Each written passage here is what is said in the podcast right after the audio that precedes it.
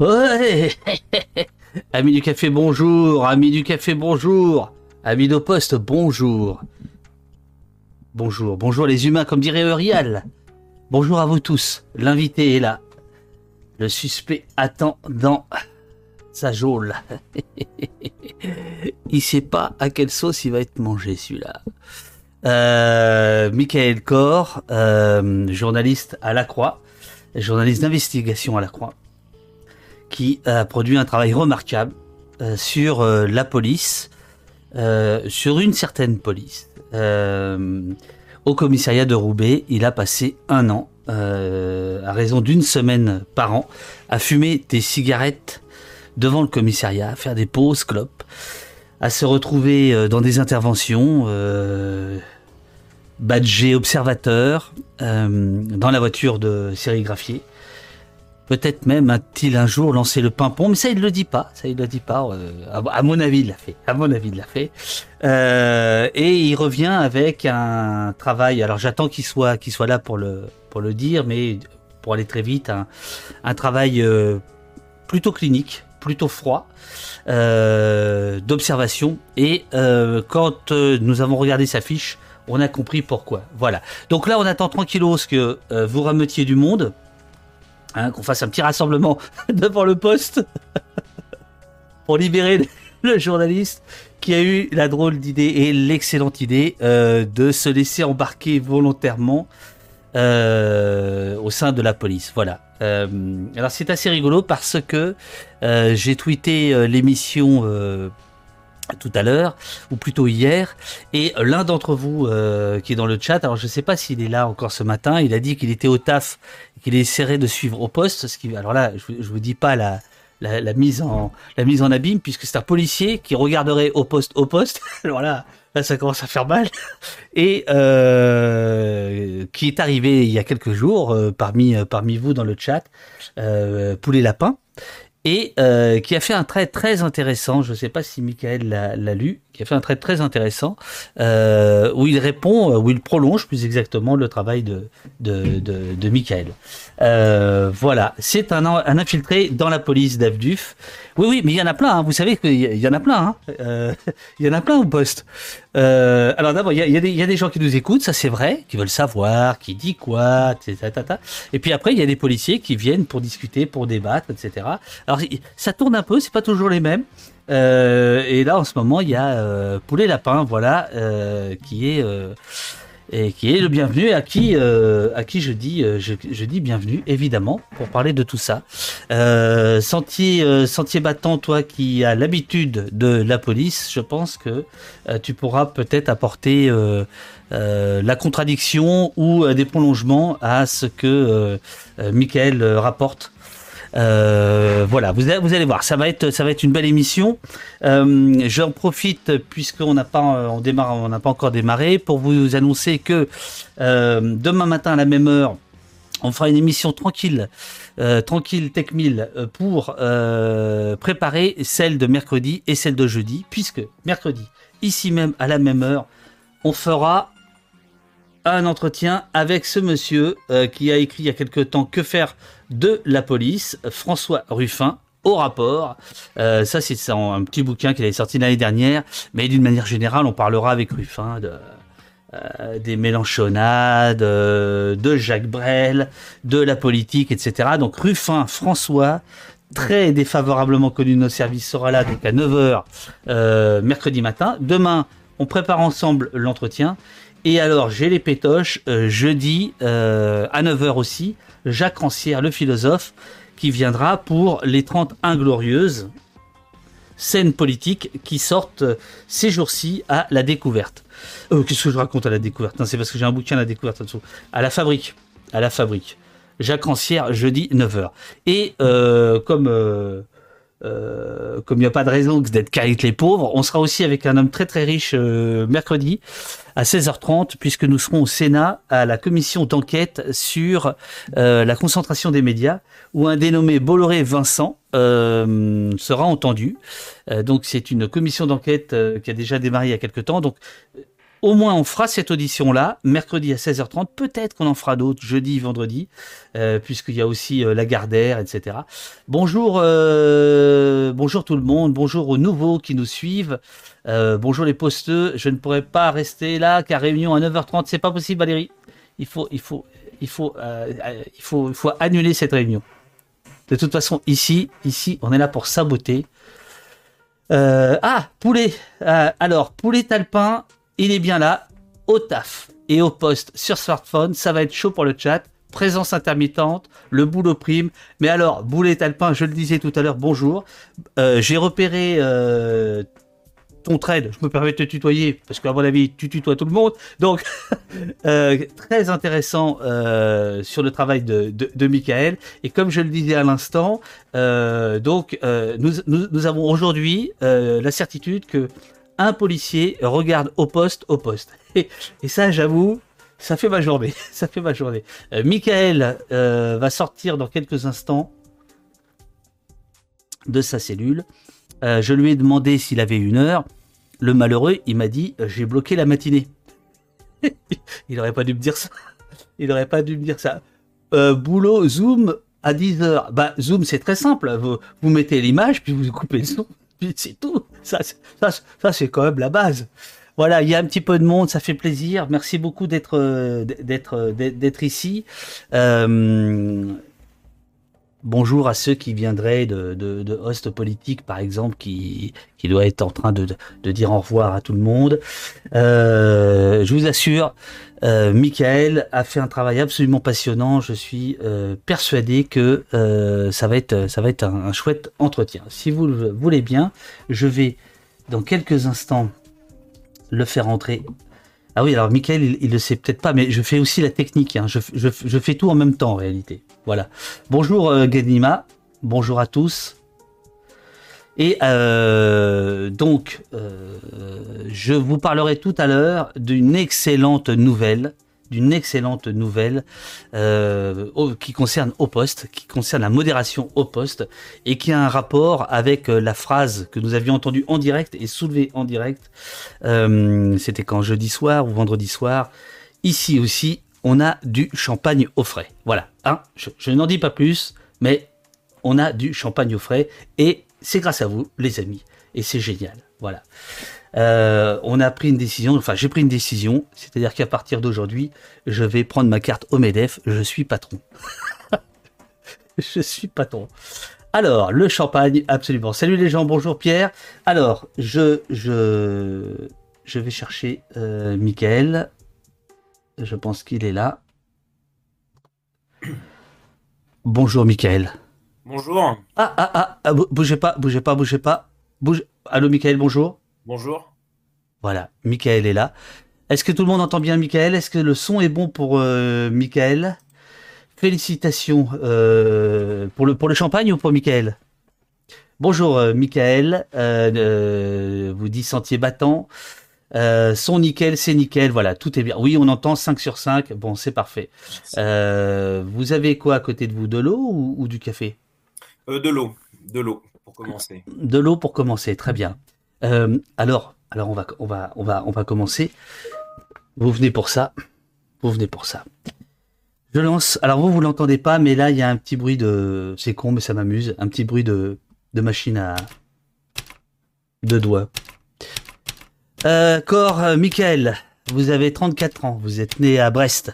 Vous avez grandi dans le Finistère Nord, puis vous êtes venu à Paris à 18 ans faire des études de socio logie. Vous êtes allé. Euh, dites donc, euh, pour l'instant, c'est moi qui fais le, rapport et après vous parlerez. non, non, non, non, vous pouvez y aller, bien sûr. Euh, vous avez fait votre master à l'EHESS, c'est-à-dire c'est quand même le, ce que l'État produit de mieux en islamo-gauchiste, non? C'est vrai qu'en ce moment c'est au cœur des débats, ouais. Mais en fait, vous allez faire le choix d'aller piger pour euh, plutôt la presse catholique, hein, comme quoi euh, le HSS mène à tout, puisque vous avez euh, démarré avec le monde des religions, puis ensuite vous avez été trois ans à l'hebdo Le Pèlerin, et vous êtes à la Croix depuis 2017. en, en 2019, euh, nos services vous ont repéré sur une enquête sur les violences policières, euh, dont euh, Uriel va peut-être mettre euh, le, lien dans le, dans le, dans le chat. Et depuis euh, janvier 2021, vous avez rejoint la cellule enquête du journal de la Croix, et notamment pour travailler euh, sur ce... Alors moi j'appelle ça ce hors-série, mais en fait c'est pas un hors-série, c'est l'hebdo, c'est ça? Oui, le, marketing dit numéro spécial. Mais euh, moi, je pense que vous pouvez l'appeler comme vous voulez.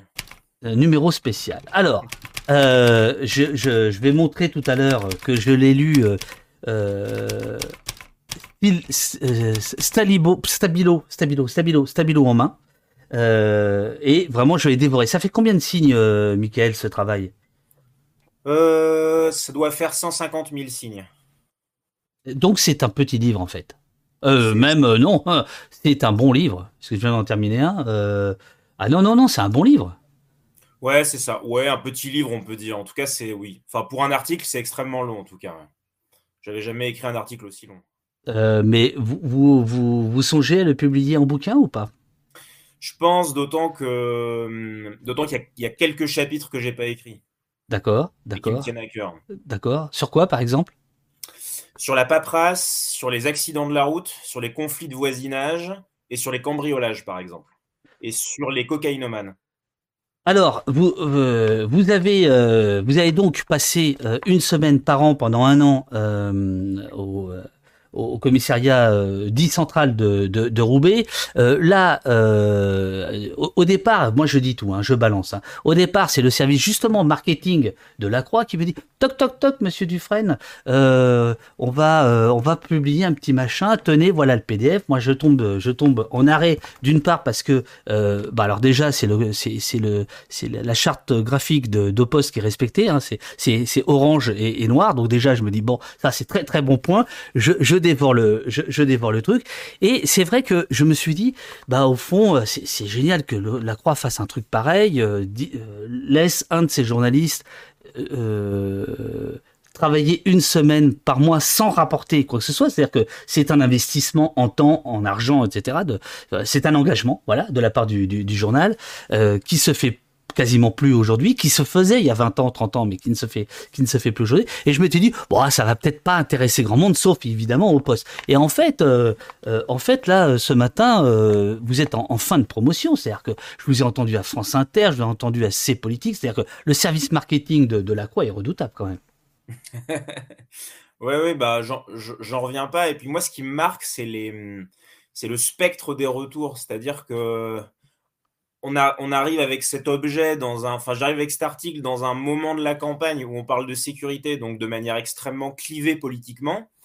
Euh, tous les candidats euh, ont leur idée, etc. Et puis moi, j'arrive avec cet objet qui finalement essaie de dépolitiser au maximum le sujet pour parler de la police euh, à radom, quoi, un peu comme je l'ai vu.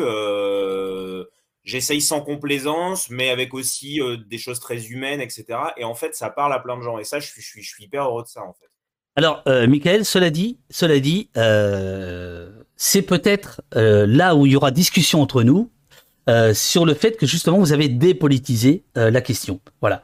Mais je comprends très bien la, la- démarche. Bref, on va en parler. Alors, je, je fais un petit point de, un petit, un petit point de lecture. Euh, ne vous inquiétez pas, vous buvez de l'eau tranquillement, tout, tout va bien se passer. Euh, je vais vous piéger, hein, mais ça va bien se passer. Alors, euh, vous expliquez justement, page 14, à l'heure où la police fait l'objet d'incessants débats, je voulais comprendre. Alors, bah, ça, j'adore parce que déjà. vous parlez à la première personne et ça, ça, ça me plaît. Voilà, il y a à côté Gonzo qui, qui me plaît et qui, qui est affirmé.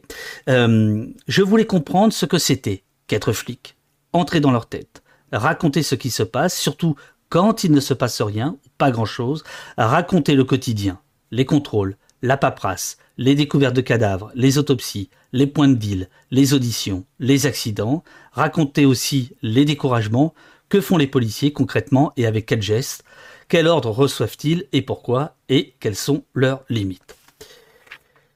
C'est ça le point de, le, point de départ. Alors, euh, oui, voilà, c'était ça le point de départ. Le, point de départ, c'était aussi une espèce de fatigue d'entendre toujours parler de la police de manière euh, réformiste, c'est-à-dire il faudrait, bon, je vais rejoindre un petit peu déjà la limite que, que vous allez amener plus tard sur, peut-être la dépolitisation, mais cette idée que la police, il faudrait plus ou moins l'armer, plus ou moins mieux l'organiser, recruter comme ci ou comme ça. Et en fait, moi, j'ai pas de jugement sur ces, sur ces différentes propositions, mais à un moment donné, même en tant que rubricard, j'avais le sentiment de ne pas avoir de prise. J'avais le sentiment d'être saturé de discours, de spécialistes, de, syndicalistes, de... et en fait de ne pas savoir moi-même comment bien les doser, comment bien jauger. Et en fait, pour être plus concret, euh, comment ça s'est passé, euh, la jeunesse de ce travail, c'est que quand j'ai fait le boulot sur les violences policières, donc j'étais évidemment pas le seul à travailler sur les violences policières, d'autres euh, travaillaient sur ces questions depuis plus longtemps et mieux que moi, et, à commencer par vous, David Dufresne. Euh, moi, je me suis posé la question qu'on se pose toujours euh, quand on aborde ce genre de enfin, un sujet, c'est voilà, qu'est-ce qui n'a pas été fait? Et en fait, euh, sur les violences policières, je trouve que c'était les policiers qu'on entendait peu, à part pour dire bah, des conneries, c'est-à-dire il n'y a pas de violence policière, ce qui est un mensonge.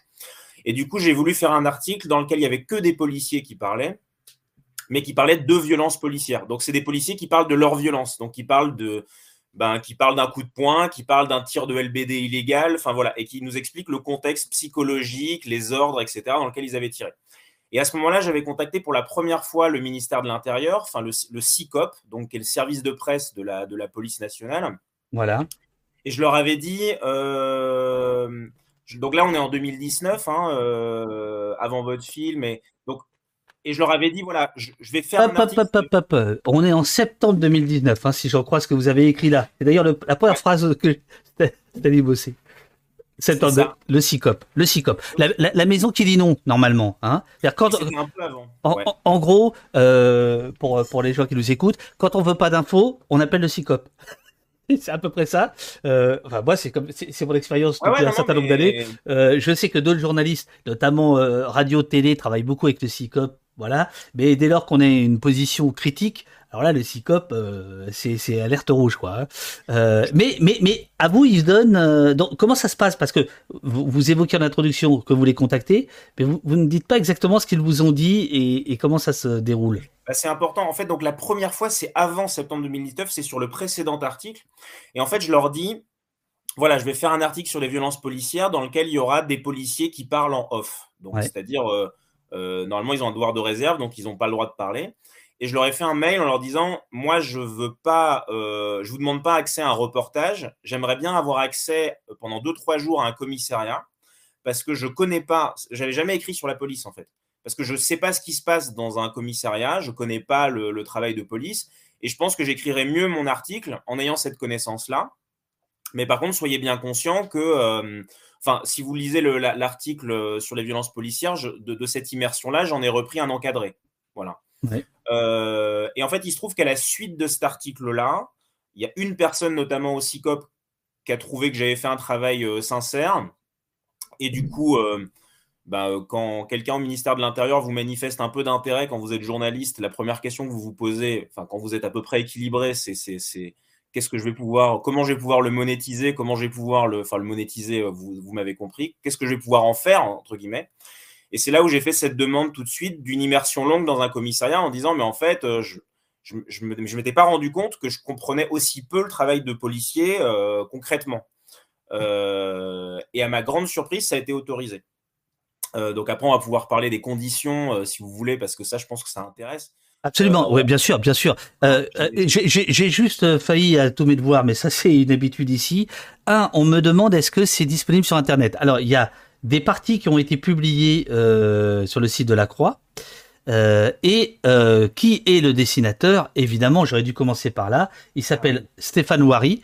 Euh, et effectivement, l'article est richement illustré. D'ailleurs, on va passer un certain temps et je vais feuilleter le livre. le, vous voyez le lapsus. Je vais feuilleter la, la, la, revue et il y a euh, ces, ces, dessins de, de, de, Stéphane Wary qui dit d'ailleurs à la toute fin euh, qui a droit à son petit encadré, ce qui est très très très chouette, où il explique grosso modo que lui aussi est venu euh, à Roubaix euh, et que euh, il, il s'est inspiré d'une petite série américaine qui s'appelle The Wire. voilà, c'est ce qu'il dit. et ils sont forts en marketing à hein, la Croix. On, on dirait. Comment? Non, mais quand, quand, Stéphane est venu euh, à Roubaix, parce que on voulait pas qu'il illustre mon papier en fait, parce que ça aurait été, euh, enfin, il aurait réinterprété des scènes, ça aurait. Et là, en fait, vraiment, donc c'est des, en fait, c'est vraiment des photos qu'il a recomposées. Et, quand il est, euh, quand il arrive à Roubaix, on avait un temps assez contraint. Et du coup, je, je l'ai amené, enfin, j'ai demandé à ce qu'il monte avec le GSP parce que c'est une unité. le groupe de sécurité publique, c'est une unité avec laquelle j'avais pas mal groupe de sécurité publique. Les acronymes, c'est vraiment l'enfer, mais on en reparlera. C'est une vraie ah, question, ça aussi. C'est une vraie question. Qui est une unité euh, avec laquelle j'avais beaucoup tourné. Et euh, donc, on est à peine sorti du commissariat boulevard de Belfort qui a, une, qui a un appel sur les ondes. Normalement, pas pour ce type d'unité, mais. Et en fait, c'était euh, une personne qui s'était suicidée à l'arme à feu dans, son, dans son appartement. Et donc c'est la première, euh, voilà, c'est la première intervention qu'a vue Stéphane Ouari. Donc ça l'a énormément marqué. D'ailleurs, elle est dessinée euh, avec une délicatesse rare parce qu'en fait, il n'a pas, euh, il pas été justement chercher le, l'extraordinaire. Et, je trouve que cette image, elle, elle résume à elle seule. c'est un moment où on voit les pieds de la. Voilà, c'est celle-ci. C'est celle-ci. Et je trouve qu'elle résume. Non, mais, et, et, et, Michael, ici, c'est Ici, c'est un peu le, c'est un peu la police judiciaire. Ici, on bosse nos, nos, nos, dossiers, d'accord? Mmh. Voilà, c'est ce dessin-là, voilà, qui est très beau. Ouais, c'est ça. Euh, ouais, non, mais voilà, donc c'était, c'était vraiment un super moment. Euh... En fait, en fait, c'est une manière de travailler. Avec les journalistes, on est habitué à travailler comme ça avec des, avec des photographes, en fait, avec des ouais, reporters. Bien sûr. Et là, on est vraiment dans un, ouais, un travail avec un illustrateur, mais qui est, qui est, un, qui est un journaliste, en fait. C'est un deuxième journaliste. Euh, alors, il y, a plein, plein de questions sur le chat. Je, je, je, je, vous le dis à tous et à toutes. Euh, euh, Jessie, que je salue, l'autre Modo euh, avec Urial euh, est en train de, de, thématiser vos questions. Là déjà je vois réaction journalistes police invités etc euh, on, on, va y passer. Oui évidemment on va parler euh, de la question de la manipulation. Il y a déjà des questions euh, autour du travail de Valentin Gendreau qui est d'une certaine manière opposé à celui de, de, de, de Michael. Et ce sera intéressant qu'on en parle tout à l'heure. Mais d'abord continuons à parler du travail de, de, de, de, de Michael. Les conditions, euh, vous allez expliquer pas de relecture. Hein. vous allez tout de suite dire euh, au CICOP et euh, à vos, j'allais dire vos collègues, pardon, enfin à vos, à vos, à vos sujets, il n'y aura pas de relecture. En fait, ça a failli pas se faire, hein, ce sujet. C'est une anomalie que vous soyez en train de le lire et qu'on soit en train d'en discuter. Hein. C'est pour ça que moi, je vais, on va discuter de toutes les limites de ce travail parce qu'il y en a plein. Il y a plein de questions de méthode. Enfin, moi, vraiment, je suis très tranquille avec ça parce que parce que, mais, c'est une anomalie parce que, en fait, le CICOP et donc le ministère de l'Intérieur me dit assez vite, oui, ok, pour une immersion longue. Et la direction générale de la police nationale me dit assez vite, ok, pour une, une, une, une immersion longue dans une sûreté euh, urbaine, donc un commissariat, sans relecture. Mais une fois qu'on a dit ça, en fait, euh, moi sur le moment, j'étais vraiment content parce que je me disais, bon, bah, c'est bon. Euh. et en fait, après, ça a encore pris sept mois. Parce qu'il fallait que je trouve un commissariat qui accepte de m'accueillir. Donc avec des commissaires qui comprennent la démarche, qui me laissent libre et qui eux-mêmes acceptent pas de relecture. C'est-à-dire concrètement qu'ils prennent un risque quand même. Euh, il fallait que je trouve une direction départementale qui veuille bien. Et il fallait que je trouve aussi une procureure qui veuille bien. Parce que moi, je voulais pas seulement avoir accès aux voitures, je voulais avoir accès aux auditions, aux perquisitions à l'origine. Et les perquisitions, on en parlera, mais, mais j'ai pas accès aux perquisitions. Voilà, parce que euh, parce qu'en fait, voilà, euh, les perquisitions, vous les racontez depuis la fenêtre, puisque pour des raisons juridiques, euh, vous n'avez pas le droit d'être sur la scène euh, en tant que tel. Voilà. Parce qu'il y a un arrêt de la Cour de cassation, en fait, qui a fait annuler une perquisition parce qu'il y avait une équipe télé. Euh, pendant cette perquisition. Donc en fonction des parquets, il y a une interprétation de ça un peu différente. Certains parquets se disent Bon, si c'est un journaliste de presse écrite, il a juste un carnet et stylo, ça va aller, il n'a pas de. Voilà, mais d'autres se disent, OK, aucun journaliste. Mais donc, euh, donc là, donc d'abord, j'avais euh, eu plusieurs idées de commissariat. Euh, donc certaines, je les ai écartées parce que les commissaires allaient me donner un accès restreint à certaines unités où je les sentais trop dans le contrôle, ça allait pas le faire. D'autres parce que les commissaires finalement ont eu peur. et ce que je peux comprendre, euh, voilà. Euh, et il faut quand même le dire, c'est la, maison police, c'est pas une maison dans laquelle il y a une culture de la transparence. Non, ça on peut le dire. Euh, voilà, et on peut pas totalement en vouloir aux policiers parce que cette, cette, absence de culture de la transparence, qui est au fait une absence de culture démocratique de mon point de vue, en fait, elle commence au ministère. Alors, à la fois, on peut voir le fait qu'il m'ait autorisé ça comme, euh, comme, une, comme une relative ouverture ou alors comme une anomalie. Je ne sais pas encore très bien comment l'interpréter. En tout cas, euh, je pense que c'est bien en soi. Donc, en fait, comment ça s'est passé? Donc, Carole Etienne, qui est la procureure de, Lille, euh, m'a donné les accès. Ça a demandé de la rencontrer plusieurs fois. C'était pas, ça s'est pas fait d'un simple coup de fil. Hein. Euh, une procureure, elle vous dit pas euh, non mais c'est bon, vous allez pouvoir aller vadrouiller avec mes enquêteurs comme ça. Il a fallu vraiment discuter, entendre aussi certaines de ses craintes, notamment sa grande crainte, c'était vis-à-vis des, des, des, gardés à vue, comment j'allais travailler. Donc en fait, moi je me suis engagé euh, pas par écrit, parce que j'ai refusé de signer aussi des conventions, ce genre de choses, parce qu'en télé, ça se fait beaucoup, que ce soit avec les parquets ou avec le ministère. Moi, j'ai rien signé du tout. Après discussion. Alors, il faut dire ce que ça veut dire, les conventions. Euh, il y a eu un scandale, il y a eu une tribune qui a été, euh, qui a été signée, y compris par des gens assez peu fréquentables, mais qu'importe, qui explique que bah, là, la police va, vraiment trop loin, c'est-à-dire que la police et la gendarmerie voudraient, vont jusqu'à dérocher le soir du tournage avec les journalistes et font effacer des oh là là euh, tiens et voilà et voilà et voilà et font effacer euh, attendez on, va retrouver on va retrouver Michael vous inquiétez pas vous inquiétez pas et font effacer les les euh, il y a un problème et font effacer les les passages qui les qui, qui leur plaisent pas. Alors alors alors euh, que se passe-t-il? Censure ah merde ah merde, là on est là là on a un vrai problème. Qu'est-ce qui se passe? Euh, Bougez pas, bougez pas. ouais, c'est ça. C'est-à-dire que d'où c'est en live. D'où c'est en, en live. Alors je crois que Michael m'avait envoyé son téléphone, donc je vais euh, je vais le ah non le, le revoilà, le revoilà, le revoilà, le revoilà. Bah, le revoilà difficilement, le revoilà difficilement. J'ai l'impression qu'il a un petit souci euh, voilà, Michael s'est fait dérocher. Oh my god. et voilà, il n'a pas signé la convention, on lui enlève la parole. Euh, L'image disparaît au moment où on parle d'effacer les rushs, le sens du timing. Et oui, et oui, les amis. Bon, alors je, pense que Michael est en train d'essayer de, revenir. Là, je vois, il se, voilà, il, il, il, il, est reconnecté. Il est reconnecté. Euh... Ah bah euh, alors il y a, plusieurs possibilités. Le chat s'affole. Hein, euh, le la conspiration est, arrivée. Est-ce que c'est le CICOP qui euh, qui nous censure? Est-ce que c'est parce que je n'ai pas reçu la convention signée de vous? Mais, c'est vrai que c'est drôle. Au moment où on parle de ça, voilà. Bon, voilà. Michael est de retour. Tout va bien, tout va bien. prolongation. Voilà, c'est bon. On a l'autorisation pour prolonger la, la garde à vue. Alors on y va. donc on vous écoute. Euh, Donc concrètement, euh, euh, Carole Etienne, procureur de Lille, son inquiétude, c'était que, eh bien, tout simplement que j'écrive sur les gardés à vue ou les personnes interpellées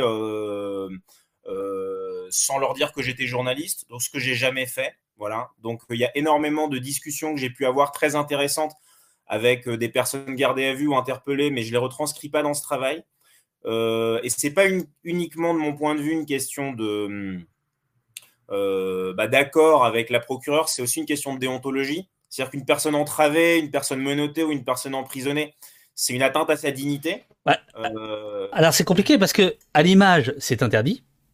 La loi euh, et, les télévisions, notamment en d'infos en continu, se, se, gênent plus maintenant pour ça. Mais normalement, on n'a pas le droit de montrer ou de photographier quelqu'un entravé. Mais en, en revanche, alors un journaliste, effectivement, la Convention de Genève, normalement, on ne peut pas interviewer quelqu'un qui n'est pas libre de sa parole. Mais euh, est-ce que c'est pas aussi la limite euh, du, du, genre? C'est-à-dire que est-ce que c'est pas dans, sa, dans cette condition extrême que la personne a quelque chose d'extrême à dire aussi? Alors à des moments, je me suis posé la question, euh, bah, je reviendrai tout à l'heure aux, autres, après je reviendrai côté direction départementale et commissariat, ce qui m'était demandé, mais, mais sur ce point, parce que c'est essentiel, donc évidemment, j'ai discuté avec des personnes euh, en geôle, parce que parfois j'y étais pendant 8 heures. Euh, j'ai aussi discuté avec des gens sur des points de deal, par exemple. Euh, il se trouve que l'endroit dans lequel je logeais à Roubaix, en fait, il y avait un point de deal qui était pile entre le commissariat et puis mon logement. Donc le soir, bah, je m'arrêtais sur le point de deal pour fumer une cigarette.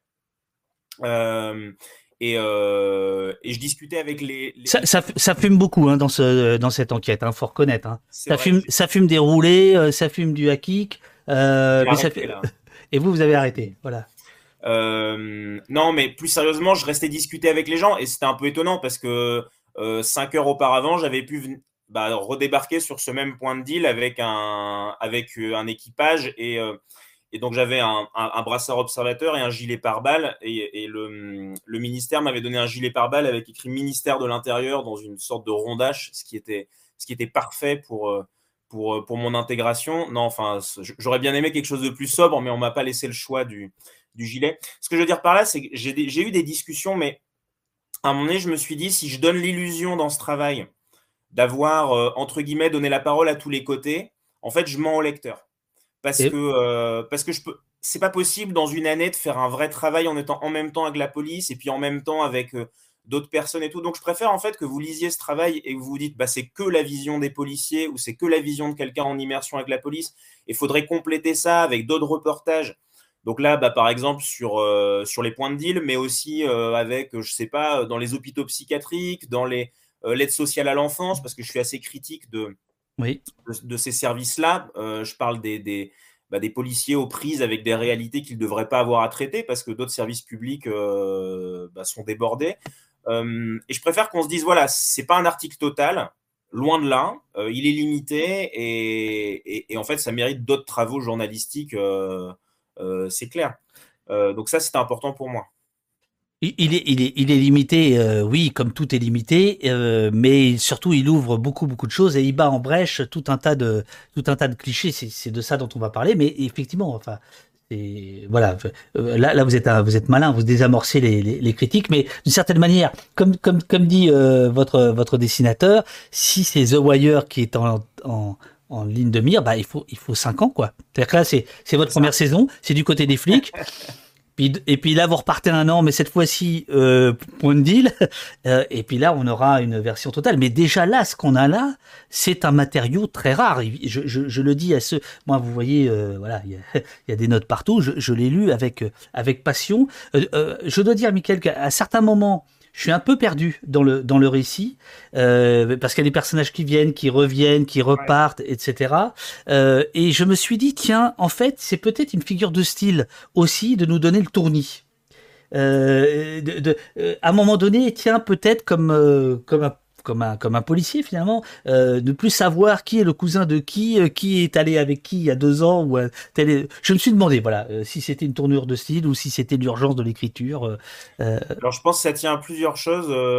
Alors déjà au moment où à la croix on s'est décidé sur cette forme, en fait j'ai eu un délai d'écriture assez court. C'est-à-dire, en fait je l'ai relu en entier une seule fois. J'ai pas eu beaucoup de et je l'ai écrit en en trois semaines et demie, ce qui pour le, la longueur du, du, papier, enfin pour moi en tout cas, c'était assez long.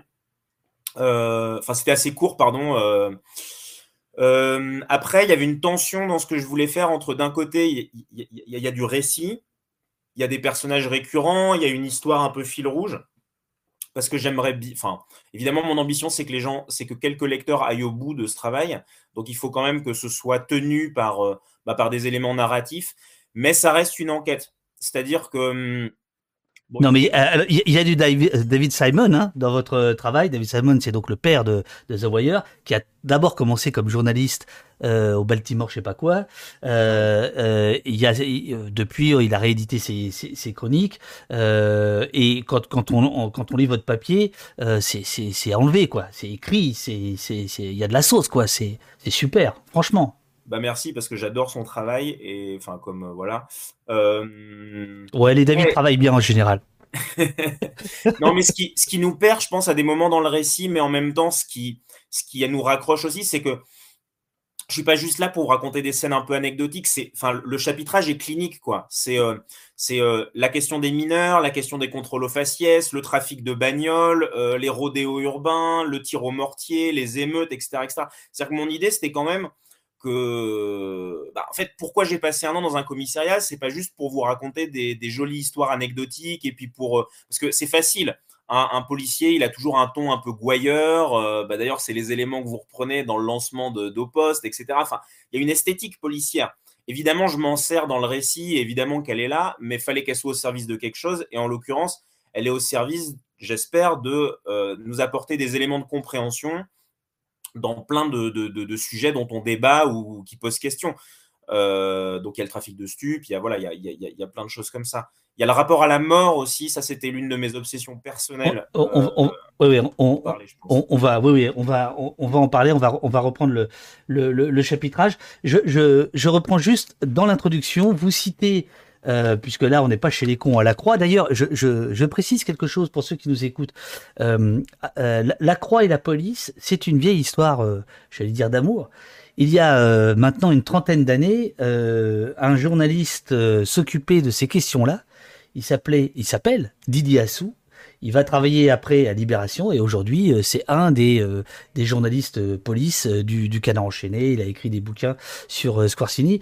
Tout, tout, ça pour dire que il y a toujours eu, il y a une sorte de tradition. Alors je je sais pas, je sais pas si c'est si je sais pas si ça a un rapport avec l'Église ou pas, mais il y a toujours une tradition policière à, à la Croix. Euh, et alors je, je dirais Dites-moi, Michael, euh, si, si, je me gourre, c'est il euh, y, a un petit côté euh, catholique de gauche dans votre article, il y a un côté humaniste dans votre article.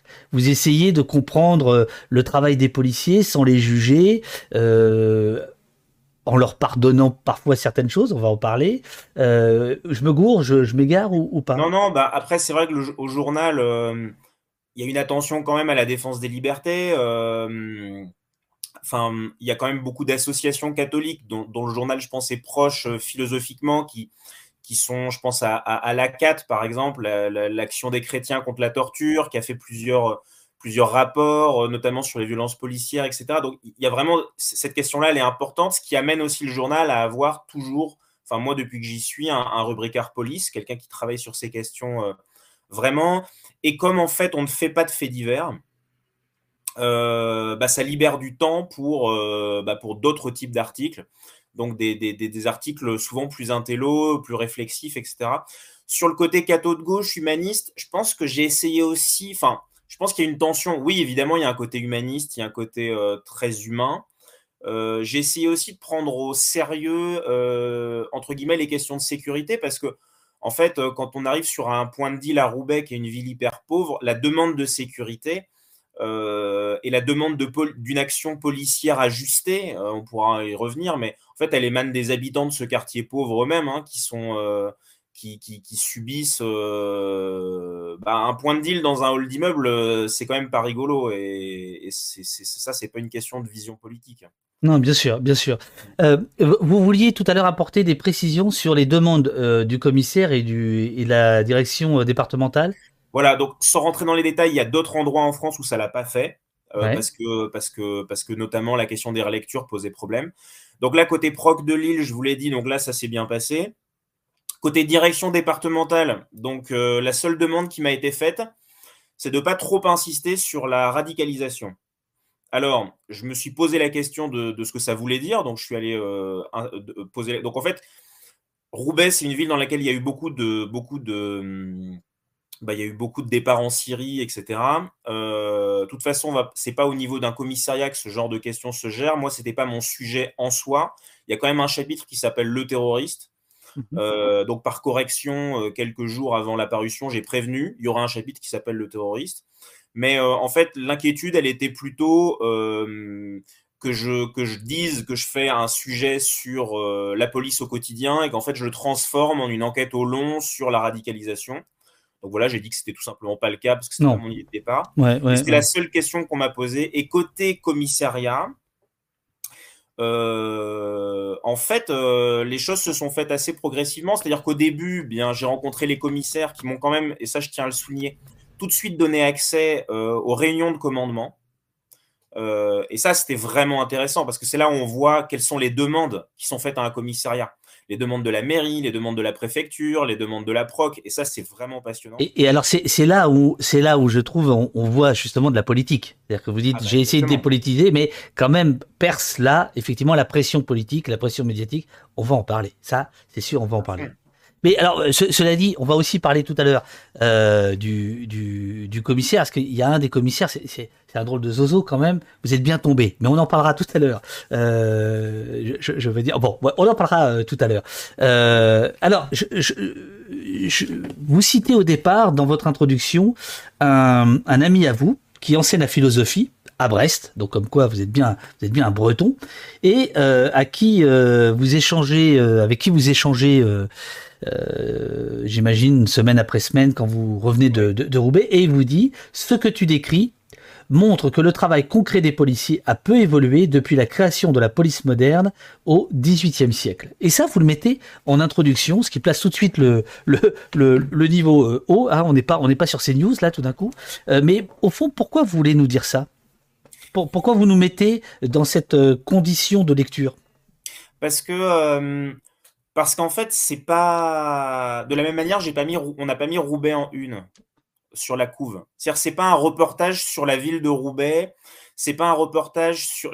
J'ai eu envie un peu de décontextualiser euh, ce que j'ai vu parce que, à mon avis, enfin moi j'ai vraiment ressenti ça. Le, le, travail de police, en fait, il change pas tant que ça. Il y a, quelque chose d'extrêmement, euh, comme si, euh, je sais pas comment l'exprimer là, mais comme si en fait tout le monde s'agitait autour de la police, euh, avec énormément de questions, mais en fait comme si toutes ces questions, toutes ces tensions rejoignaient toujours des problématiques qui sont originelles, structurelles. Je pense notamment à la tension entre euh, le judiciaire et l'administratif, par exemple. Donc le judiciaire, c'est-à-dire ben, on, intervient dans le cadre de la loi pour euh, ensuite judiciariser une affaire et puis obtenir une peine. L'administratif, là, on est beaucoup plus dans des demandes de la préfecture ou de la, ou de la des demandes plus politiques, en fait. Euh, ça peut être, par exemple, euh, l'occupation d'un hall d'immeuble ou alors. Euh, ou alors la propreté, ou alors le bruit, ou alors bah, les rodéos, par exemple. Voilà, là, on est purement dans des questions, des questions d'ordre. En fait, c'est toute, toute cette cristallisation-là, ces tensions-là, en fait, elles remontent énormément. Et moi, en fait, je, je, rends hommage quand même, je voulais rendre hommage aussi, ça c'est un deuxième niveau de réponse, à Nicolas Almerer, qui, enseigne la, philosophie du droit à Brest, parce que quand on est comme ça euh, à proximité de policiers, euh, on n'a pas toujours euh, un regard juste sur ce qui se passe tout de suite, notamment parce qu'il y a quand même beaucoup de choses très choquantes. on pourra parler des violences et tout, mais, ce qui est le plus choquant au quotidien, c'est quand même la misère humaine, enfin la misère sociale à laquelle ils sont confrontés et comment ils doivent la gérer et parfois comment ils la gèrent mal aussi, il faut, le dire mais en même temps, euh, en même temps, il y a aussi une misère qu'il ne devrait pas avoir à gérer. Bref. Et tout ça, des fois, on, rentre d'une semaine au commissariat et on a une vision qui est, bah, des fois, qui est policière. C'est-à-dire, des fois, ça met deux, trois jours avant de, reprendre un peu de champ, ou alors des fois on est très énervé, on n'a pas, pas bien compris ce qu'on a vu, et discuter comme ça avec un philosophe, ça permettait de, et un historien, ça permettait de, voilà, on parlait de Michel Foucault et tout de suite euh, on prenait. Oui, ça, détend. Ça détend, voilà. Ça, détend. Euh, Poulet Talpin nous dit euh, la délinquance. Donc, je rappelle, c'est un policier qui travaille en ce moment même. Il, est, il est en poste au poste et il regarde au poste. qui nous dit la délinquance est endémique. Du coup, effectivement, notre travail sur le fond évolue peu, mais la forme, elle, a beaucoup évolué.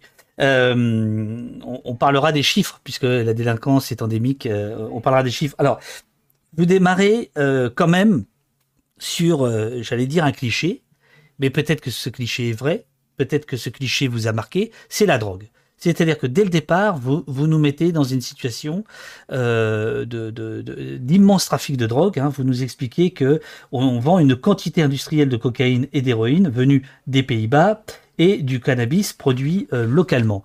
est-ce que est-ce que c'est ce qui vous a frappé C'est pour ça que ça ressort euh, dès le départ Ou est-ce que c'est dans un souci narratif Vous vous êtes dit, euh, il faut que je démarre par ça parce que ça, ça immédiatement, ça, ça déclenche euh, l'imaginaire de tout le monde. Qu'est-ce qui vous fait parler autant des trafics de drogue dans votre, dans, dans votre enquête? En fait, je voulais commencer par une scène avec le commissaire adjoint parce que l'une des choses, à mon avis, qui est la plus originale dans, dans, dans, mon travail, c'est d'avoir eu accès à comment se prennent les décisions dans un commissariat. Et en fait, euh, euh, donc la première scène que je décris, c'est donc un point de deal qui est en face d'une école. Et euh, alors, je, donne quelques, effectivement, je donne pas mal d'éléments de contexte sur la, sur le, le, trafic Parce que là, j'imagine que dans le chat, tout le monde sait, enfin, tout le monde a une vision un petit peu du trafic de drogue, etc. Mais, mais j'ai envoyé quelques. Euh, comment ça? Pourquoi tout le monde aurait une vision dans le chat? Qu'est-ce que vous êtes en train d'insinuer là? Non, parce que ah, si, on s'intéresse aux questions de police, on parle de David Simon, etc. Mais par exemple, j'ai envoyé un SMS euh, à des gens qui, qui lisent La Croix euh, et qui sont d'un certain âge pour demander est-ce que vous savez ce que c'est qu'un point de deal? Et en fait, euh, le, il y avait aussi un travail de pédagogie. Voilà, c'est ça que je veux dire. Et, donc, au début, il y a un peu de pédagogie, un peu de contexte qui, effectivement, est un peu redondant pour des gens plus pointus. Mais ce qui est important, c'est euh, comment on travaille policièrement un point de deal devant une école et comment surtout ce travail, euh, main dans la main avec l'injustice, avec la justice, pardon, bah, peut être rendu difficile par, par exemple, l'absence de plainte. Parce que je pense que cette dimension très très juridique, très judiciaire du travail de police. En l'occurrence, là, donc euh, la directrice de cette école n'avait pas porté plainte. Oui. Et, du coup, euh, du coup, ben moi j'ai assisté à des discussions entre le commissariat, la mairie, le parquet, la préfecture, etc. Et ça, c'est absolument passionnant. Il y a une colonne où vous expliquez que les, les, flics veulent absolument qu'elle porte plainte pour pouvoir faire leur travail. Elle, elle ne veut pas. Euh, il y a des profs qui sont en désaccord avec ça. Enfin, et, et là, on voit bien qu'on pas qu'on parle de politique, hein. on parle de gestion, de, on parle de gestion de cité là, de la cité, je veux dire. Totalement. Et en fait, c'est donc, donc au début, si je parle du trafic de drogue, c'est un prétexte pour parler de ça parce que je pense que c'était ce qu'il y avait de plus clair pour montrer à quel point l'action de la police elle est complexe. Quoi. C'est-à-dire euh, euh, quand, quand, quand, y a, quand, quand, la police arrive à cinq véhicules sur un, euh, sur un point de deal pour contrôler tout le monde et, et éventuellement euh, procéder à des interpellations, en réalité, il y a généralement quand même un magistrat qui a pris un 78.2, enfin des, articles du Code de procédure pénale, le permettant et rendant extraordinaire certaines autorisations de contrôle, etc. Et du coup, tout ce processus-là... Le, 78.2, c'est l'idée que les policiers peuvent, euh, de telle heure à telle heure, dans, quelle, dans telle ou telle rue, contrôler qui ils veulent. Voilà, il n'y a, pas il a pas besoin de voie de fait ou de quoi que ce soit. Euh, c'est open bar, si je puis dire.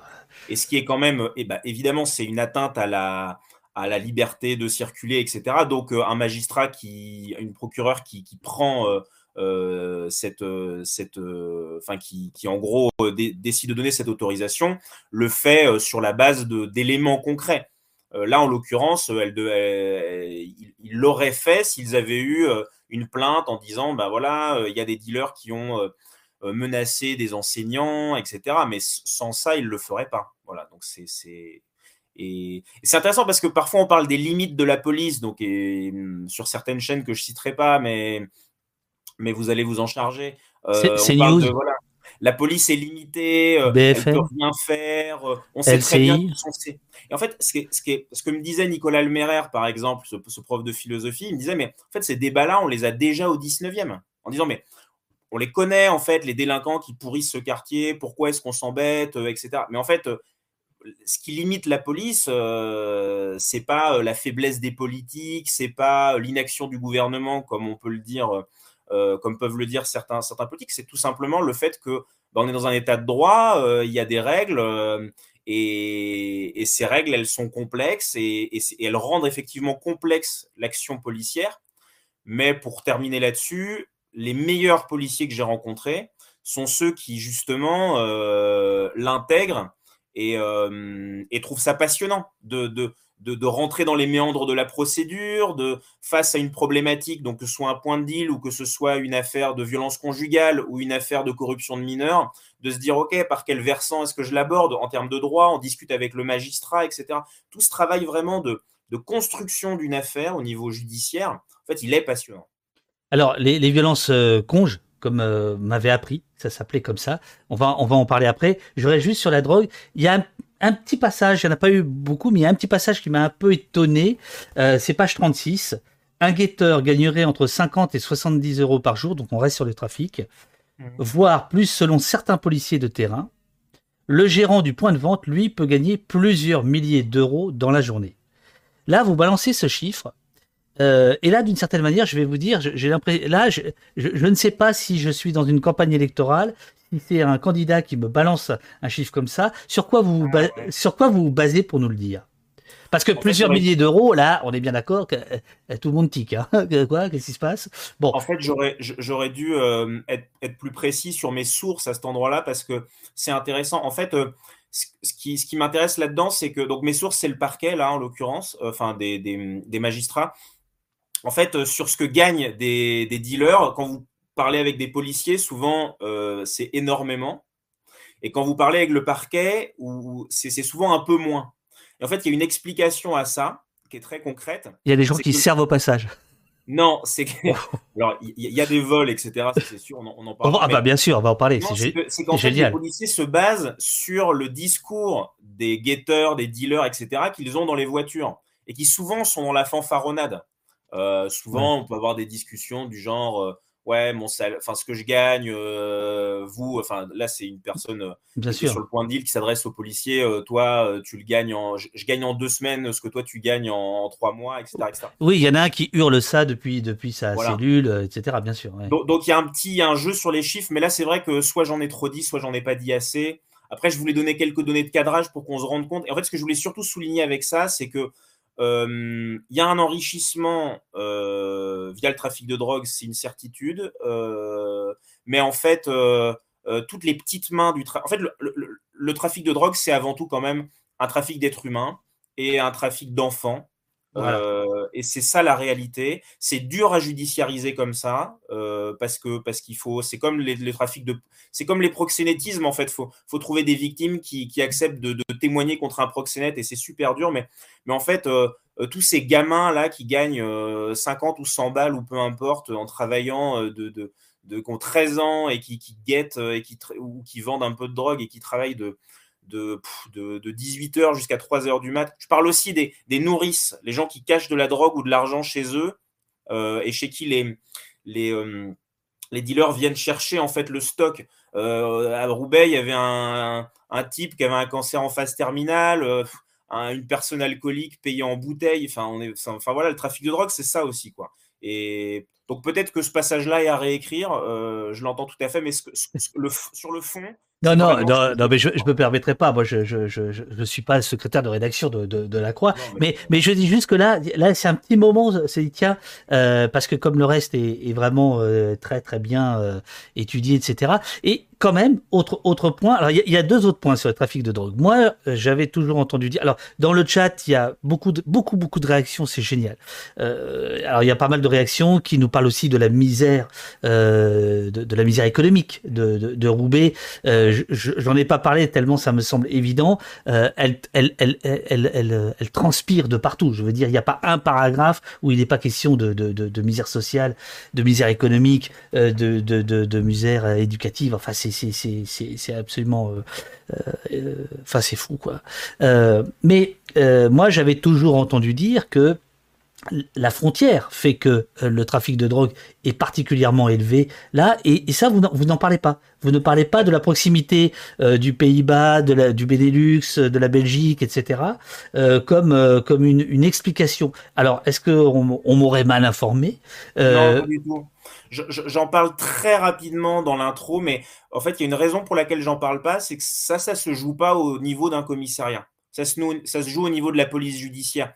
Par exemple, à un moment donné, j'ai des policiers donc dans le trafic de voitures qui arrêtent une, une, une Audi Q3 RS parce qu'elle a le, le pare-choc un peu déclipsé, ce qui est souvent un signe parce que c'est en fait les en fait, le, les voitures extrêmement puissantes qui, permettent de faire des, des, go fast au niveau de la frontière, souvent elles sont achetées en leasing euh, dans les pays de l'Est ou en Pologne et elles sont ramenées en France. Ensuite, on. Et ils arrêtent de payer le leasing. Voilà, ils arrêtent de payer le leasing, elles sont revendues. Et, et, donc, comme ça, elles sont intraçables. Et donc, euh, par exemple, là, en l'occurrence, c'était des policiers qui arrêtaient cette voiture-là et elle, elle avait été mise sous balise par la police, par une police judiciaire de région parisienne. Mais donc, je prends juste cet exemple pour dire que. Ah, ah c'est marrant ça, je ne crois pas que vous le précisiez, la balise. Euh, il me semble, c'est dans, alors, euh, c'est dans les bagnoles, je crois, le chapitre Les bagnoles. Oh, c'est pas grave. Hein. Mais, je crois qu'ils avaient enlevé, je crois que la balise avait été enlevée, donc ah, la PJ finalement. Mais, mais, ce que je veux dire par là, c'est que donc vraiment tout ce qui est, tout ce que vous, tout, tout, ce dont vous, venez de parler, qui est vrai, en fait, c'est au niveau de hum, de l'OFAS, de l'octrice, donc les, des, des, services. Des GIR, c'est tout ça. Voilà, au niveau de police judiciaire, c'est ça se fait pas au niveau d'un commissariat central.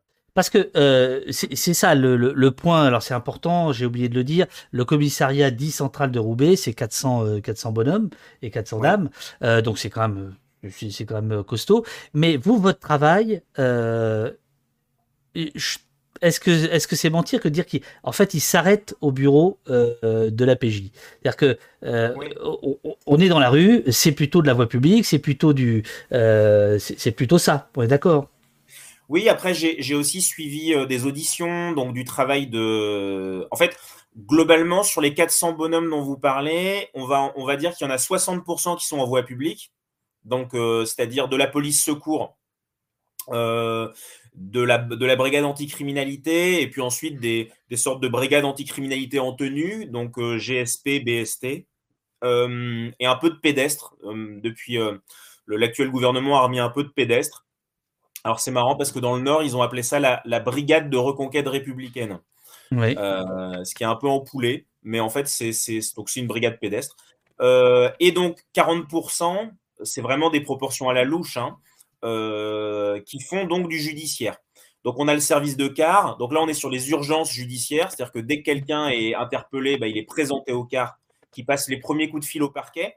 Alors, en fait, la, décision de placer quelqu'un en garde à vue ou de ou, le moindre acte d'enquête est quand même pris euh, après un coup de fil à un magistrat, etc. Voilà, là, c'est ce qu'on voit. Et puis après, il y a évidemment les mineurs, euh, les stupes, euh, les violences conges, voilà.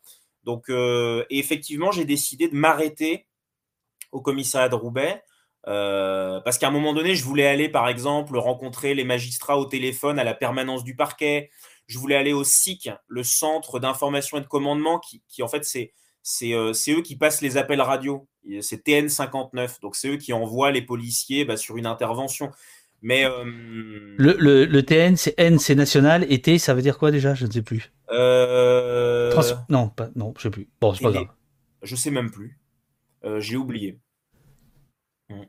Et parce que là, c'est vraiment intéressant comment les, comment les, les, les, les ordres sont donnés sur les ondes. C'est une vraie question. Mais oui, j'ai voulu limiter vraiment le terrain. Sinon, euh, je serais parti dans tous les sens. Ouais, ouais, ouais. Euh, alors, euh, ça, c'est le cas. Hein, c'est le, le, le, le, si on était dans The Wire, on dirait le, dispatch, un petit peu, le, voilà, des, des, affaires, etc. On va y venir dans un, dans un instant parce que c'est absolument central. Un point important, c'est ce que vous appelez les, les, enfin, ce qu'on appelle les auditions et notamment la première audition. Euh, que des policiers euh, transmission nationale. Merci euh, Batman. transmission nationale. Alors n'hésitez pas, Michael, à parler des, des procs parce que ça intéresse beaucoup. Là, je pense qu'il y a des problèmes qui ont des, gens qui ont des problèmes avec la justice dans le chat. Ils veulent, ils veulent, ils veulent en savoir beaucoup sur le, ou plus exactement, ils, aiment bien qu'on précise le rôle clé de du parquet. Dans, ah, dans, dans, voilà. Et, et, vous en parlez dans votre enquête donc je pense que ça peut venir naturellement. Voilà. Alors voilà. Première audition dit la chic. Et ça, vous le racontez dès le départ, et c'est assez, euh, c'est assez, euh, assez, assez instructif.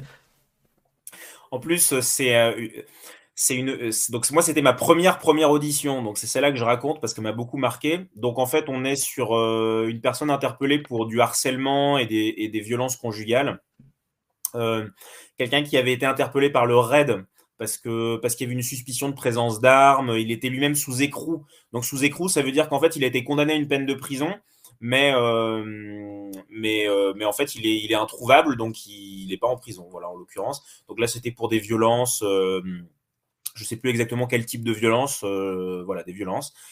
Et en l'occurrence, cette première audition a été très étonnante parce que donc on est avec une jeune enquêtrice, Marion. Donc évidemment tous les tous les noms sont changés, euh, nom et prénom sont changés. Enfin, s'il y a des questions sur l'anonymisation, j'y répondrai aussi. Voilà, ça c'est un point important parce qu'on a dit tout à l'heure, aucune relecture, en échange de quoi, et je pense que ça ne pose absolument aucun problème au lecteur, euh, vous avez changé tous les noms, que ce soit des prévenus, des policiers, sauf peut-être euh, des, des, des, des, officiels, et encore je ne sais pas. les euh, deux commissaires, voilà, c'est leur nom, puisque ce sont des personnages publics. Oui. Voilà, c'est ça. Et les procs aussi.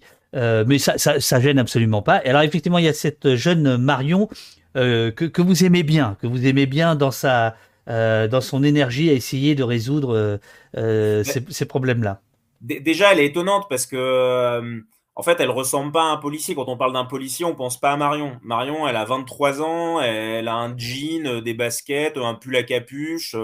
Euh, ah bah si, si, on pense à un policier. non, mais elle est rentrée dans la police pour. En fait, c'est intéressant parce que. Mais, mais parce qu'en fait, on parlait de la com de la police euh, tout à l'heure, mais, mais en fait, parce que la police, ils ont quand même des enjeux de recrutement, pas uniquement quantitatifs, mais qualitatifs. Et à force de faire passer des, des reportages euh, cowboy cowboy où on casse des portes et où on rentre et puis on tient des propos à la Walter Texas Rangers, bah après, euh, qui est-ce qui a envie de rentrer dans la police? Bah Des gens qui ressemblent à ces reportages-là. Et en fait, euh, si on veut recruter des marions, c'est-à-dire des, des, jeunes femmes qui, ont, qui sont là pour mettre en prison des, des auteurs de violences conjugales ou des, des violeurs d'enfants, etc., et qui demandent un peu de finesse et de compréhension du code de procédure pénale, euh, bah, il faut aussi euh, euh, donner une image de la police qui soit un peu plus juste. Bon, voilà, ça c'est un petit point. Michael, est-ce que vous pensez que c'est ce qu'avait en tête le CICOP quand il vous a autorisé ce travail? En se disant, peut-être qu'on va toucher un, un milieu intellectuel, le, le, lectorat de, de, la Croix, et si ça se passe bien, et ça s'est très bien passé, France Inter, la 5 et maintenant au poste, alors là c'est la consécration. Euh, je, je, veux dire, pour le psychope. Hein. Euh, mais est-ce que vous pensez qu'il y, a cette arrière-pensée-là? Euh, Je pense, mais pas de manière concertée. C'est-à-dire pas, pas cinq personnes autour d'une table qui se disent ça. Je pense que c'est plutôt une ou deux personnes dans l'eau qui ont cette sensibilité-là et qui se disent faut vraiment qu'on arrête les reportages cow-boys. Mmh et peut-être qu'on témoigne du métier de manière, de manière plus, plus précise. Et, oui, oui, je pense que ça a joué. Ça, je pense que ça a joué. Je le dis, euh, je le dis sincèrement.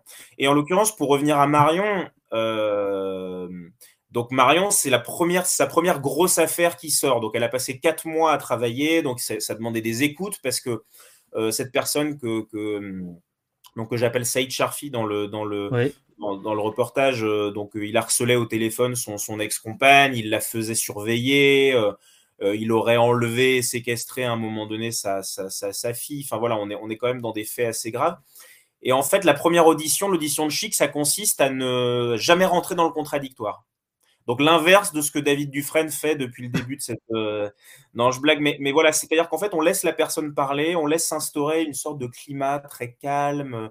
Le, le, le, ton change un peu.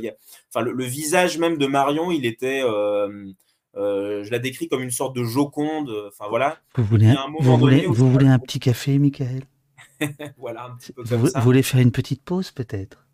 Et c'est hyper étonnant parce que parce qu'on a cette image du, policier qui crie. Euh, ou hmm. qui, qui, brusque. À des moments, il y a des moments de tension dans des, dans des auditions, mais euh, je crois que je l'écris à un moment. Moi, de ce que j'ai vu, les meilleurs enquêteurs ne crient pas. Oui, oui, oui. Vous, vous, vous, non seulement euh, vous écrivez ça, mais vous expliquez qu'ils disent aux autres que c'est comme ça qu'on peut obtenir des choses. Il hein, euh, y, en a un qui en, qui qui engueule un autre parce qu'il a, il a traité de con, je sais pas qui, euh, voilà.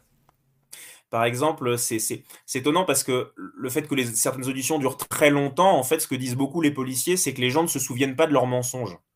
Donc, en fait, l'audition de chic, elle sert aussi à ça. Elle sert à ce que la personne parle, elle parle, elle parle, et puis à un moment donné, eh bien, euh, si elle ment, en fait, elle va d'elle-même se, dédire. Il n'y a pas forcément besoin du policier qui, insiste et qui confronte aux faits. Donc ces, techniques d'interrogatoire, parce que c'est de ça qu'il s'agit, elles m'ont beaucoup intéressé. Ce sont des techniques qui sont apprises en école de police euh, ou ce sont des techniques qui se transmettent de génération en génération de, de policiers, de policières? Je pense qu'il y a un petit peu des deux. Euh, euh, de ce que j'ai compris, en école de police, ils insistent aussi beaucoup sur la sécurité en interrogatoire. Euh, mais sur le côté audition de chic, j'ai l'impression que c'est plus quelque chose qui s'apprend au commissariat. D'accord, d'accord. alors, il y a ce personnage, j'ai oublié le prénom, effectivement, enfin le nom, qui, qui revient régulièrement.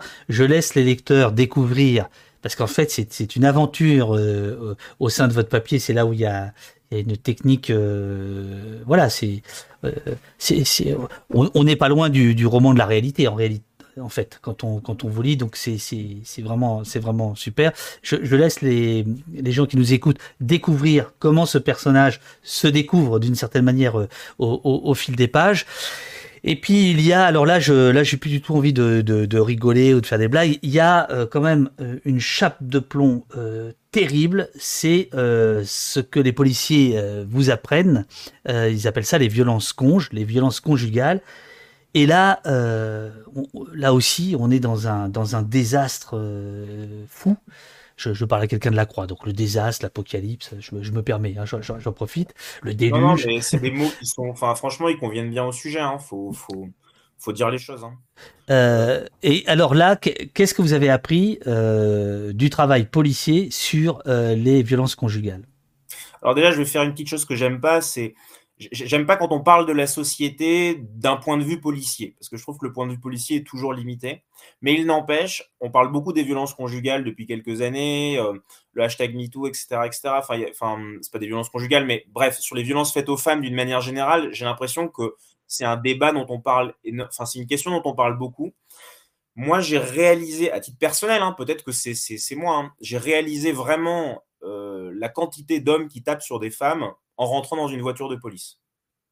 C'est-à-dire que euh, vraiment, c'est une quantité d'appels euh, et des appels qui parfois mènent à rien, rentreront dans aucune stat. Hein. C'est un type qui est sorti de prison puis qui va rôder autour de chez son ex-compagne dont on imagine la, terreur et puis bah, la voiture de, une voiture de police qui est envoyée là-bas puis qui tourne un peu et puis il cherche et puis le type est reparti. Enfin, des inters comme ça, c'est tous les jours. Euh, du coup, c'est une problématique sociale. Vous avez dit quoi? Des inters? Des interventions? Ah Oui, mais vous avez dit des inters. Ah, pardon. Non, non, c'est bien, c'est bien. Continuez. Euh, non, non, mais je, non, non, je, trouve, je trouve ça formidable. Ça veut dire que on, sent que vous êtes vraiment, non pas glissé dans la peau d'un flic. À aucun moment, euh, vous ne parlez, vous n'écrivez, et fort heureusement, comme un policier. Vous restez, si je puis dire, à votre place. Mais on sent quand même que euh, ça a irrigué en vous cette affaire, quoi. Alors allez-y. Bah, si l'avantage de l'écrit, c'est que ça permet d'être plus juste. C'est sûr qu'à l'oral, à des moments, la, la distance, elle est moins ajustée. Mais donc concrètement, qu'est-ce qui se passe sur ces violences conjugales? Eh bien, on se décide, notamment après le confinement de 2020, euh, où il y a eu une montée des violences faites aux femmes, mais pas tellement dans, à Lille. Donc, ce que me disait le parquet, c'est pas tellement en nombre, mais plutôt en intensité, avec énormément d'armes par destination. Donc, euh, tout l'électroménager, pour être euh, concret. C'est ça, c'est ça. Et en fait, on décide de monter, donc le commissaire adjoint, euh, Quentin Bachelet et, et, le commissaire eux décident de monter une unité de violence conjugale. Donc c'est 12 enquêteurs et enquêtrices. Donc déjà, c'est un coût pour le commissariat parce que ces enquêteurs, il faut bien aller les chercher quelque part. Donc ça veut dire qu'on en enlève à la financière, on en enlève euh, à droite à gauche, etc. Donc ça, c'est déjà, faut le réaliser. Et en fait, on les met à travailler là-dessus. Et en fait, je prends cet exemple dans l'article pour, bien expliquer qu'en fait, la, la, police peut jamais à elle seule réparer la société. Ça ne veut pas dire que son action est inutile, mais aujourd'hui, dans cette brigade des violences conjugales, euh, elle travaille sur 1200 dossiers. Ça, c'est les chiffres de novembre 2021. Et euh, ils ont une centaine de dossiers euh, chacun, c'est ça? Donc, ça veut dire que concrètement, une. concrètement, c'est impossible. Concrètement, il arrive le lundi matin, donc après avoir passé un week-end éventuellement avec sa famille, parce qu'il travaille pas tout le temps. Et puis en fait, il a 100 dossiers. Donc et, s'il y a un féminicide qui, arrive demain, bah, il ne sait pas lequel descend, euh, enfin, il doit juger un petit peu des priorités. Et en fait, il faut se rendre compte du temps de, de, procédure, mais c'est normal. Enfin, euh, parce qu'on parle de la paperasse, mais il ne faut pas tout mélanger. Euh, en l'occurrence, ces dossiers-là, on parle quand même éventuellement d'envoyer quelqu'un en prison pendant, je ne sais pas, potentiellement 10-15 ans. Donc ça ne peut pas être fait à la légère non plus. c'est grave. Imagine que bah, une femme mente, parce que ça peut arriver. Faut, enfin, il faut vraiment il faut vraiment euh, que ce soit judiciarisé correctement, ça prend du temps. Et en fait, pourquoi il y en a autant? Euh, Et donc, c'est un, impact psychologique. Ça, je, voulais insister là-dessus. Il, y a deux enquêtrices là qui ont craqué psychologiquement, qui sont parties en burn-out cet été. Voilà. Euh, parce que le, parquet. J'ai prévu tout un passage sur la, psychologie euh, des, policiers. Ah, ben, on en parlera. et, puisque ça intéressait euh, les, les, euh, certains, certaines questions, l'action de la procureure, par exemple, Carole Etienne, la procureure de Lille, elle, elle a décidé que elle demande à ses policiers, elle dit, hein, ces policiers, c'est intéressant. Le, regard de, du parquet et des magistrats sur la police, c'est intéressant. Les 40% d'enquêteurs, là, dans le lot, il y a des officiers de police judiciaire qui sont notés par le parquet. Donc ils ont, des, donc ils ont une double euh, casquette, quoi. Ils sont à la fois soumis à une autorité euh, administrative, donc c'est le commissaire, la direction départementale, le ministère de l'Intérieur, mais aussi soumis euh, au parquet, à la procureure, au ministère de, de, la Justice. Donc c'est, enfin, on, ne se rend pas compte de ça, mais des fois la tension police-justice, elle se joue dans le commissariat. Il faut, que je vous raconte une scène tout à l'heure en exclu. En plus, elle n'est pas dans le, dans le, mais pour, raconter ça. Mais bien, bien, bien. Il est bon ce, ce week-end, quoi. Il est bon, il est bon, il est bon. Carole Etienne, elle dit aux policiers maintenant, moi, je veux plus que vous demandiez, en fait, euh, sur la prise de plainte, euh, comment les policiers prennent les plaintes des plaignantes, etc. Euh, elle, elle dit aux policiers, je veux, je veux plus que vous demandiez aux victimes si elles portent plainte. En gros, vous rentrez dans un appartement, il y a une situation floue et il y a une femme qui a un bleu au visage, ou il y a une enfin, vous renseignez tout ça dans une main courante, et moi, je poursuivrai quoi qu'il arrive même si ça mène à un non-lieu, au moins on aura enquêté, on aura donné une réponse aux victimes. Mais derrière, ça fait une surcharge de travail. J'ai aucun jugement sur cette décision, mais derrière, ça fait un, travail euh, pour les enquêteurs qui est absolument euh, euh, délirant. Je, fais une petite précision parce que je vois que E Bodyguard, qui a pris un abonnement, et c'est son sixième, et je le remercie infiniment, dit bonjour tout le monde. Enfin, les femmes qui mentent, c'est tellement la minorité, et pourtant, on entend tout le temps cet argument. Je, précise que là, Michael vient de le donner, mais c'est pas du tout euh, la teneur de son article. Euh, euh voilà, c'est. non, en fait, en, fait, c'est pas tellement. Euh, en fait, quand je dis ça, c'est pas tellement que les policiers seraient obsédés. Enfin, je, je, suis, je suis un enquêteur des violences conjugales ma question, c'est pas tellement est-ce que la personne que j'ai en face de moi ment, euh, comme s'il y en avait une sur deux qui raconte n'importe quoi. C'est pas ça. C'est que si jamais euh, l'auteur de, violence ou de harcèlement ou de que sais-je est condamné, il va pas être condamné uniquement sur du déclaratif. Par exemple, euh, Saïd Sharfi, euh, qui n'est pas encore jugé et qui est présumé innocent, il va pas être condamné demain s'il est condamné parce que sa femme a dit ou son ex-femme a dit il m'appelle tous les soirs et il me menace. Il va être condamné euh, éventuellement, parce qu'une enquêtrice a montré, euh, après avoir obtenu du parquet une autorisation d'écouter, qu'il y a eu 3507 appels vers euh, donc provenant de 10 portables et qui, qui l'ont harcelé. Vous voyez ce que je veux dire? C'est-à-dire que c'est un mensonge, c'est pas uniquement une femme qui, inventerait ça. Pour, enfin, c'est pas pas là-dedans que je suis. C'est que pour condamner quelqu'un, notamment sur du pénal et des, cas aussi graves, en fait, ça demande une précision de procédure et un travail qui est long. En fait, mon, propos, il est juste là. Hein. Euh, bien sûr. Euh, poulet, euh, poulet, la, poulet talpin, je ne sais pas comment on dit, nous, nous donne une petite précision, pas, obligé de, de, de, de de répondre, si vous voulez, vous pouvez. Euh, l'augmentation des violences conjugales n'est pas tant une augmentation des faits qu'une augmentation des plaintes liées à la prise de conscience sociétale. Voilà. Euh, euh, alors, je, je, je sais qu'il est. Ce qui se dit à la brigade des violences conjugales aussi, c'est que le fait que le fait qu'on en parle plus, et ça pour le coup les enquêteurs et les enquêtrices s'en réjouissent, fait que il y a des personnes qui auparavant n'avaient pas idée de porter plainte et qui aujourd'hui le font parce qu'il y a des dispositifs qui sont mis en place dans les pharmacies, etc. Ça, c'est, ça, c'est une réalité, c'est salutaire. Mais derrière, c'est sûr qu'il faut judiciariser tout ça. Alors moi j'aime beaucoup votre euh, votre modestie, euh, Michael, parce que vous, passez votre temps à dire dans l'article, dans l'article. Non mais attendez, si cette année il y a eu une enquête, enfin bon, on est que le 15 juillet, 15 17 janvier, mais enfin euh, s'il y a bien une enquête qui a été publiée euh, ces six derniers mois, c'est bien la vôtre. Enfin, c'est plus qu'un article, votre affaire. Hein. C'est, c'est, un morceau, quoi. Ah non, non, c'est vraiment, vraiment, vraiment super. Bravo, Do. Mais vous pouvez dire article, hein, euh, mais moi, j'appellerais ça une enquête. voilà, une, vraie, vraie enquête de, un, grand reportage, quoi. Voilà. En fait, pour, pour, terminer, ce que je veux dire sur les violences conjugales, c'est que là où elles me paraissent intéressantes, c'est que, en fait, la police peut rien à elle seule. C'est-à-dire que la, police n'a la capacité de régler aucune problématique sociale, toute seule.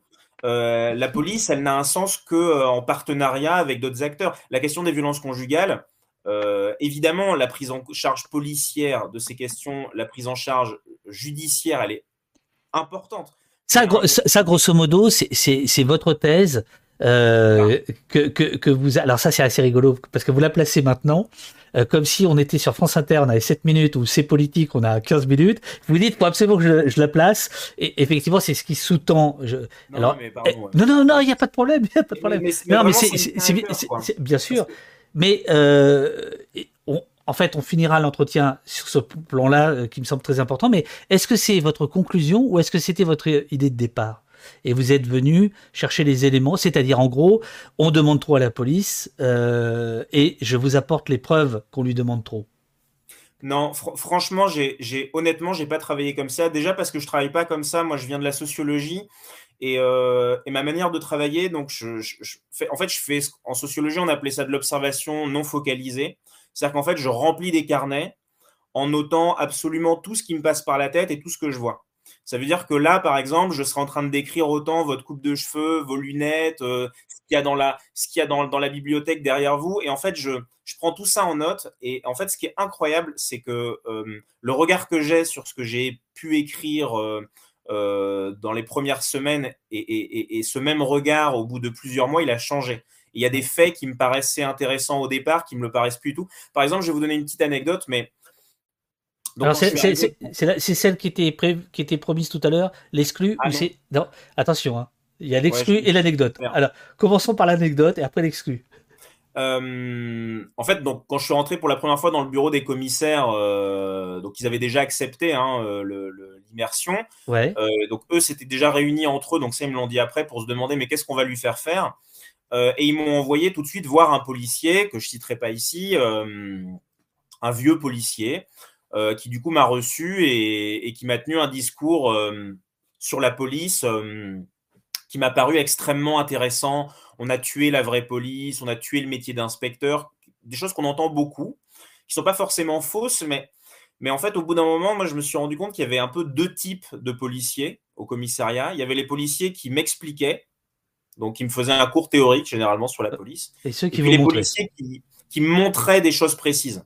Et en fait, euh, moi, c'est ces policiers que j'ai sélectionnés. Donc, euh, parce qu'au début, les discours étaient hyper séduisants, euh, mais il y a aussi des policiers. Enfin, bon, c'est pas très sympa, mais en police secours, vous avez des policiers qui ont vraiment. Ils ont l'habitude qu'on soit pas très sympa ici avec eux. Voilà. Ils vous en voudront pas il y a des policiers, et ça, c'est vraiment. Enfin, tout le monde le sait dans la police, il y a des policiers dont l'action. Sont, ils sont rares et minoritaires, hein, mais dont l'action consiste essentiellement à cramer du gasoil en voiture. Voilà. C'est-à-dire qu'ils ne font aucune initiative. Ils répondent aux appels, mais alors euh, mollement. Bon, après, s'il y a quelque chose de grave, ils vont quand même le faire. Enfin, ça reste des policiers, mais. Mais, mais donc, vous avez des policiers comme ça et, des vacations de, de, de, 5 ou 6 heures dans une voiture avec des gens qui vous, expliquent le, métier. Donc, euh, euh, en faisant strictement rien, ça peut être euh, extrêmement long. Et pour revenir à la question de départ, j'ai construit cette enquête comme un rapport d'étonnement. Voilà. C'est-à-dire, euh, qu'est-ce qui m'a le plus étonné sur le terrain? Et j'ai essayé justement d'essayer de, déjà d'assumer une subjectivité euh, donc j'ai créé la première personne. J'essaie pas de, de, de, construire de fausses objectivités en donnant la parole aux uns puis aux autres, en construisant des, des parfois des, oppositions un peu factices. J'assume qu'à des moments je plonge dans un regard. Et là, c'est le regard de la hiérarchie sur les, les, les polices secours, où on essaie le regard du geôlier sur la hiérarchie, etc. Donc d'essayer d'assumer aussi euh, bah de, de, de, quel point de vue on se place mais, euh, mais j'ai essayé vraiment d'écrire surtout ce qui m'a étonné. L'audition de Chic, par exemple, je ne m'attendais absolument pas à ce que ce soit le démarrage d'audition de, de, de manière d'interroger. quoi. Euh, alors, alors euh, plusieurs choses. Euh, quand vous parlez de ma coupe de cheveux, ce qui est, très aimable à vous, euh, je comprends mieux maintenant pourquoi vos personnages sont tous si bien décrits. C'est-à-dire vous décrivez les, visages, etc. Ça, fait partie euh, tout, bonnement là pour le coup du plaisir du, lecteur. C'est-à-dire que voilà, on n'est pas simplement avec des noms, on est avec des, silhouettes, avec des visages, avec des gueules, etc. Donc euh, maintenant je, comprends mieux. Euh, le sociologue qui, fait une observation non focalisée, malgré tout, il influe sur la scène. Euh, il, il, il n'est pas neutre. Je, veux dire, sa présence modifie la perspective de tout le monde, etc. Ça, ça n'apparaît pas dans votre dans votre enquête. C'est-à-dire qu'à aucun moment, sauf à un moment donné quand vous rencontrez un, dénommé euh, mutique, vous l'appelez le mutique, celui qui veut pas vous parler dans la bagnole. Et puis euh, je laisse la surprise à ceux qui nous écoutent. Euh, mais ça, par exemple, euh, est-ce qu'il n'y a pas un tout petit peu de tromperie sur la marchandise, si, si je peux me permettre? C'est-à-dire, on est plongé dans une immersion et à un moment donné, euh, vous nous faites oublier que vous êtes là et que donc en tant que observateur, badgé observateur, malgré tout, vous influez sur ce qui se passe. Alors, évidemment, euh, c'est un biais. Euh, alors, je peux répondre à deux niveaux. Dans l'écriture, ce qui était super compliqué pour moi, c'était de bien mesurer de quoi est-ce que le lecteur a besoin comme mise en scène pour euh, déjà s'y retrouver, parce que je suis un élément de fil rouge. Moi, je suis un peu Tintin au commissariat, en fait. C'est-à-dire, j'arrive, je découvre, je me balade, on change. Mais en fait, sans moi, euh, ben, il n'y a pas de prétexte pour euh, ouvrir telle porte ou pour changer de bureau, etc. Donc là, on est purement dans de la narration. Et donc, euh, à, des moments, je me disais à quel moment j'en fais pas trop. à quel moment je me mets pas trop en scène et ça va pas agacer ou alors voilà. Donc ça déjà, c'est une vraie question d'écriture. Et sur le terrain, concrètement, il y a des situations où je me suis sincèrement posé la question est-ce que telle unité ne déclenche pas telle affaire parce que je suis là? Et quand j'ai eu ces doutes-là, je n'ai pas décrit la scène. D'accord. Euh, de toute façon, j'étais assez protégé par une décision que j'avais prise. Euh, c'est que j'étais pas là pour. En fait, euh, dans cette enquête, il n'y a pas de grandes affaires. Euh, moi, je m'étais fixé une limite, c'était la Voix du Nord. C'est-à-dire que la Voix du Nord a, de très bons faits diversiers. Et dès que les faits diversiers de la Voix du Nord traitaient une affaire concernant Roubaix, ça veut dire qu'elle était trop grande pour moi. Parce que je voulais pas que, le, par exemple, un homicide, je voulais pas que l'attention à cet homicide et à sa résolution, en fait, il capte l'attention du lecteur et qu'il le désintéresse du travail de police. Et je peux pas, en fait. Alors, il y, a un contre-exemple dans votre travail. Puisqu'à un moment donné, et on en parlera aussi avec les, les, les, les ripoux et les violences policières que vous abordez, tardivement, je vous en parlerai, euh, il y a éruption euh, d'un fait divers au commissariat euh, par des policiers eux-mêmes. Et ça, ça fait, c'est même RTL qui le révèle. Donc voilà. Mais là, c'est autre chose. On, on, on, a compris votre, votre, votre point de vue là. Dites-moi, l'exclu, vous nous la donnez maintenant? Et après, je continue le, le en fait, elle m'est totalement sortie de la tête. C'est pas une blague. C'est ça, c'est ça. C'est ça. arrêtez, de boire, arrêtez de boire de l'eau. Arrêtez de boire. De... Non, non, elle va vous revenir. Alors, euh... je, ne sais plus du tout de, euh, je sais plus du tout de quoi il s'agissait. Vous voyez les techniques d'interrogatoire? Euh, c'est foireux chez moi. Euh, bon, non, ça me permet de déconner un peu, alors que là, je replonge dans, dans quelque chose qui m'a qui, qui m'a bouleversé, c'est la place des enfants évidemment euh, dans votre dans votre enquête. Euh, je, je, je, viens de vérifier, vous avez 34 ans, donc vous êtes, euh, vous êtes éligible à l'Albert Londres. Donc j'espère que les gens de la Croix, ils vont, euh, ils vont vous mettre à l'Albert Londres. Puis, puis, puis voilà, on est déjà le 17 janvier, donc c'est même pas la peine que les autres y, concourent, c'est vous. Voilà, vous, vous avez l'Albert Londres cette année. Voilà, avec ça. Et puis vous allez pouvoir faire un bouquet. décerner. ouais, ouais, moi je décerne l'Albert Londres. Je fais pas partie du, du comité, hein, mais, mais, bon, eh, ça c'est, ça c'est du Albert Londres. Je veux dire, c'est du grand reportage. Qu'est-ce qu'il faisait Albert Londres hein? Il allait sur, les, sur le, Tour de France, les forçats de la route, il passait trois semaines, il allait en Guyane. Euh, euh, bon, lui, lui, il allait en Guyane pour fermer euh, les, les, bagnes. Vous, je suis pas sûr que vous ayez envie de fermer les commissariats. On peut pas dire que vous soyez abolitionniste. non, moi je non à titre personnel, j'ai pas de non. Je, je, je, je, pense que la police est nécessaire. Enfin, l'action de police est nécessaire. Je pense qu'elle est. Je pense qu'il est nécessaire de bien la cadrer aussi. Euh, ah oui, j'ai retrouvé la, euh, ce que je voulais raconter. Et d'ailleurs, ça a un lien avec ça. C'est que, prenons ce slogan, la justice est laxiste. Oui. Donc, cette opposition police-justice, par exemple, bah, en fait, elle se joue, et, pourtant, et pour, pour, elle se surjoue d'ailleurs parfois euh, dans le service de car qu'on montrait tout à l'heure. donc, ce lieu où les policiers de voie publique présentent des interpellés. Alors, il y a différents policiers de voie publique. Il y en a des très bons euh, au niveau en termes de procédure. Par exemple, le chef de la BAC à, Roubaix est un officier de police judiciaire. Ça a l'air de rien comme ça, mais c'est ah bah assez incroyable. Ça parce que c'est-à-dire que lui, sur le terrain, il est déjà en train d'écrire son PV. C'est-à-dire qu'il est, il est, il, est pas dans un, un euh, schéma où. Euh, est-ce que je peux, est-ce que je peux le traduire autrement? C'est-à-dire qu'il n'est pas en train de dire euh, la police fait la justice sur le champ, mais euh, remet à la justice les personnes pour que la justice ait lieu. Un peu c'est la différence, non? Exactement. Et puis il sait abandonner des situations. C'est-à-dire eh que, par exemple, s'il est avec, s'il interpelle quelqu'un qui a, je sais pas, une dizaine de bonbonnes d'héroïne sur lui, et que en fait il a une suspicion que cette personne bah, elle cachait la drogue à tel endroit s'il a rien pour raccrocher la personne à l'endroit c'est-à-dire une clé une pièce d'identité avec une adresse il va même pas s'énerver en fait il va même pas se sentir frustré il va même pas se dire ah non, mais je sais que la drogue est là, il faut absolument que je l'attrape. Non, en fait, il se dit bon, bah de toute façon, ça sert à rien d'aller s'énerver, je pourrais pas l'écrire, ça donnera rien judiciairement, donc on s'arrête là.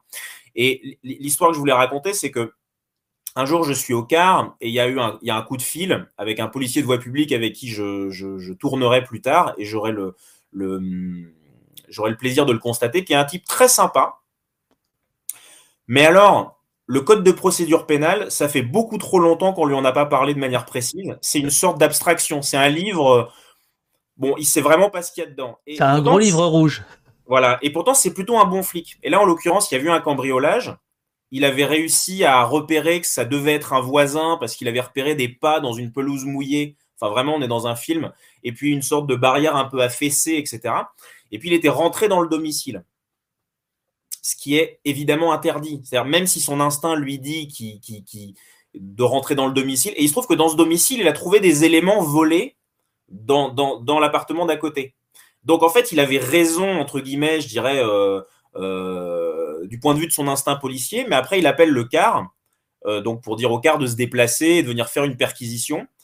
Et là, il se fait engueuler. Donc là, il y a le, policier qui l'engueule, qui lui dit Mais t'es rentré, enfin ta procédure, elle tient pas la route. Et en fait, ils ont pas euh, la procédure, elle a été, euh, enfin, ils sont même pas allés jusqu'à faire la procédure parce qu'ils savaient très bien que ça allait être cassé, quoi. Et, et, ce que je voulais raconter à travers ça, c'est que ça, ça arrive quand même régulièrement. Et en fait, dans le jargon, ils appellent ça une perquisition mexicaine. Voilà. C'est le collègue qui, qui rentre. Euh, Donc, on est bien d'accord, la perquisition mexicaine, si ce terme existe, c'est que euh, le il y a un usage, quoi. Donc, il y a une répétition. Il y a. Vous savez, euh, avant de rentrer C'est pas parce qu'il est mexicain, votre copain. Non, pas du tout. C'est parce que c'est parce que c'est une perquisition n'importe comment. avant de rentrer au commissariat de Roubaix, j'étais persuadé que le gros problème dans la police, c'était le la formation initiale, qui est un sujet parce que quand on veut recruter plus de policiers, étant donné que le le cheptel de recrutement est pas extensible et que globalement, bah, c'est aussi, aussi souvent le même que l'armée, etc. Bah, euh, du coup, ça oblige à recruter à des, à des niveaux plus faibles. Mais en fait, au commissariat, ce que j'ai plus ressenti, c'est que le vrai problème, les, policiers, quand ils sortent d'école, ils sont pas si mal formés, euh, notamment euh, le droit, ils le connaissent à peu près.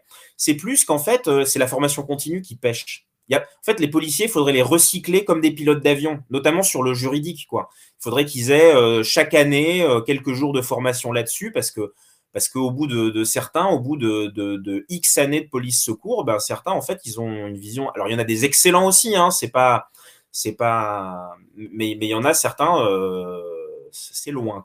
Alors je, disais, il y a les enfants qui qui court, si je puis me dire ça comme ça, dans votre dans votre reportage, dans votre enquête.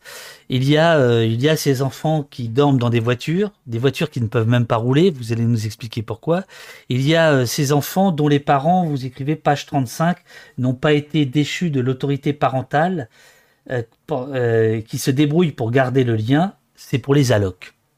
Hum, c'est un policier qui dit ça. Ouais. C'est un policier qui dit ça. et comme comme ce n'est pas un syndicaliste de police qui balance ça sur CNews, on vous écoute. Je, veux dire, on se dit bon, ok, d'accord. Donc là, il y a une réalité. C'est pas, euh, c'est pas du slogan de flic euh, qui veut euh, plus d'adhérents, etc. qu'est-ce, que vous pourriez nous dire de ces deux, de ces deux points-là que moi j'ai notés? Peut-être que vous en avez noté d'autres sur la question des, de, de l'enfance. Moi, c'est ce qui m'a sidéré. Enfin, enfin l'aide sociale à l'enfance et le, le, le, ce que l'État doit euh, à des enfants euh, en France, c'est absolument pas respecté. Euh. et les policiers s'en désolent en fait. les policiers s'en désolent et c'est désolant que ces enfants soient, soient aux prises avec ces policiers. En fait, concrètement, Concrètement, il y a beaucoup d'enfants des rues à Roubaix, enfin voilà, de, je les appelle comme ça, c'est-à-dire des, des, enfants qui se sont échappés d'un foyer euh, pour fuir des violences parfois, euh, et puis qui du coup se retrouvent les petites mains du trafic. Il y a aussi des enfants évidemment abusés. Euh, je raconte cette scène aussi, c'est-à-dire la, première fois que vous voyez une perquisition, donc la porte qui vole à 6 heures du matin, si c'est avec le raid, il y a une colonne qui rentre, etc. La première fois, c'est ça que vous regardez. Et puis en fait, la deuxième, la troisième, la quatrième fois, après, c'est les gamins qui sont là en fait, qui voient leurs parents se faire interpeller ou qui, qui vivent dans des conditions qui sont quand même extrêmement compliquées.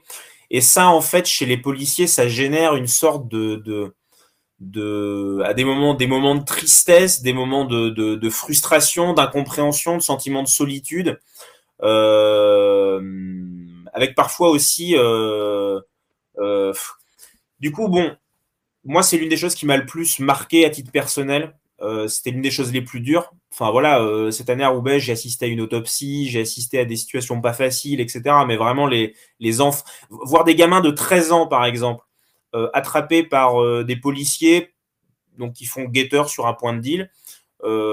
et les policiers les ramènent. Alors déjà, c'est un peu étonnant parce qu'ils les ramènent presque pour des raisons éducatives. C'est pas parce qu'ils sont guetteurs sur le point de deal, c'est parce que bah, juste ils, ils, parlaient un peu mal. Donc il y a un petit côté bizarre. Donc euh, les policiers décident de les ramener au poste en se disant aussi, bon, euh, cette fois on met un coup de frein, euh, on les laisse pas nous parler comme ça, voilà. Bon, mais la, scène se fait sans, enfin, c'est banal, il n'y a pas de violence, il se passe rien.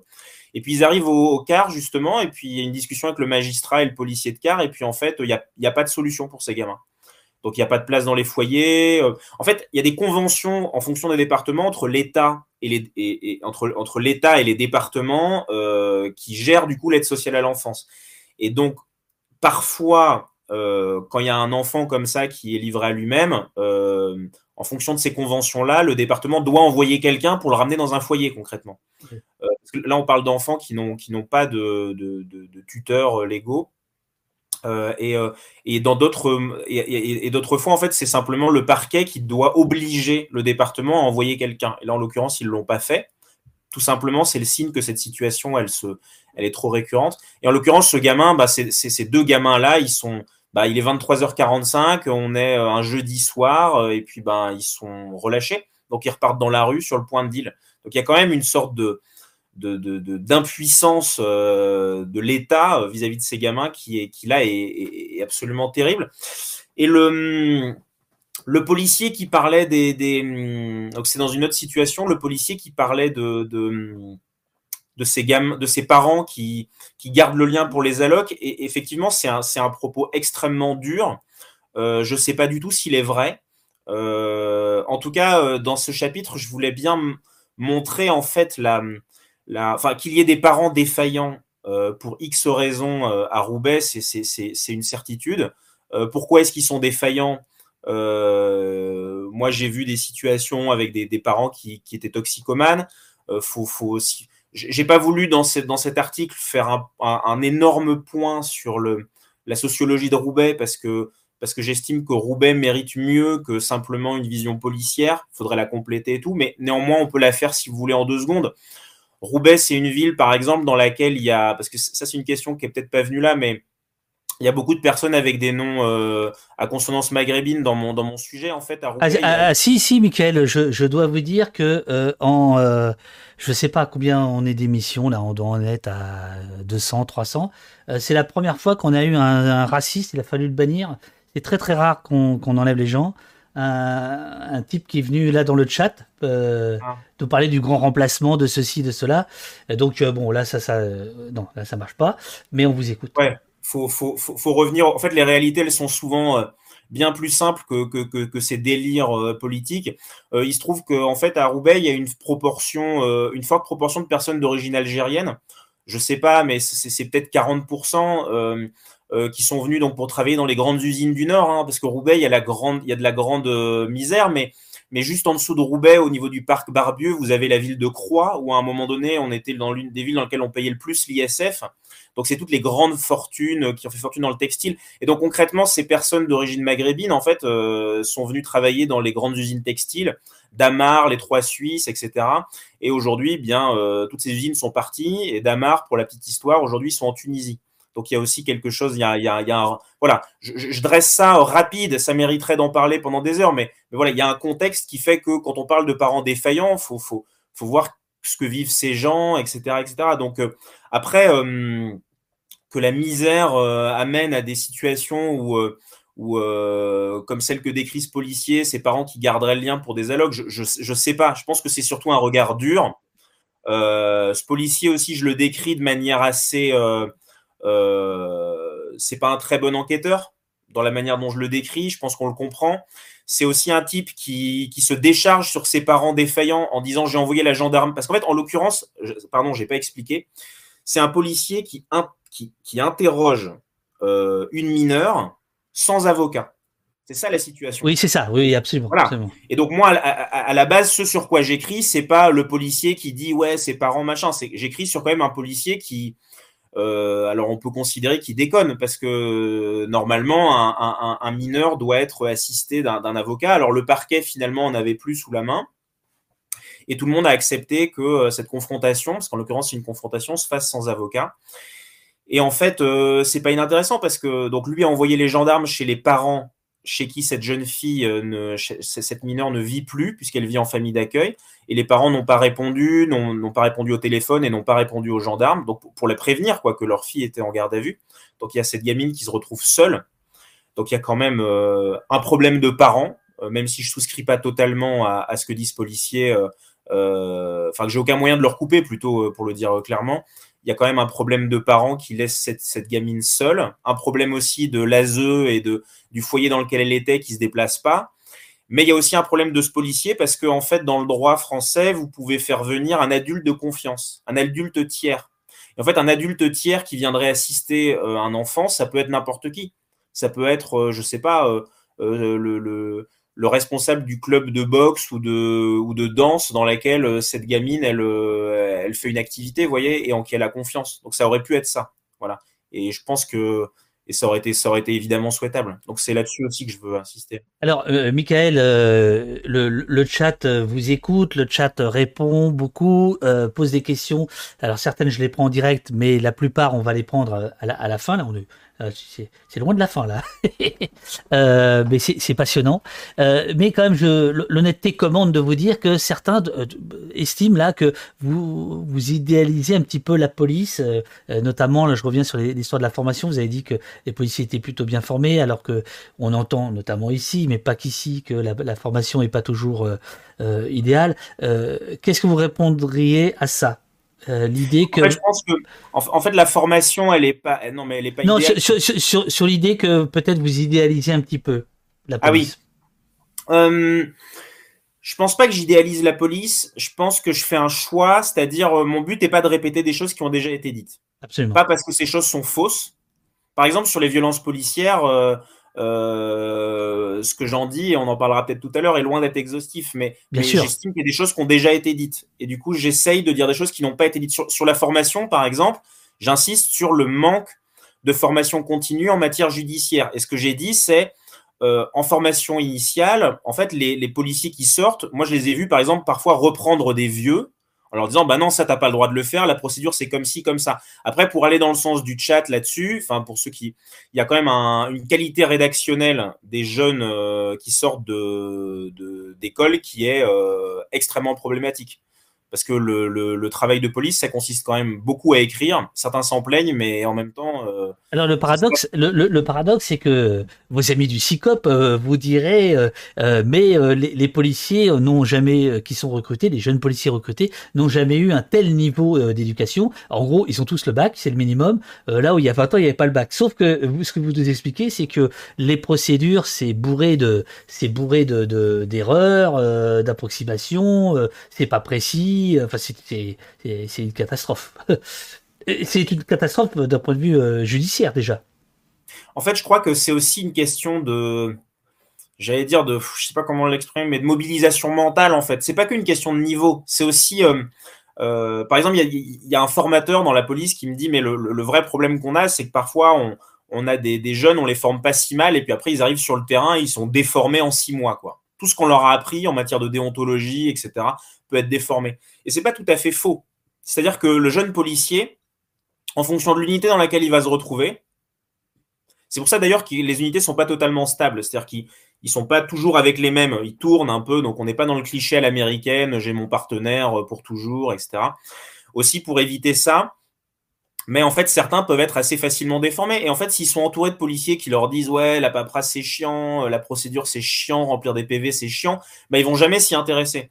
Alors qu'en fait, oui, il y a un petit côté chiant, euh, notamment, ce qui est chiant, c'est de tous les logiciels dans lesquels ils doivent renseigner des codes. Par exemple, quand ils rentrent d'intervention, ils doivent renseigner le code du quartier dans lequel ils sont ils, sont passés, le code de de, de l'amende forfaitaire euh, parce qu'ils ont mis 200 euh, balles à quelqu'un qui avait un peu de cannabis, et puis ils doivent faire ça pour tout ce qu'ils ont fait dans la journée. ça, ça, avait été évoqué au, c'était un des rares moments intéressants du Beauvau de la sécurité, ouais, voilà, ça, où les, les, les, les logiciels d'aide à la à la rédaction euh, de, de, PV, en fait, euh, c'est plus un problème qu'autre chose, semble-t-il. Voilà. Donc non, je pense, je pense pas que j'idéalise le métier de policier. Euh, je pense que j'essaye d'être efficace dans le regard que je pose sur lui, et je pense que cette efficacité, elle consiste à à pas répéter des choses qui ont déjà été dites, mais c'est pas un jugement encore une fois sur ce qui est dit sur la police, quoi. Voilà. Alors, euh, il y a un truc marrant. Après, je vais revenir sur votre enquête. J'aimerais parler avec vous des geôles, de la, politique du chiffre, euh, peut-être l'institut médico-légal et les violences policières et la psychologie des policiers. Et puis euh, votre analyse. Donc, euh, vous voyez, il y a encore, il y a encore du pas sur la planche. Je peux accélérer le, le, le, truc ou sinon on a le temps et puis c'est comme vous voulez. Vous, on prend le temps. Moi, je suis vraiment content d'en parler avec vous. Ça permet de rentrer dans le fond, donc on prend le temps. bon, super. merde. Bah, bah, pour le coup, c'est moi qui, qui, qui perds le fil de ma. De... Si, voilà. Euh, j'ai vu dès vendredi, alors parce que j'ai oublié de préciser, c'est en kiosque euh, encore une semaine. Hein. Tout ce dont on parle, euh, les gens, c'est 3,80€. Franchement, ça vaut le coup. c'est en, en, kiosque encore une semaine. merci, Michael. on vous remercie de prendre le temps de, de, de, rentrer dans les, dans les, dans les, dans les détails.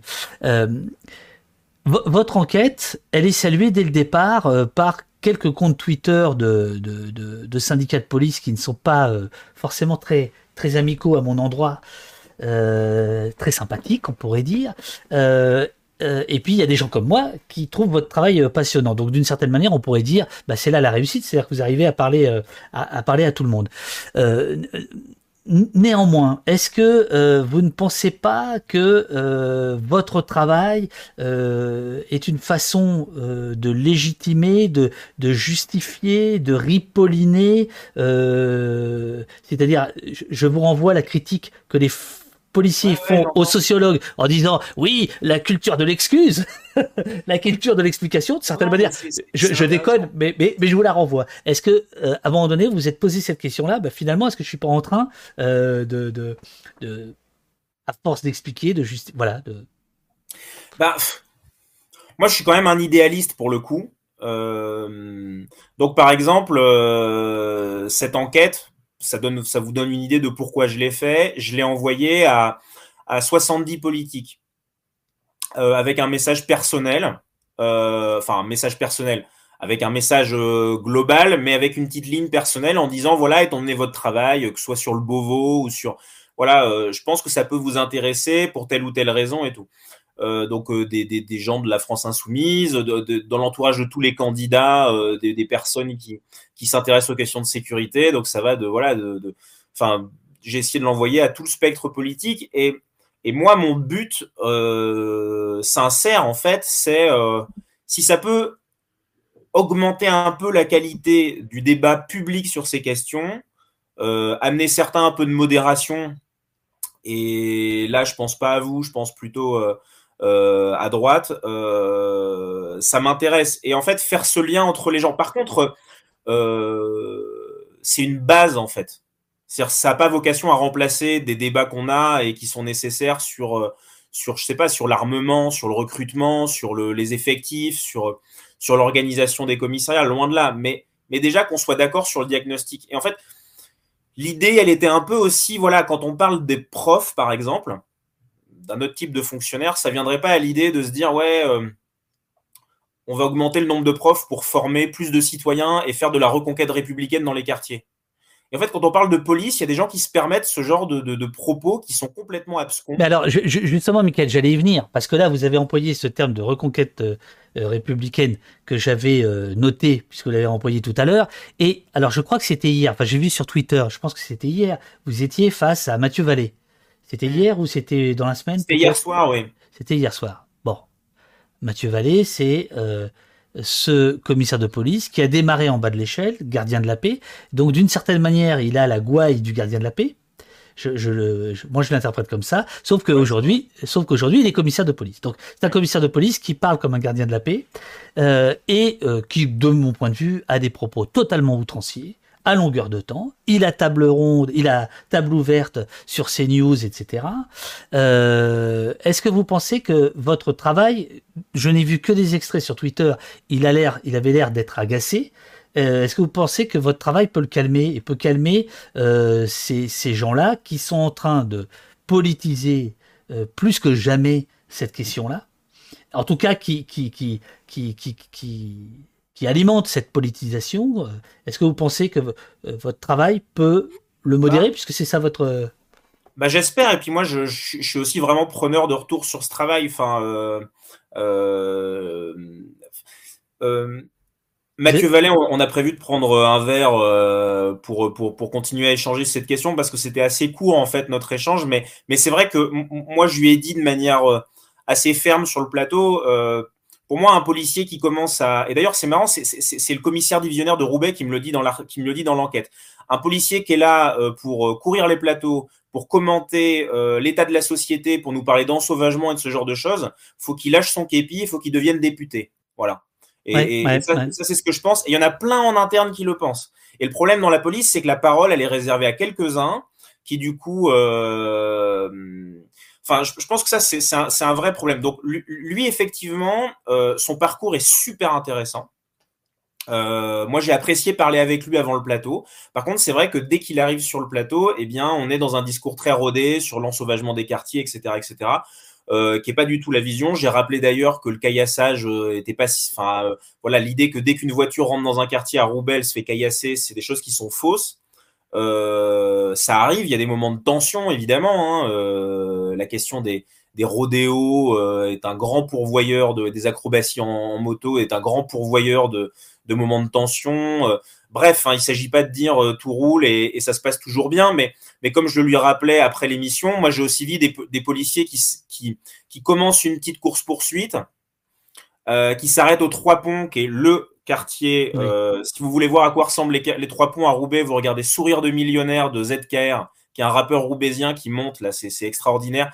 Et vous verrez l'intérieur. Donc là, c'est une tour qui, est, qui va être euh, détruite et dans laquelle, euh, enfin, près de laquelle il y a un point de deal de notamment héroïne, cocaïne. Et donc là, la course-poursuite se, se, se, fait, mène à rien, se termine en autre boudin, et du coup, les policiers sortent et euh, fument une cigarette euh, sur, sur le point de deal avec les, avec les gens qui sont là euh, et, ça se chambre et c'est bon enfant. Enfin, ces situations-là, elles existent aussi, elles arrivent. Donc, euh, je trouve qu'il faut être mesuré dans ses propos et c'est sûr que c'est pas son fort. Euh, après son, après son, son parcours, euh, là d'où il vient. Et... Non, mais c'est pas, c'est voilà. pas, tel, pas, tellement pour parler de lui. Bon, par, par ailleurs, c'est un syndicat extrêmement minoritaire euh, que moi j'ai suivi de près et qui, euh, qui s'est fait connaître notamment par Twitter. Euh, c'est comme ça qu'ils ont percé en étant très très agressifs à l'endroit de certains euh, journalistes, de certains enquêteurs, sociologues, chercheurs, etc. Et aujourd'hui, ils ont leur leur leur, leur ronde serviette. bon, voilà, c'est c'était juste pour pour rappeler ça et pour essayer de comprendre quelle était votre position euh, par rapport euh, par, rapport à eux. Euh, alors là, il y a tout un tas de gens qui nous rejoignent de chez de chez Poulain, les Poulinos, les Poulinettes. Je les salue. nous sommes avec Michael Corr qui va en profiter pour boire une petite gorgée. Tiens, voilà, qui est enquêteur à La Croix. La Croix qui jusqu'à vendredi est en kiosque avec ce hors-série de 40 pages, 150 000 signes, c'est-à-dire un bouquin, euh, au commissariat, un cœur, euh, un, cœur. Un an au cœur de la police, c'est euh, donc Michael qui a passé une semaine par mois pendant un an au commissariat central de Roubaix et qui raconte sans phare, cliniquement, euh, les choses et on va dire sans jugement, sauf un tout petit peu à la fin, on y viendra après. Il y a presque plus de jugement dans cet entretien que dans ce, dans ce reportage, on pourrait dire ce reportage au long cours, ce grand reportage. J'aimerais qu'on parle des pulapis. Mmh. Les policiers pulapis. Vous savez euh, à quoi est réservée normalement cette, euh, cette insulte? Pulapis? Dans la police? Allez-y c'est euh, généralement les, les, militants de les militants d'extrême gauche. Le Pulapis, c'est le zadiste. C'est celui qui est. C'est celui qui a l'air un peu Voilà. Mhm. Donc c'est normalement. Euh, c'est les chatters de, de, de poste. je ne l'ai pas dit. Non, non, mais, mais normalement, c'est réservé. Voilà. Euh, enfin, c'est pas quelque chose qu'on entend tous les jours, mais c'est plutôt des choses que j'avais lues, notamment sur, sur Internet, dans des groupes de, de, policiers. Euh, et là, en l'occurrence, j'ai un, un, policier qui, qui, me fait une sorte de hiérarchie euh, sensible, donc la sienne, de policière. Donc, il me dit voilà, en bas de l'échelle, il y a la police municipale, en bas de l'échelle du respect, quoi. Ensuite, il y a nous, les polices secours et les geôliers notamment. Après, il y a les enquêteurs et après, il y a les magistrats. Et euh, en fait, c'est intéressant parce que le geôlier, donc moi, je, Enfin, c'est l'endroit et c'est le policier qui m'a le plus intéressé au commissariat, le, le, geôlier. Donc, j'ai fait des, des, vacations en geôle, des vacations complètes. C'est le moment où le, le, policier de police secours, il doit passer 8 heures d'affilée dans les geôles. Euh, donc dans un petit bocal avec une vision panoptique sur les cellules. En fait, c'est un boulot extrêmement complexe, extrêmement technique. Parce que euh, parce qu'en fait c'est une vraie lessiveuse. Il y a des gens qui. Vous, vous expliquez même que c'est euh, votre poste d'observation préféré, un, un bout de parking devant la porte vitrée qui mène aux cellules de garde à vue. C'est un c'est un endroit incroyable. Par exemple, un moment, j'ai essayé vraiment d'avoir des chiffres sur le nombre de. Bon, les chiffres dans la police, c'est une vraie question. Parce qu'ils sont. En gros, 90% des chiffres concernant la police, notamment en France, sont faux. Voilà. Donc, d'où l'intérêt aussi de passer par une méthode qualitative euh, comme ça, parce que, en fait, pour approcher de la vérité, euh, enfin, euh, je pense pas. Enfin, enfin les chiffres, vraiment, c'est compliqué. Pourquoi, pourquoi ils sont faux attendez, attendez, pourquoi ils sont faux bah parce que, parce que, par exemple. Euh, parce que parce qu'ils sont construits sans base euh, scientifique, parce qu'il n'y a pas de transparence sur la construction de ces chiffres. Euh, enfin voilà, c'est déjà deux points assez essentiels. Alors les geôles et en geôle, moi je cherchais à comprendre est-ce qu'on enferme plus, est-ce qu'on enferme trop? Enfin voilà, j'étais vraiment dans ces problématiques. Et la scène qui m'a permis de répondre un peu à ça, c'est la rencontre avec la personne qui fait le ménage euh, depuis euh, une vingtaine d'années euh, dans les geôles. Donc il y a une scène absolument incroyable, où en plus elle, elle valse avec le geôlier. Enfin, en fait, ah, c'est une très très belle scène, très très belle scène. Les geôles, c'est un lieu vraiment. C'est, il y a des moments, c'est à pleurer. Il y a des moments, c'est, rempli de mouches, ça pue. C'est, vraiment la misère totale. C'est, c'est. Et puis il y a des moments de, de, de, extrêmement drôles de violence, mais, en même temps, c'est absurde. C'est vraiment un, monde euh, absurde. Et, très intéressant à, observer. Et donc, cette personne qui vient faire le ménage, en fait, euh, en fait souvent, elle vient pas le faire. Parce que pour qu'elle puisse faire le ménage, il faut qu'il y ait des geôles de libre. Ça a l'air tout bête, hein, mais, mais quand on, ça va mieux en le disant, bah, il faut qu'il y ait une geôle de libre pour pouvoir transférer le, le, le, le détenu qui est dans une geôle, la personne en garde à vue, dans la geôle libre pour euh, tout simplement nettoyer. Et en fait, comme à Roubaix, euh, souvent toutes les geôles sont libres, euh, enfin toutes les geôles sont pleines, pardon. Pleine, oui, oui, pleine. elle fait jamais le ménage. Euh, elle fait jamais le ménage et de ce fait, on, est dans, un, dans, un, dans une crasse, dans une saleté qui, a été dénoncée hein, par la contrôleuse générale de, de, Madame Simoneau, voilà, là je suis pas le premier à le dire, mais, qui est une crasse qui est une atteinte à la dignité des détenus j'ai un policier, d'ailleurs, ça, qui me disait, mais moi, des fois, je leur dis, je l'ai vu faire, il, disait à des, à des personnes gardées à vue, euh, écrivez au président de la République, etc. Mais ça, par exemple, je ne l'ai pas décrit, vous voyez, parce que je pense qu'il le disait aussi un peu parce que j'étais là. En tout cas, j'en étais pas sûr. Donc, vous voyez, ça, par exemple, mais quand même, il, il semblait. Euh, euh, il semblait vraiment interpellé par cette situation, mais c'est aussi les conditions de travail du geôlier. C'est-à-dire que le geôlier, pendant 8 heures, il est dans, dans, dans cette crasse. D'ailleurs, en théorie, il doit manger dans les geôles personne ne le fait en réalité. Euh, donc il mange ailleurs. il est gardé à vue de mange dans les geôles, pardon, bien sûr. La, question, euh, voilà, là, c'est, excusez-moi, je, cherchais l'illustration. Euh, là, c'est à l'entrée, j'imagine. Un quart des gardés à vue sont mineurs à Roubaix. Voilà, c'est ça. Hmm. voilà, ça c'est, d'ailleurs c'est le début, hein, c'est la, première illustration de, de, de l'enquête. Euh, vous, vous parlez, euh, alors justement, vous, à, propos des, des plats euh, cuisinés, je vais revenir sur les, enfin, des, plats. Vous racontez à un moment donné qu'il y a des plats qui sont prévus pour les garder à vue, qui sont en fait, qui ont été, les policiers se sont servis en fait. Ils ont, ils ont mangé les, plats. alors dans les états-majors, c'est un vrai, c'est une vraie question. Donc, Enfin, déjà, les, couvertures de survie, normalement, c'est un par détenu, mais je raconte aussi que des fois, quand il y a des situations compliquées, par exemple, quelqu'un qui veut suicider, parce que ça, c'est une grande angoisse du geôlier, quelqu'un qui veut suicider ou se, blesser, etc., euh, bah, des fois, il lui donne une deuxième couverture de survie, et puis. Euh, Alors, il y a toute une bagarre entre les policiers et leur hiérarchie sur le nombre de, couvertures. Euh, vous dépensez trop de couvertures. Il y a, à, un moment donné, on, euh, on a ce policier qui se, qui se fait engueuler parce que euh, parce qu'il manque euh, il manque des couvertures parce qu'en fait il en a donné pour calmer des gens qui ont froid, qui sont en panique, qui sont en détresse, qui sont en geôle. Enfin, c'est tout un mécanisme qui se met en place. Puis ça, ça permettait d'incarner ce que ressentent beaucoup de geôliers, c'est-à-dire que la hiérarchie comprend pas leur travail. Après, il y a aussi une dimension un peu théâtrale.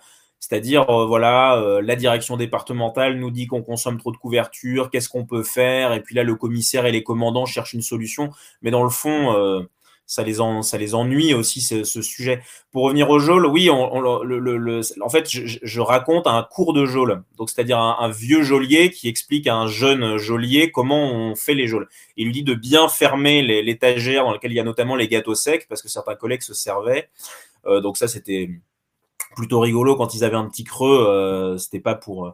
Euh, mais, mais bon, la question des scellés, d'une manière générale, bon, qui excède ça, parce qu'il y a les scellés de garder à vue, hein, ce que les personnes ont, euh, l'argent qu'ils peuvent avoir, etc. C'est un gros sujet parce que le geôlier est responsable de tous les scellés. Donc, si quelqu'un vient voler et des vols dans un commissariat, il y, y en a.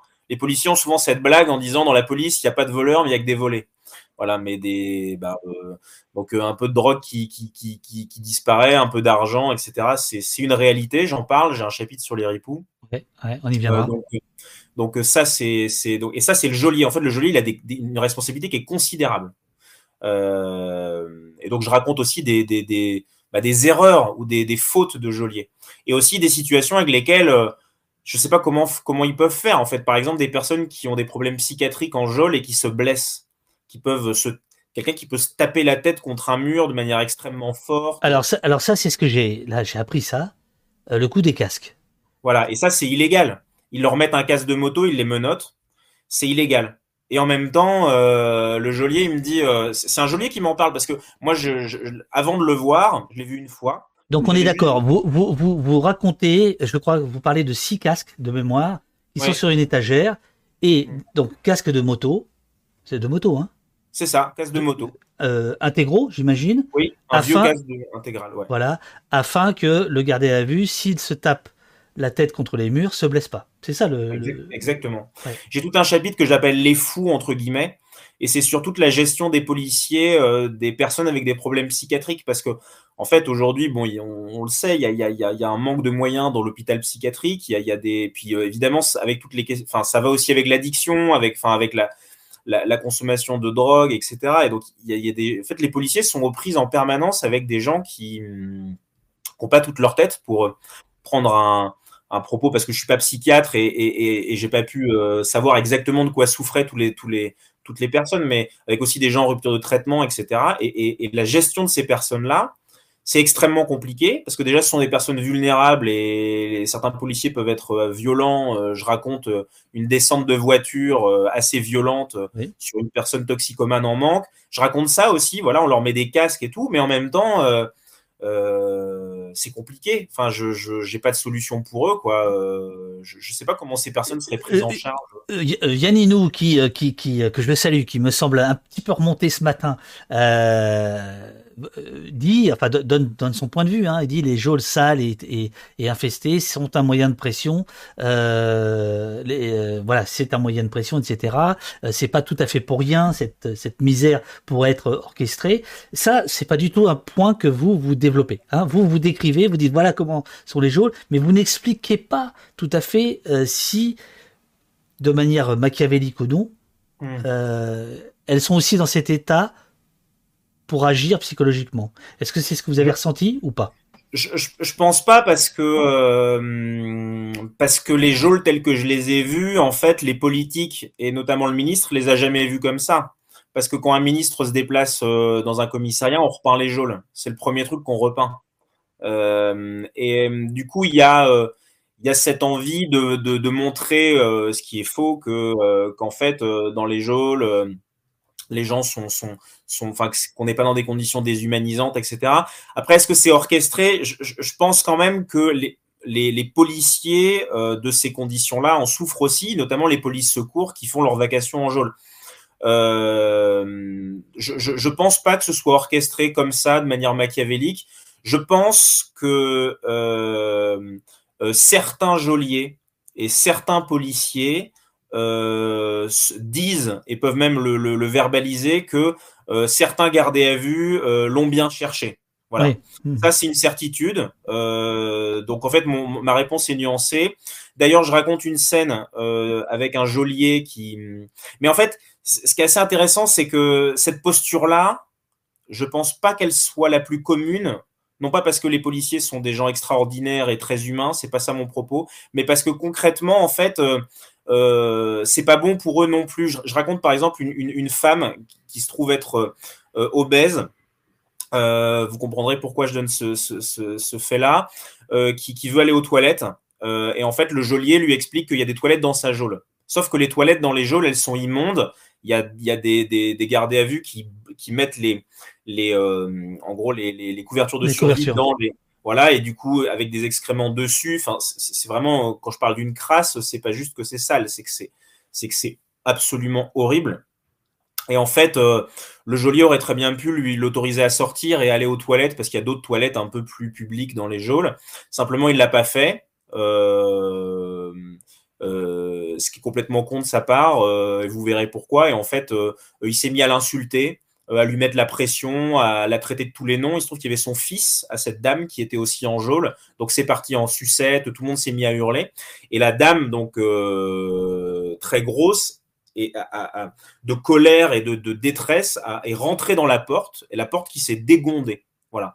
Et là, ce qui est, ce qui est, ce qui est intéressant dans cette scène, outre le fait que c'est, c'est enfin, c'est, enfin voilà, je sais pas quoi, quoi en dire, c'est, c'est, absolument terrible. C'est le regard d'autres policiers là-dessus, notamment notamment les policiers qui, qui, sont les, les, enquêteurs en fait.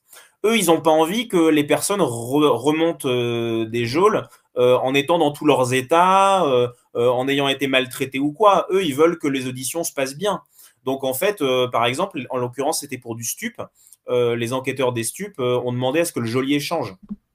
Et, et, ils en parlaient entre eux, ils disaient mais le collègue il est complètement fou de faire un truc pareil et tout. Donc je vous dis pas du tout que tout se passe bien en geôle, mais mais vous voyez, j'ai plus, moi, j'ai plus eu le sentiment que hum, ce genre de réaction inhumaine, euh, enfin inhumaine, euh, ce genre de réaction en tout cas euh, déshumanisante, oui. plus précis, je trouve, était plus le fait de, d'un policier que d'une décision de les maintenir dans la crasse. Mais, mais chacun a le droit d'avoir aussi son analyse. Hein. À, propos des, politiques qui viennent visiter les, commissariats, etc., ça va nous amener à la, question de la politique du chiffre. J'ai noté plusieurs passages, et euh, notamment page, page 24, deux passages. Euh, donc, euh, nous avons un, nous sommes là une, une réunion. le groupe, alors ça tombe bien, ce sera juste avant le prochain GLTD. Donc, ça c'est un commissaire qui vous qui, qui vous parle. groupe euh, cela dit, euh, Michael, si vous voulez, euh, si vous avez besoin d'une petite pause technique, ici, on n'est pas comme à Roubaix, hein, il a aucun problème. Non, ça va là pour le Vous me dites, hein, vous dites pause technique, tout le monde comprend, et puis on prend, on prend deux minutes, il hein, n'y a, y a, pas de souci, quoi. Donc, voilà. c'est une, vraie audition, là. Je... et puis c'est pas fini. ah non, donc, il y a le. Non, mais c'est super. Franchement, c'est super. Là, il y a environ 400 personnes qui nous écoutent. et tiens, je tiens à dire, comme j'ai reçu en deux exemplaires, euh, vous m'en voudrez pas si je fais gagner un exemplaire non, à la, du tout. à la fin de, je garde celui que j'ai annoté euh, et corné, que j'ai lu comme un bouquin, que j'ai lu en, en, deux trois jours quoi. cest c'était, il y avait un côté comme ça, tiens, qu'est-ce qui va devenir ce personnage, est-ce qu'il va revenir, etc. Voilà. Donc, euh, on fera gagner un exemplaire tout à l'heure. Alors voilà, vous vous faites parler un, un des un des commissaires dont on parlera plus en détail tout à l'heure, qui vous dit, ça tombe bien, ce sera juste avant, donc euh, il parle d'une opération, juste avant le prochain GLTD. Le GLTD, c'est le groupe local de traitement de la délinquance, qui, est une réunion en fait entre les commissaires, la procureure et d'autres responsables pour harmoniser leur action dans les quartiers difficiles. Et il vous dit, ce commissaire, comme ça, j'aurai du stock. C'est-à-dire, j'aurai des chiffres à, donner. Et euh, il vous, euh, un officier de police judiciaire vous dit, judiciairement, parlant, c'est du travail pour rien. Ce sont des opérations d'armaninesques. Des opérations d'armaninesques. Donc ça, c'est ce que moi, c'est ma vision de la politique du chiffre que vous décrivez là. C'est-à-dire, on fait plaisir au ministre qui va les communiquer. Est-ce que je me gourre ou pas? Là, j'ai l'impression, page 24, deuxième colonne, premier paragraphe, je suis pas dans le faux. Non, vous n'êtes pas dans le faux. Et en même temps, si vous me demandez est-ce qu'il y a une politique du chiffre, euh, je vais vous répondre, je ne sais pas, et je vais vous expliquer pourquoi. Parce que j'ai aussi une question. Bon, euh, ce dont je parle là, c'est euh, notamment, alors ils appellent ça les CAO dans le Nord, mais on s'en fiche des sigles parce que vous savez, les, les, sigles en fait, en fonction des régions, ça peut changer, donc c'est infernal, c'est infernal. Non, mais les sigles dans la police, c'est un vrai poison, c'est vraiment infernal. Donc cette CAO, le problème de la police, c'est les sigles. Ben, en tout cas, ça, l'autre. ça facilite pas euh, la transparence, euh, c'est sûr. Euh, donc, ces CAO, ça consiste en quoi? Ça consiste, c'est une manière de travailler sur un point de deal pour la police. Donc, en gros, on réunit plusieurs voitures, on arrive sur le point de deal, avec notamment généralement un chien, des chiens stupes. Donc, comme les guetteurs et les systèmes de, guet sur les points de deal sont quand même assez performants, ben ça ne, enfin tout le monde est prévenu et du coup en fait, les, personnes euh, s'enfuient pas forcément, mais les, dealers n'ont pas de drogue sur eux, elle est cachée à proximité. Et en fait, les chiens dont cherchent de la drogue la trouvent dans des poubelles, euh, sous, une plaque d'égout, etc., ou sous une voiture. Et puis, euh, et puis voilà. Donc, on a dans, dans, le jargon policier, ils appellent ça des découvertes sèches. Donc, c'est-à-dire que c'est des découvertes qu'ensuite, judiciairement, on ne pourra raccrocher à personne même si, imaginons, la scientifique trouvait des empreintes euh, digitales sur, euh, euh, le pochon ou sur la bonbonne d'héroïne, en fait, clairement, même un avocat moyen plaiderait la consommation, le fait qu'il les a eu dans la main, mais que voilà, enfin, ça serait impossible de caractériser judiciairement qu'il était là pour les vendre. Donc, c'est du travail judiciairement pour rien. Euh, et effectivement, euh, dans ces réunions-là, les commissaires arrivent avec euh, ben, les chiffres, le nombre d'interpellations faites dans, dans, tel quartier, etc. C'est vraiment un, rapport très politique à la lutte contre le trafic de drogue qui bah, que Gérald Darmanin a, a, désigné comme l'une de ses priorités. D'ailleurs, je précise que je pense que s'il y a bien quelqu'un qui découvrira rien dans mon article en ce qui concerne le trafic de drogue, c'est Gérald Darmanin, parce que pourquoi, pourquoi, oh là, attention, eh, on a déjà assez de problèmes comme ça ici. Attention, non, vous, mais portez, les accusations. Comment? Tourcoing, c'est limitrophe de Roubaix. Bah, bien sûr. Donc en fait, euh, c'est des réalités que tous les élus de la, de, la circonscription connaissent très bien. Et en fait, euh, là-dedans, il y a quelque chose qui... Poulet, euh, poulet, poulet alpin nous dit, donc je rappelle aux gens du chat qui ne connaissent pas Poulet alpin, euh, il travaille pour, sur la, dans la sécurité publique. On faisait des opérations sur les points de deal avant Darmanin, mais c'est vrai que l'on nous l'impose depuis huit mois, une opération par semaine et par commissariat. Voilà. Et en fait, ces opérations. ça, ça s'appelle la politique du chiffre.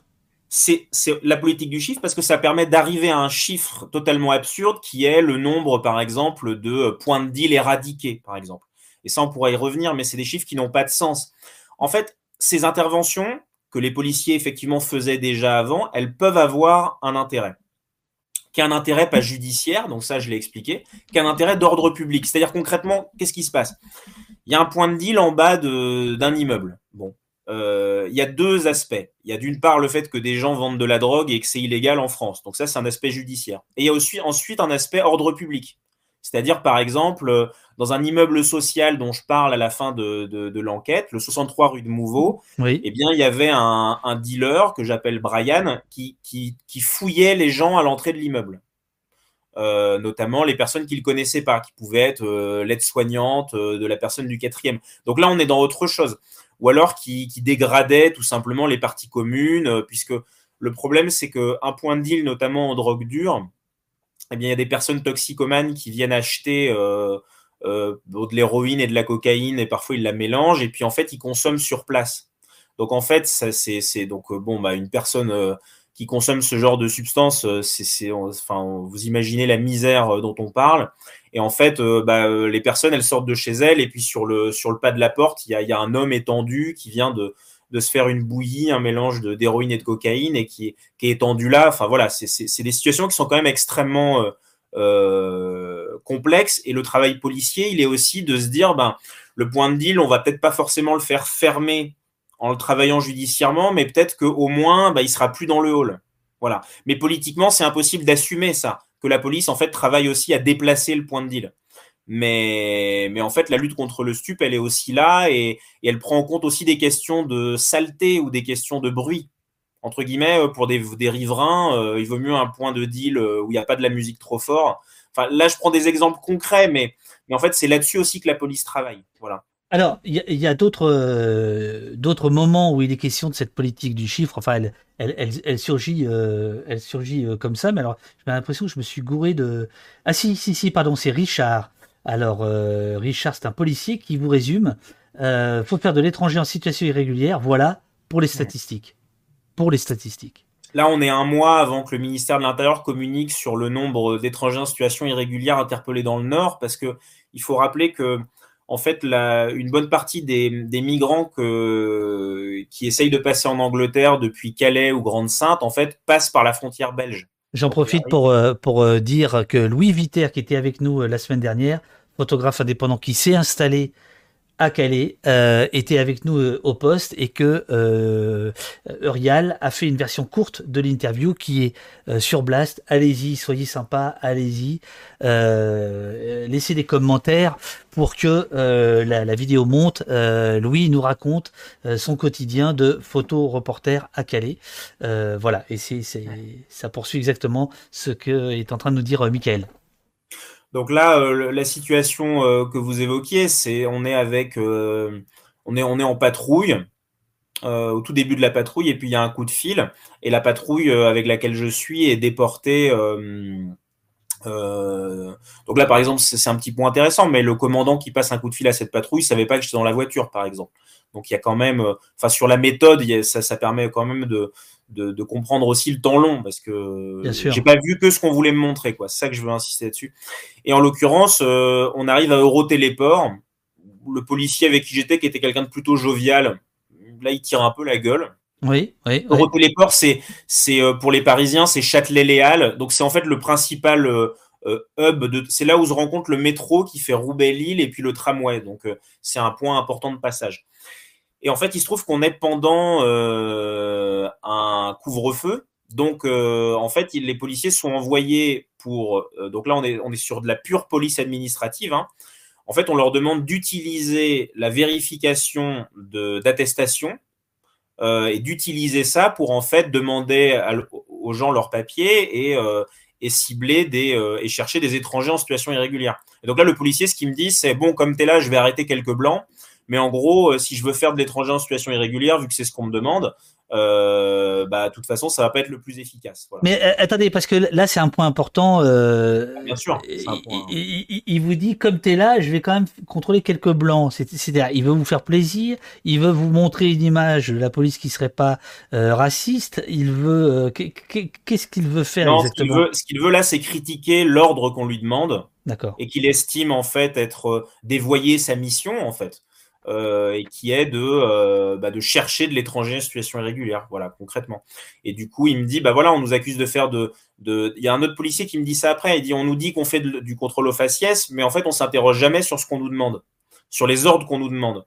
Et ça, c'est vrai que c'est assez intéressant, c'est-à-dire que on, on, a, on s'intéresse très vite au racisme du policier.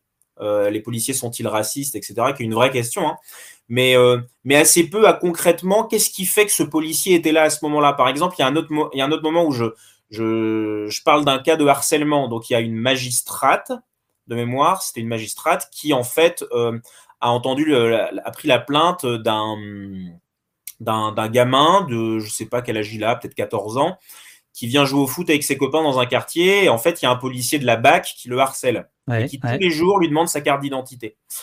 Et donc, euh, la première scène, c'est que je suis ce policier de la BAC, on est dans la voiture, et puis il va voir ce jeune qui, du coup, a porté plainte pour harcèlement, et puis il lui met un petit coup de pression. Il lui dit Viens voir, il est où ton ballon? Alors, comme ça, tu viens euh, jouer au foot, et tu lui as dit à la magistrate que, étais, euh, que tu faisais le chouf, donc le guetteur sur un point de deal, etc. Euh, bon, le, le, gamin était réellement sur un point de deal et il était réellement sur le point de deal tous les jours, et il n'avait pas de ballon. Mais, mais force est de constater que le policier lui mettait un petit coup de pression. Euh, ça s'est arrêté là. Et en fait, euh, moi, j'avais cette scène qui traînait dans mon carnet. Je savais pas très bien quoi en faire. Euh, qu'est-ce que je racontais à travers ça? Ce coup de pression. mais en même temps, ma scène n'était pas très claire. Et quelques mois plus, non, c'était ouais, un mois plus tard, j'ai réalisé que le quartier dans lequel le policier intervenait, en fait, il y avait eu un 78-2 dessus. C'est-à-dire que la, la procureure, enfin le, le, parquet, je sais pas si c'est la procureure, mais mais un magistrat de, Roubaix avait euh, décidé que les policiers devaient, et c'est le jargon qu'ils utilisent, hein, euh, harceler le point de deal. Donc en fait, y aller tous les jours pour bien montrer aux dealers que en fait, euh, il fallait pas déborder, etc. Donc on a ce policier à qui d'un côté le parquet lui demande de harceler le point de deal, et de l'autre côté, on lui dit bah oui, mais vous harcelez ce gamin. Donc on a quand même une, enfin, je trouve que ça apporte un autre élément que simplement la responsabilité personnelle individuelle du policier qui existe aussi. Absolument, absolument. Alors, euh, sur la politique du, chiffre, euh, vous avez votre, euh, votre commissaire divisionnaire. En fait, il y en a deux commissaires. Après, j'amènerai juste après sur l'autre, l'adjoint. Mais là, votre commissaire divisionnaire, lui, il vous dit, dans un premier temps, ce que j'observe à mon niveau, c'est que les contrôles d'identité sont utiles aux enquêtes. Donc ça, c'est un peu le discours classique. Puis, deux lignes plus bas, il vous dit, euh, le commissaire, toujours le même, mais on peut imaginer que le coût social et politique est trop important. Dans ce cas, que les députés votent une loi les interdisant, nous l'appliquerons. C'est ce qu'ont fait les Anglais. Et je crois que vous expliquez d'ailleurs, oui voilà, c'est ça. Vous expliquez que le, le stop and search euh, à l'anglaise a été soumis à des règles strictes et que, semble-t-il, il y a moins de, moins de racisme euh, dans, le, travail policier. Voilà. Alors ça, c'est intéressant parce que là, on parle des politiques. C'est toujours facile, en fait. Hein. Euh, vous, prenez un méchant, d'un point de vue narratif, vous prenez un méchant, c'est-à-dire le policier, et puis vous, vous, en fait, vous le faites passer pour un gentil en prenant un méchant plus grand, le politique. Voilà, d'un point de vue narratif, c'est un gros ressort, et ça peut être très efficace. Donc il faut aussi s'en méfier, etc. Bon, là, je suis un peu dans l'autocritique et tout ça, mais, mais euh, mais c'est pas parce que vous êtes dans l'autocritique qu'on sera clément, monsieur. monsieur non, non, mais vous avez raison. Mais, mais, mais le politique, c'est aussi nous, en fait. Qu'est-ce qu'on demande à notre police? Qu'est-ce qu'on accepte d'elle? Voilà. Ça, c'est des vraies grandes questions, intranchables de manière euh, totale et, et, pour toujours. Et, et, on va prendre deux exemples. Ce que me dit ce policier, c'est qu'il me dit bon, bah voilà, c'est efficace le contrôle d'identité. Moi, je rajoute quand même dans l'article sans l'étayer, parce que j'ai cherché euh, quand même, euh, parce que j'essaie de recouper quand même ce que les uns et les autres me disent, au moins pour le remettre en perspective. Enfin voilà, je fais mon, juste mon travail de journaliste. Et en fait, j'ai pas trouvé d'études qui nous montrent en France que euh, le que le. Enfin, pardonnez-moi, là, je vous lance une nouvelle fleur. vous, vous ne faites pas votre travail de journaliste. Vous démontrez que les autres journalistes font pas leur travail. Il y en a quand même qui font leur travail. combien? 5 non, non, je trouve que vous exagérez un peu, mais bon, en tout cas, en tout cas, j'essaie de recouper. Euh, euh, et parfois, parfois d'ailleurs de manière amusante, hein, quand par exemple il y a un policier qui, les, policiers par exemple croient beaucoup que pendant la pleine lune, il y a plus de, de criminalité ou de délinquance. J'ai fait plein de recherches, j'ai trouvé un chercheur, là il se trouve qu'il est finlandais en plus, donc chez eux c'est quand même un vrai, un vrai sujet parce que, parce que la pleine lune c'est le seul moment où il fait un peu jour la nuit. En fait, il, il a fait une étude très sérieuse qui montre qu'en fait la criminalité, il y en a beaucoup moins quand c'est la pleine lune et beaucoup plus quand il fait nuit noire. Mais euh, pour les raisons qu'on imagine. Mais je reviens sur le, ce cas important des contrôles euh, d'identité. En fait, ce, ce policier, c'est à la fois quelqu'un qui va être, ce commissaire, quelqu'un qui va être très critique. De moments où, par exemple, quelqu'un comme, euh, bah, on parlait de syndicalistes tout à l'heure, vont parler de l'état de la société en disant, mais attendez, ça, c'est pas notre rôle. Hein. Ça, c'est le rôle des politiques. Mais en même temps, il renvoie aussi le politique et nous à notre responsabilité en disant, mais attendez, si le contrôle aux faciès, est trop attentatoire euh, aujourd'hui, euh, euh, eh bien, à des questions de discrimination, etc., etc., qu'on vote une loi, qu'on l'interdise. Nous, peut-être qu'il y aura des réticences côté police, mais entre guillemets, on est soumis à ces lois-là. Quoi. Et ce qui est assez intéressant, c'est que si on prend les Anglais, donc les Anglais qui sont, qui peut-être aussi du fait de leur culture, c'est-à-dire ils ont une culture moins, ils, ont, ils ont un modèle d'intégration qui est beaucoup plus communautaire. Donc la, la les communautés et la visibilité de ces communautés, qu'elles soient ethniques, religieuses, a beaucoup plus de place. Donc en fait, c'est des questions qui dans le débat public sont pas du tout les mêmes que chez nous. Mais en fait, eux, évidemment, ils ont beaucoup avancé, ils ont limité les contrôles. Donc, euh, par exemple, un policier ne peut contrôler que sur certains motifs très précis, il remet un récipicé, etc. En France, on n'est pas là. Mais pour dire un peu de mal des Anglais quand même, et pour souligner un peu la problématique. Ah, depuis Jeanne d'Arc, ils l'ont cherché. Alors allons-y. Voilà. Presque un peu philosophique et intellectuel dans le rapport à la police que tout ça nous, que quoi ça nous amène. À Londres, euh, à un moment donné, il, y a eu un, il y a eu un énorme problème de vol à la tire, donc des deux roues qui passaient et puis qui embarquaient des sacs à main. Voilà. Euh, ce qui, qui, est en fait un vol quand même très violent parce que la, bon, c'est soit une femme qui a son sac à main, et généralement elle reste un peu accrochée et vous imaginez la scène. Pour lutter contre ça, donc il y a eu une telle exaspération qu'en fait euh, les, Londoniens et les Anglais ont accepté de leur police qu'ils fassent de ce qu'ils fassent ce qu'ils appellent du tactical shock. Je vous, invite à taper sur YouTube Tactical Shock police anglaise. En fait, ça veut dire que concrètement, les Anglais acceptent qu'une voiture de police euh, euh, percute un deux roues quand ils le cherchent. Mais vous allez voir, les, vidéos, elles sont absolument hallucinantes. En France, quelque chose comme ça, ça ne passerait absolument pas, ça serait euh, absolument impossible. Et en fait, c'est intéressant. Pardon, Michael, mais il y a, il y a beaucoup de cas. Alors attendez, on, va y revenir, parce que j'en ai vu, moi, notamment deux, c'est-à-dire des, deux roues percutées par euh, des policiers. Mais euh, en Angleterre, à un moment donné, il y a une exaspération telle qu'on accepte quelque chose d'absolument inacceptable, c'est-à-dire que, ces personnes, et, même on le conceptualise, vous voyez, la différence, en France, on va dire quand même que c'est un dérapage.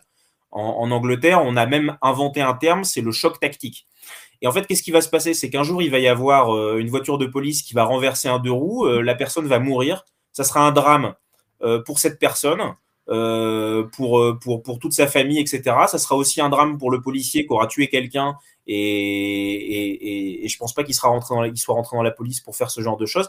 Et à, ce moment-là, il y aura évidemment une vague d'indignation. On s'indignera de cette méthode policière et elle sera bannie. Et en fait, ça montre toute la complexité du travail de police qui doit composer aussi avec des sensibilités sociales qui bougent. Et cette question, par exemple, des deux roues et des rodéos, euh, à laquelle j'ai consacré un chapitre, elle est passionnante parce que, par exemple, moi, j'ai. Hmm, bah, déjà, il y a eu des cas comme ça un peu flous où, par exemple, une moto euh, cross est rentrée dans une voiture de police et tombée. Il y a un autre cas où il y a un quad qui a emmené à freiner et puis, du coup, le policier percute le quad. Et dans ces moments-là, quand vous êtes dans l'habitacle, il y a un, silence de, mort. Et vraiment, les policiers là se disent Ok, est-ce qu'il est blessé? Ça, c'est ce que vous racontez. Mais là, en fait, ce que vous voulez dire, parce que j'ai l'impression qu'il y a un peu de, de malentendu dans le, dans le chat, ce que vous voulez dire, c'est qu'en Angleterre, euh, c'est une tactique euh, qui a un nom, qui est appelé, qui régit, qui, qui, qui qui découle de, de, de techniques, quoi. Voilà. Là où en France, ce serait plutôt des, des, des usages et il n'y aurait pas de, il y aurait pas, il y aurait pas de directive. Mais, mais attendez, cela dit, euh, on a une pensée pour Ibrahim Ba euh, au moment où vous parlez de ça et de sa famille. Euh, voilà, il y, a, y, a eu des morts en France. Mais, mais c'est, de ce fait-là euh, euh, que je dis ça, c'est-à-dire que euh, en France, en fait, la première chose qui est demandée à un policier quand il prend en chasse un deux roues, c'est de ne pas prendre de risques. On lui dit ne prenez pas de risques. On leur dit assez vite de cesser la chasse, etc. C'est-à-dire qu'il y a une prise en compte du commandement qui d'ailleurs exaspère certains fonctionnaires qui disent bah, dans ce cas-là, ça sert à rien que j'y aille, si c'est pas pour aller euh, au bout, etc. Mais le, commandement leur demande de cesser la chasse. Ça ne veut pas dire qu'ils le font tous. Hein. Euh, et évidemment, il y a des, policiers euh, qui, sont prêts à les arrêter coûte que coûte. Et ces gens, il faut les retirer de la voie publique. Et d'ailleurs, c'est ce qui est fait. Il y, a, il y, a, des policiers, vous savez, ils n'ont même pas de sanctions administratives ou, ou, ou, pénal, mais il y a des commandants qui vont voir leur major et qui leur disent Ok, lui, je veux plus le voir au volant. Ça arrive, ça. Mhm. Parce que simplement, je sais que lui, il va pas cesser la chasse. Je suis pas en train de vous dire que la police dérape pas. Je suis pas en train de vous dire qu'il n'y a pas des, policiers qui poursuivent de manière totalement délirante des, jeunes en deux roues. Euh, justement, je prends cet exemple parce qu'il est, il est en tension. C'est-à-dire, d'un côté, et, et, ça montre la complexité du commandement dans un, et, et d'ailleurs qui est une grande problématique Est-ce qu'il y a un bon management? Est-ce que c'est est-ce qu'il y a un commandement suffisamment strict dans un commissariat? On peut en parler. Mais en fait, d'un côté, c'est pas possible de pas intervenir sur des acrobaties en moto.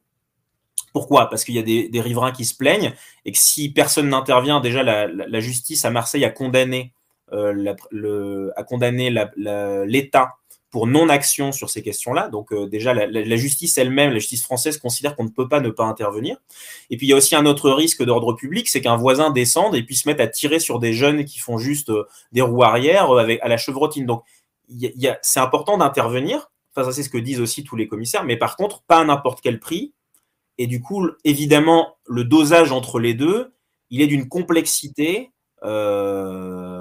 Il est extrêmement complexe. Alors, ce qui, ce qui m'a plu particulièrement dans votre enquête, c'est que euh, on voit bien quand même qu'il y a une différence de, de discours et d'approche euh, selon que vous faites parler euh, des policiers de terrain, des, des, des, types qui vont euh, en, bagnole faire pimpon, et des commissaires. D'ailleurs, il y a assez peu d'officiers, il, a, il y a assez peu d'intermédiaires, me semble-t-il, dans votre, dans votre enquête. Et le discours des commissaires, il est un peu plus charpenté, il est un peu plus construit, il est, il pour aller très vite, plus républicain, d'une certaine manière. En tout cas, il, c'est ce qu'il envoie. Mais alors, moi, je l'aime bien, votre commissaire adjoint parce qu'il est atypique. En réalité, le gars, il a démarré, il voulait être urbaniste. Donc c'est assez rigolo, c'est-à-dire que il, s'intéresse à la cité au sens. Euh, ouais, il a un regard sur la ville qui est extraordinaire. Moi, c'est l'une des raisons pour lesquelles j'ai voulu aller à Roubaix. C'est ma rencontre avec lui. Euh, en fait, il... Oui, mais là, est-ce est que là, je parle au, sociologue que vous avez failli être, euh, en tout cas, enfin si, vous êtes, vous êtes, puisque vous avez eu votre pasteur et tout. est-ce que c'est pas un biais euh, là quand même? C'est-à-dire que là, votre commissaire, est-ce qu'il n'est pas quand même un peu exceptionnel? Si, complètement. Complètement. En même temps, je pense que s'il n'y avait pas cette sensibilité qu'il a aux sciences sociales et aux sciences humaines, je pense pas qu'il m'aurait laissé autant d'accès. Voilà. Pour avoir discuté avec bah, d'autres commissaires, bien sûr, euh, Donc déjà, il y avait quand même cette dimension-là qui est en, qui en soi atypique. Euh, et après, oui, c'est un biais, c'est sûr. son discours est pas typique. Maintenant, euh, le discours du commissaire divisionnaire, qui lui a un parcours plus classique, il est aussi assez étonnant parce qu'il assume quand même euh, euh, qu'il n'est pas là pour réparer la société. Il a quand même un regard qui est qui est qui n'est pas martial en fait, parce qu'on imagine les policiers avec un discours assez martial et il a un discours qui est en fait un, commissaire quand même passe sa vie en, en discussion avec tout un tas de gens, euh, euh, des collectifs citoyens, des maires, des députés, des, des, enfin, donc il y a quand même un travail qui est un regard sur la police et son action qui est quand même souvent plus, qui a plus de champ, heureusement. Après, si je parle peu de, de l'échelon intermédiaire, c'est-à-dire des commandants, ouais. c'est parce qu'il y a un énorme manque en fait. D'ailleurs là, ils sont en train d'en recruter beaucoup des officiers. Euh, ils ont augmenté le recrutement dans les écoles. Euh, à Roubaix, à un moment donné, il y avait sept euh, commandants, donc pour 438 bonhommes. Donc on est quand même sur un taux d'encadrement. Vous, vous, imaginez, Michael, grâce à vous, il y a des formations express qui sont en train de se faire dans le chat. Là. On, va, on va envoyer 50 commandants, on va infiltrer la police. donc voilà, bah, faut, faut rentrer à l'ENP, mais mais, euh, mais euh, ça, c'est important. Et surtout, le manque que j'ai vu à Roubaix, c'est le manque de commandants sur le terrain. C'est-à-dire que c'est une chose d'être commandant, puis d'être dans son bureau et de, d'être une sorte de, de, de, RH, en fait, qui, qui, bah, qui gère l'absence de, Dupont, et puis, euh, et puis enfin voilà, vous voyez ce que, ce que je veux dire. Mais c'en est une autre d'être sur le terrain, euh, d'aller rattraper celui qui, par exemple, euh, voilà, celui qui fait n'importe quoi au volant, bah, de le voir en fait, tout simplement, de le voir que bah, les pneus ils crissent un peu au démarrage quand même. Euh, ou alors lui, je trouve qu'il n'avait pas une bonne attitude quand il discutait avec avec cette personne. Et puis, ou alors dans un moment où ça part un peu en vrille, où, les esprits s'échauffent, bah, être capable aussi d'aller le voir et de l'envoyer dans la voiture en lui disant tu vas te calmer cinq minutes et l'intervention va finir sans toi. ça, c'est du commandement sur le terrain et ça manque, mais à un niveau qui est délirant. Est-ce que ce, ce, manque, euh, vous demande le chat, d'après vous, est, est, voulu ou pas? Non, je pense qu'il y a. Je pense que il y a deux choses, euh, mais une dont je suis pas sûr. Je ne sais pas exactement pourquoi il y en a eu si peu en fait. Donc ça, je saurais pas répondre. Ça va être la limite de ma réponse. Est-ce que ça tient? Alors, mon intuition, mais faudrait le vérifier. Voilà, comme on est. donc, en fait, le problème du regard de droite sur la police, c'est que souvent, c'est un discours qui apparaît très pro-police, très martial, il faut plus de policiers. Euh, donc, c'est celui de Nicolas Sarkozy, c'est celui de Madame Pécresse aujourd'hui. Mais en fait, le problème, c'est que ce discours, il se double aussi d'un autre qui consiste à dire il faut moins de dépenses publiques et il faut moins de fonctionnaires. Donc, concrètement, les années Sarkozy, ça a consisté à mettre en place euh, des hum, des brigades plus offensives, etc. Mais ça a aussi consisté à finalement euh, euh, supprimer beaucoup d'effectifs parce qu'on remplaçait, on ne remplaçait pas un départ à la retraite sur deux. Et les policiers sont des fonctionnaires. Donc, euh, si je dis ça, c'est parce qu'à mon avis, il y a eu des départs à la retraite énormes à ce moment-là, parce que les officiers sont souvent des gens du rang qui sont devenus officiers en fin de carrière. Voilà. Faudrait vérifier ce que je dis, mais, je pense que c'est une part au moins de l'explication. Et aujourd'hui, il y a quand même un, notamment aussi du fait des, bah, des problèmes euh, de, de violence policière, des vidéos, des questions de maintien de l'ordre aussi. Euh, enfin, là, je parle pas du maintien de l'ordre parce que c'est pas mon sujet, mais alors, vous, euh, vous, parlez un petit peu des... euh, manque. Quoi. Vous, vous, parlez un petit peu des, des émeutes, mais bon, euh, je, je, on n'est pas là pour lire le, le, les 150 000 signes. Euh, c'est très intéressant. C'est-à-dire, vous, vous expliquez que euh, pour certains policiers, il y a aussi un effet d'excitation quand des émeutes ont lieu, mais vous expliquez aussi très bien que parfois, enfin, qu'il n'y a pas autant d'émeutes qu'on qu qu ne le dit. Enfin voilà, vous vous vous vous tordez le cou à pas mal de, à pas mal de choses. Mais alors là, je suis obligé quand même de vous amener euh, page 41, euh, sur les violences policières. Là, évidemment, euh, vous, imaginez bien que, que, que, que, je vous attendais au tournant. Au tournant. Au tourment aussi et au tournant. pour moi, il y a un peu de litote, il y a un peu d'euphémisme quand vous parlez des violences policières, de la même manière que votre enquête de 2019, je l'avais trouvée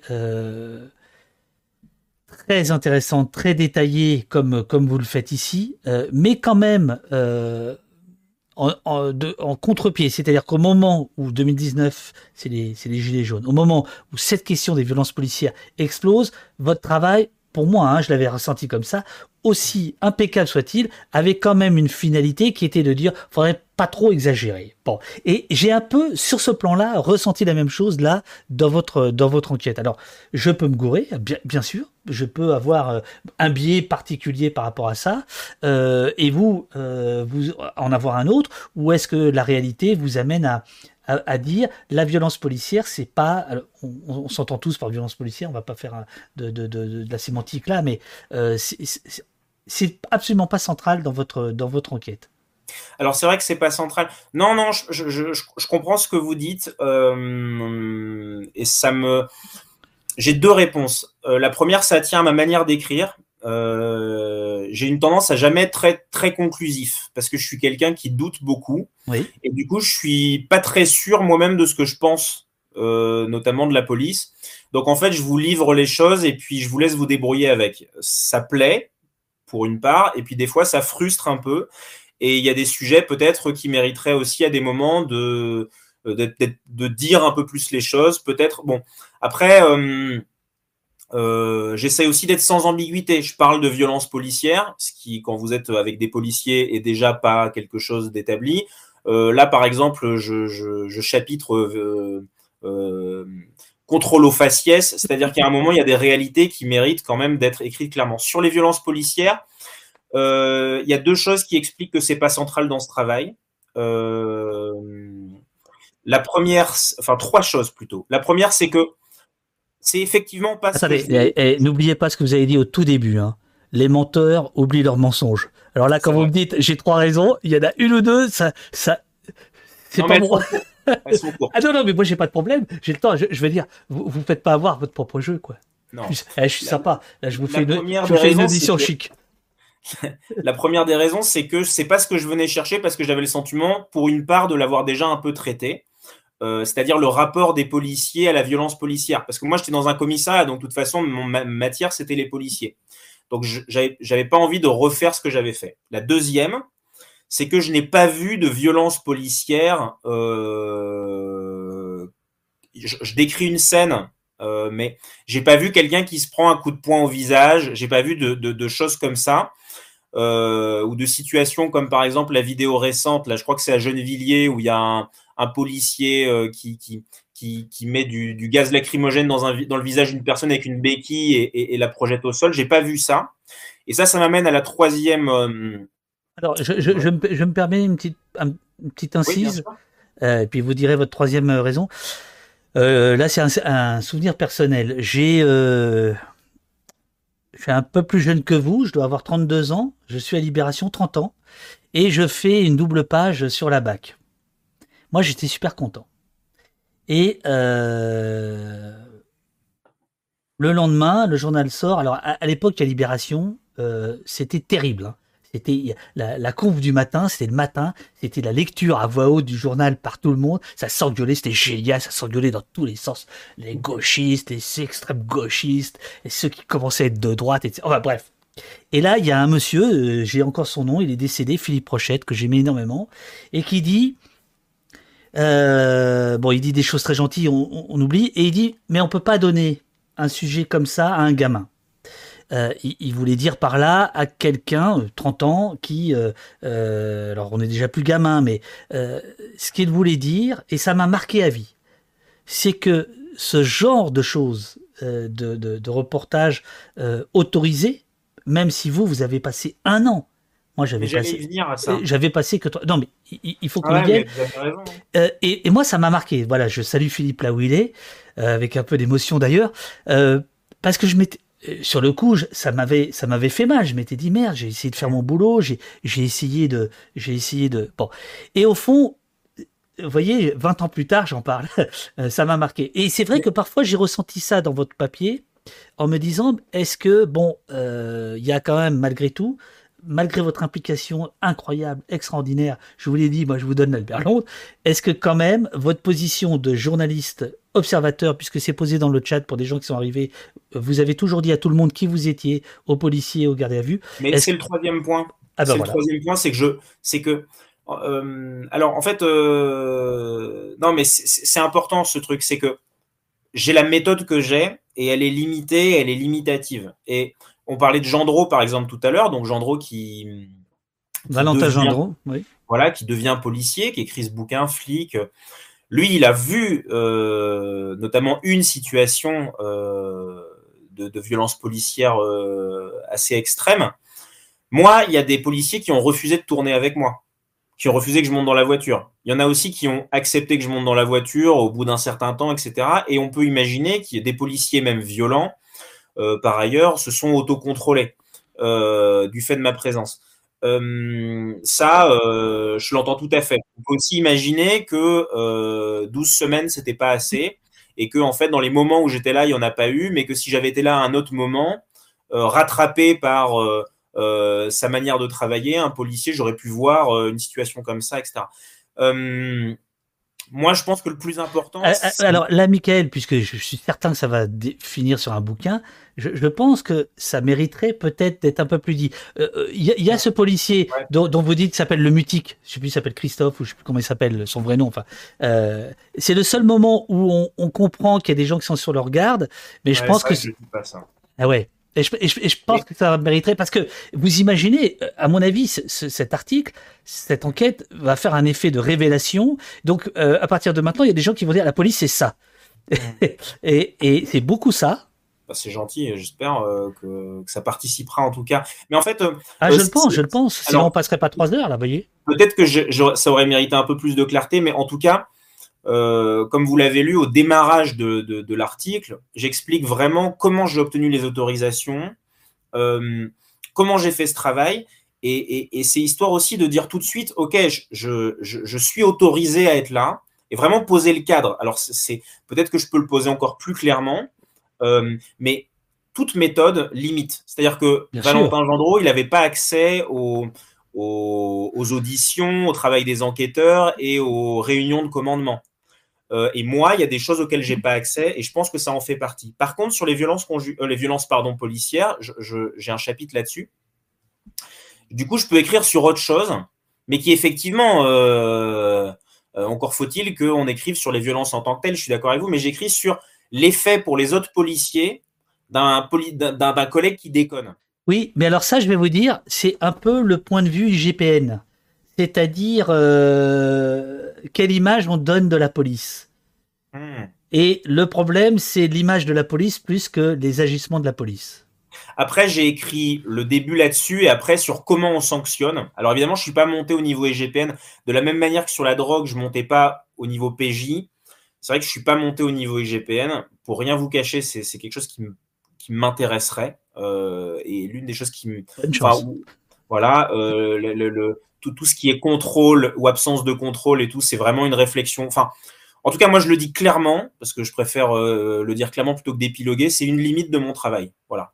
je l'aborde, mais, mais c'est insuffisant et j'étais aussi limité du fait de ma méthode. Ma jeunesse, peut-être, peut-être que quelqu'un qui, qui, Non, mais je, jeunesse, je, je, me suis mal exprimé. C'est pas forcément jeunesse dans l'âge c'est jeunesse dans, dans, euh, dans, dans l'expérience, quoi. Voilà, dans, dans, dans la nouveauté. Vous l'avez dit, ça fait pas si longtemps que ça que vous vous intéressez aux affaires de, de, de police. Mais, et, j'ai reçu hein, sur Twitter des, des, des, des personnes qui m'ont dit voilà, euh, si, si tu avais vécu, dans, si tu avais grandi dans un autre quartier, si tu avais, si avais euh, vécu d'autres choses, tu n'aurais pas ce rapport-là et, et, et, et qu'ils l'ont trouvé pas assez présent. Et c'est des choses que je peux entendre. Par exemple, j'ai j'ai écrit un message, il m'a pas encore répondu à, à Tahabouaf parce qu'on est en lien, on échange parfois. Et ça m'intéressera d'avoir son regard sur, sur ce travail. Euh, peut-être qu'il sera très critique. Euh, et si c'est le cas, et ben voilà, moi je, je, faudra les entendre aussi ces critiques. Bah, il, sera, il, sera, à votre place dans pas longtemps puisqu'il sort un livre, euh, le, le, le, petit le petit bonhomme, le petit copain. Euh, donc il, il, sera. Je, je, lui demanderai, je lui demanderai tiens son, son, son, avis sur votre sur votre boulot. bah, à propos de ta on parle pas de TAD, mais Twitter. Il y a ce policier dont vous parlez au détour d'un paragraphe qui précisément déconne un peu, quoi, semble-t-il. Et un des trucs qui fait qu'il déconne un peu, c'est qu'il fait ses récits sur Twitter de ses opérations un peu cow-boy. Et visiblement, ça tousse un peu dans le commissariat. vous pouvez nous en dire plus là-dessus? Oui, alors après, je peux vous en dire plus dans la mesure de. Enfin, faut qu'il reste anonyme quand même, parce que c'est les, policiers sur qui j'écris restent aussi en partie mes sources. C'est compliqué de, enfin, faut que je les, voilà. Mais euh, ce, qui, est intéressant là-dessus, c'est que ben, c'est assez lié au, discours syndical dont on parlait, c'est-à-dire que le, droit de réserve, euh, théoriquement, euh, eh s'adresse aussi à Twitter, c'est-à-dire qu'un policier, voilà, qui parle sur Twitter, normalement, il est soumis à un droit de réserve, même anonymement. Euh, d'une manière générale, ce que j'ai observé, c'est que ça dérange pas tellement la hiérarchie quand c'est pour témoigner de son vécu de manière un peu précise, etc. Ce qui dérange plus la hiérarchie, c'est quand c'est pour faire un peu de politique. Que ce soit dans un sens, dans un sens ou dans l'autre. C'est-à-dire que ce soit. Bah, c'est souvent dans un sens. Hein. Dans l'autre, c'est D'ailleurs, c'est assez étonnant. C'est assez étonnant parce que finalement, je pense que des, certains policiers pourraient être corrosifs dans l'autre sens en montrant en fait le décalage euh, parfois jusqu'à l'absurde entre la communication politique et puis euh, la réalité de ce qu'ils font. Et, voilà mais souvent c'est dans l'autre sens pour parler de bah voilà l'ensauvagement de la société euh, ces quartiers blablabla bla, bla, bla, enfin je vais pas les répéter même pour vous, vous connaissez ces discours. Et en fait c'est vrai que ça agace énormément. Moi il y a un moment par exemple j'ai j'ai pas pu assister à une réunion du matin une réunion des commissaires euh, en fait, j'ai appris par la suite que c'était euh, parce que euh, une personne est en train de se faire recadrer pour des propos tenus sur les réseaux sociaux. C'est un vrai. Euh, en ce moment, c'est l'une des grosses. C'est un des. C'est un des gros moteurs à sanctions avec les vols dans les commissariats. Voilà, donc ça, il, en est aussi, il en est aussi question. Voilà, il y y a beaucoup beaucoup de choses. Je voudrais prendre, il y a plein de questions du, du, chat. Je voudrais juste euh, saluer aussi dans votre travail euh, quelque chose de particulier. C'est il y a André, il y a Romain, sont deux policiers euh, qui ont grandi euh, à Roubaix. Et je pense que leur regard, il y en a un qui a grandi dans, dans le quartier des Trois Ponts dont vous parliez à l'instant. Euh, et je pense que leur regard aussi très très du bitume, mais en connaissance de cause, amène, à la, amène beaucoup et en même temps donne, un, euh, donne une vision du travail policier qui n'est peut-être pas une, une vision euh, euh, générale. Je vais le dire rapidement, mais la police en région parisienne, c'est une police de déracinés. C'est des gens qui n'ont pas envie de vivre là, qui sont loin de leur famille, loin de leurs proches, etc. Et du coup, ils sont aux prises avec une réalité sociale et territoriale qu'ils comprennent pas. À Roubaix, même si le travail de police peut être parfois dur, les policiers sont contents de vivre dans le Nord. Souvent, ils ont des attaches, etc. Et du coup, voilà, on n'avait pas parlé tout à l'heure, mais on parlait de la 406. Il y a un moment où il y a, une interpellation d'un gamin parce qu'il est au volant d'une voiture. Et, et, finalement, il y a un débat entre les policiers. Il y en a un qui veut le, un gamin qui a 13 ou 14 ans. Et il y a un policier qui veut eh ben, l'interpeller. Le, et, et, finalement, son chef décide de ne pas le faire. Et c'est un Roubaisien. Et en fait, il m'explique que en fait, à Roubaix, il y a autant de gamins dans les bagnoles. C'est parce que comme il y a beaucoup d'appartements petits et, euh, et qu'en fait les, les, les, les, adolescents cherchent un peu d'intimité, donc ils sont dans les voitures. Et il me raconte le cas d'un gamin de 14 ans qui avait acheté une 206, je crois que c'était une 206 qui roulait pas et qu'il avait garé, euh, et en fait il squattait dedans, c'était devenu sa chambre, quoi. Voilà, et ça c'est des réalités. Euh, là, on n'est pas dans le discours, on est juste dans, dans bah, en fait, si vous n'êtes pas roubaisien, euh, ça, ça, ça existe peut-être ailleurs, mais en tout cas, moi, je, je l'ignorais tout à fait. Alors, euh, dernier petit point avant d'aller sur l'analyse et euh, les questions du chat. Euh, dernier petit point. L'enquête s'intitule Au commissariat, un an au cœur de la police. Et je vous l'ai dit, mais là je reviens quand même dessus. Il n'y a pas de délinquance en col blanc dans votre enquête. Il n'y a quasiment pas de police judiciaire au sens la belle enquête quoi. Il n'y a aucun gros bonnet. C'est-à-dire que d'une certaine manière, on est quand même dans une vision de la police, alors qui est une autre vision, c'est pas en ça qu'elle est précieuse, mais c'est quand même une vision de la police qui est un peu la vision de, de ce que moi j'appelle la euh, télépimpon, c'est-à-dire euh, euh, le, le saut de dessus, l'interpellation, la ronde, le gyrophare, etc., etc. Est-ce que là aussi, c'est pas un regret pour vous? Si, je, vais me permettre de faire une petite pause d'une minute Oh, bien sûr, bien sûr. Et, je reviens, et je reviens tout de suite, mais. mais euh, allez-y, allez-y, allez-y. Euh, attendez, attendez. Ça, fait partie des regrets. Attendez, attendez, attendez. Pas de souci, allez-y, allez-y. Alors voilà. Voilà, moi, et moi aussi, je vais aller faire une petite pause si vous voulez bien, les amis. Euh, je, je, vais me chercher du, du, du café. C'est super que vous soyez aussi nombreux euh, au poste euh, à cette heure-ci. C'est un travail remarquable. On fera gagner tout à l'heure le euh, un exemplaire de, de, la Croix. Euh, j'ai plein de bonnes nouvelles à vous annoncer, donc restez après euh, l'interview. J'ai plein de, bonnes nouvelles à vous annoncer. C'est en partie grâce à vous. Vous allez comprendre avec ce petit message à caractère informatif.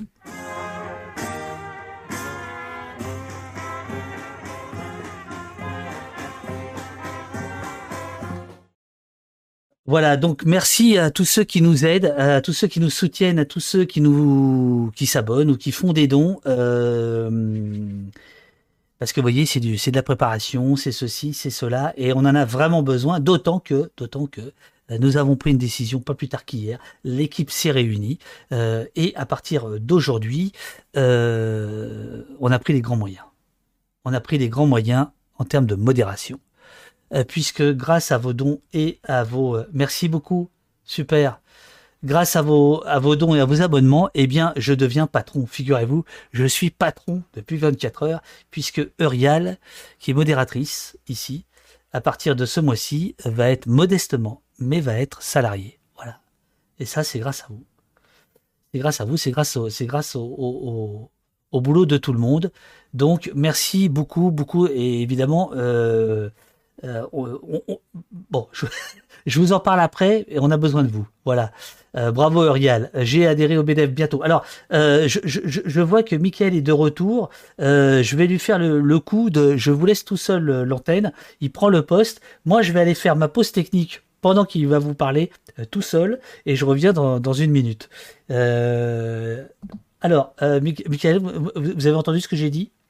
Euh, ouais, sur le donc sur la financière. Non, non, juste une seconde. Moi, en fait, je vais m'absenter pendant une petite minute, donc vous allez être tout seul avec les gens du chat.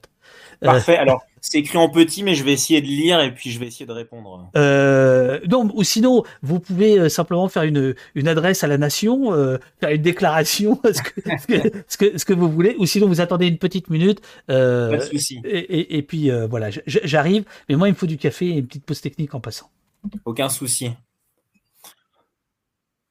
Bon, bah, merci pour vos questions, en tout cas. Hein. C'est toujours très intéressant de, de...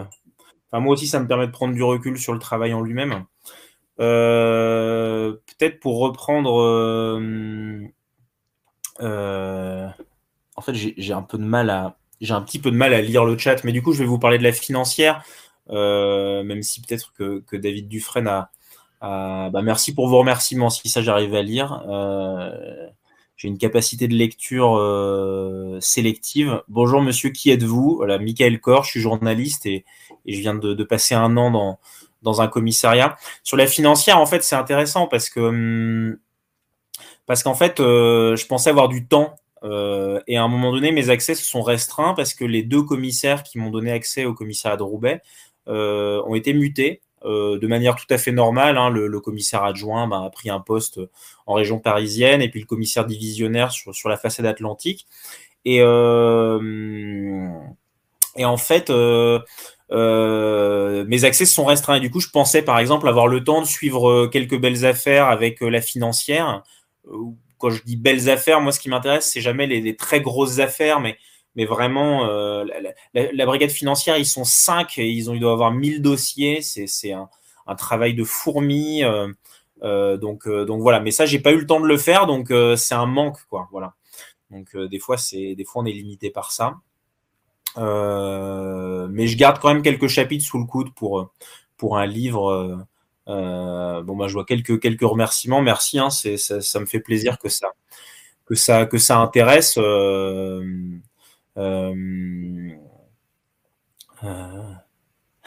je retarde mes corrections de copie. Et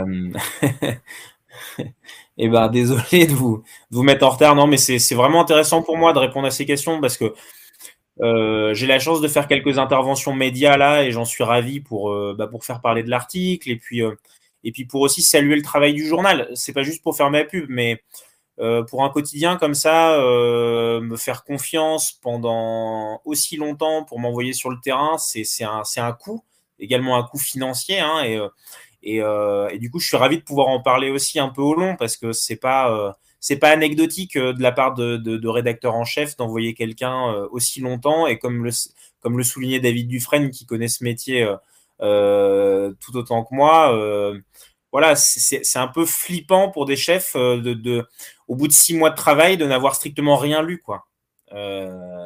c'est pas habituel et donc ça c'est donc je, salue le journal hein, de, de, de, de, ce il y avait vraiment cette idée de la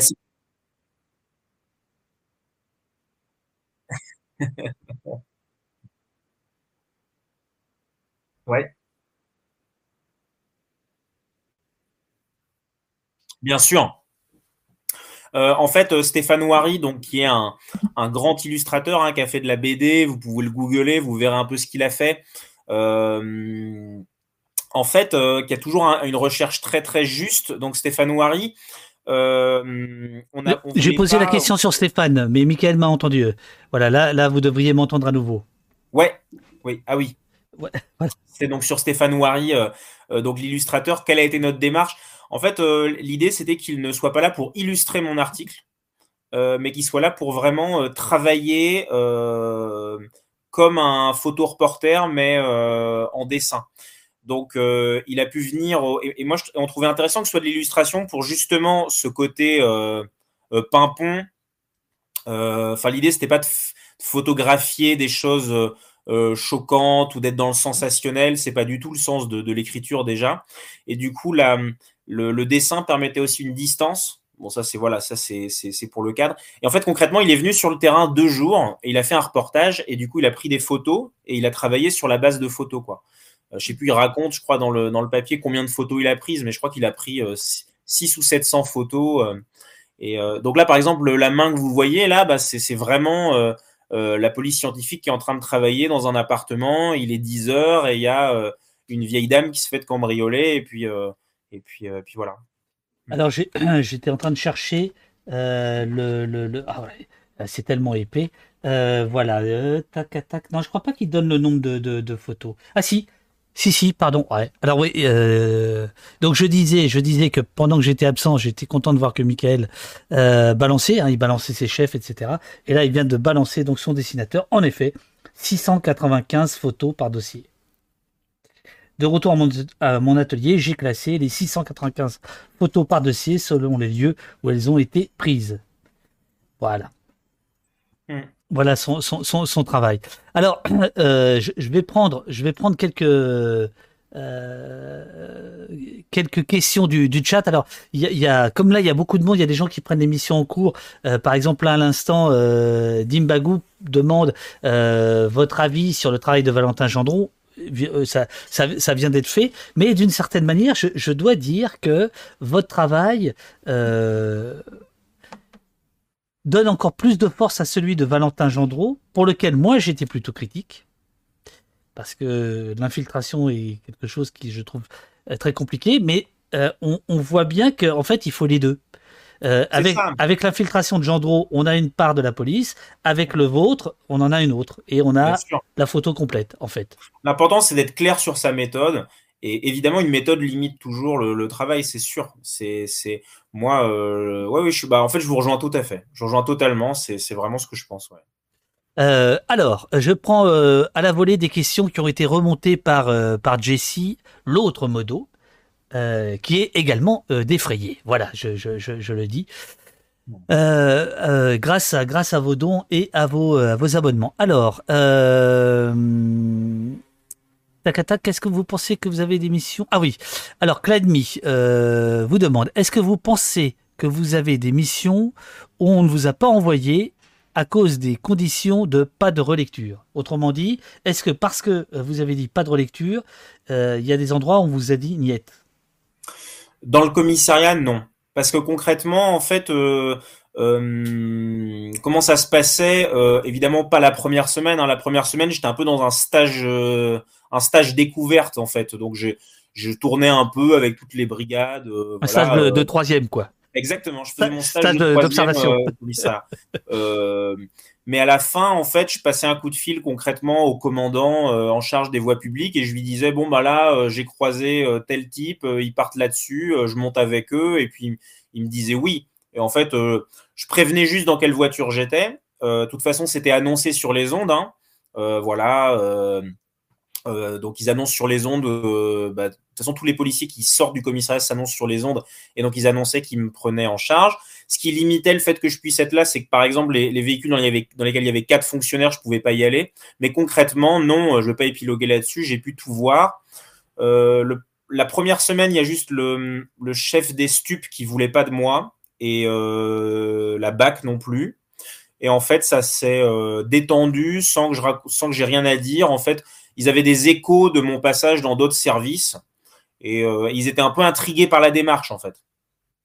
Voilà, ça les intriguait beaucoup. Ils vous ont parlé des de ce qu'on disait d'eux, de ce que la presse disait d'eux, de ce que les réseaux sociaux disent d'eux, de ce que les sociologues disent d'eux? Ouais, c'est beaucoup, beaucoup de, de, de, débats là-dessus. Alors, c'est difficile à synthétiser parce que, parce que, encore une fois, les policiers sont divers, même sociologiquement, entre un, un, un, vieux brigadier de voie publique euh, qui a plutôt une sociologie euh, ouvrière et puis euh, quelqu'un qui travaille dans un service d'enquête qui est plutôt, je sais pas, plus urbain, qui a fait des études post-bac, etc. C'est, on n'a pas du tout les mêmes discours. Mais euh, donc ça, c'est une première chose. Euh, certains sont dans la négation totale des violences policières, etc., etc. Euh, mais la plupart de ceux que j'ai rencontrés sont surtout affectés par. Moi, je sentais une sorte de désir d'une vision juste. Voilà. En fait, concrètement, euh, j'avais fait ce travail sur les violences policières, cette enquête qui, était euh, certes limitée, mais elle existait quand même. Du coup, les policiers en interne l'avaient lu concrètement. Euh, et donc, le les, premières discussions que j'avais le midi à table avec les policiers, c'était sur les violences policières.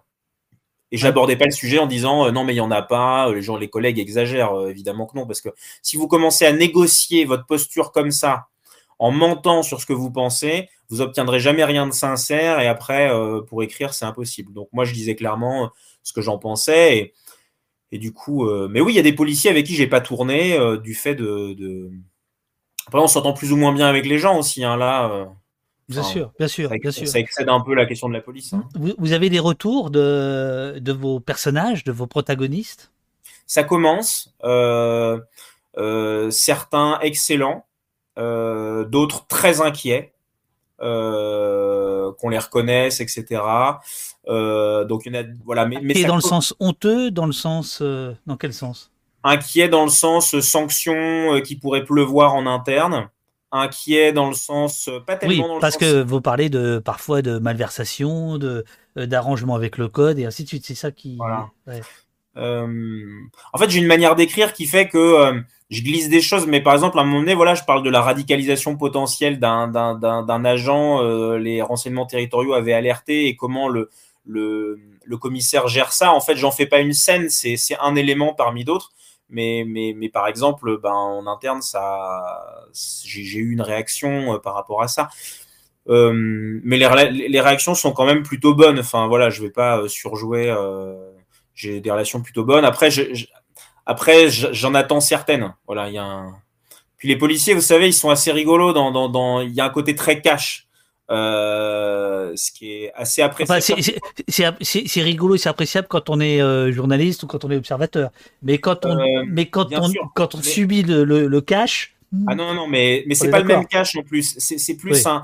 Dans, dans, la discussion, il y a quelque chose d'assez.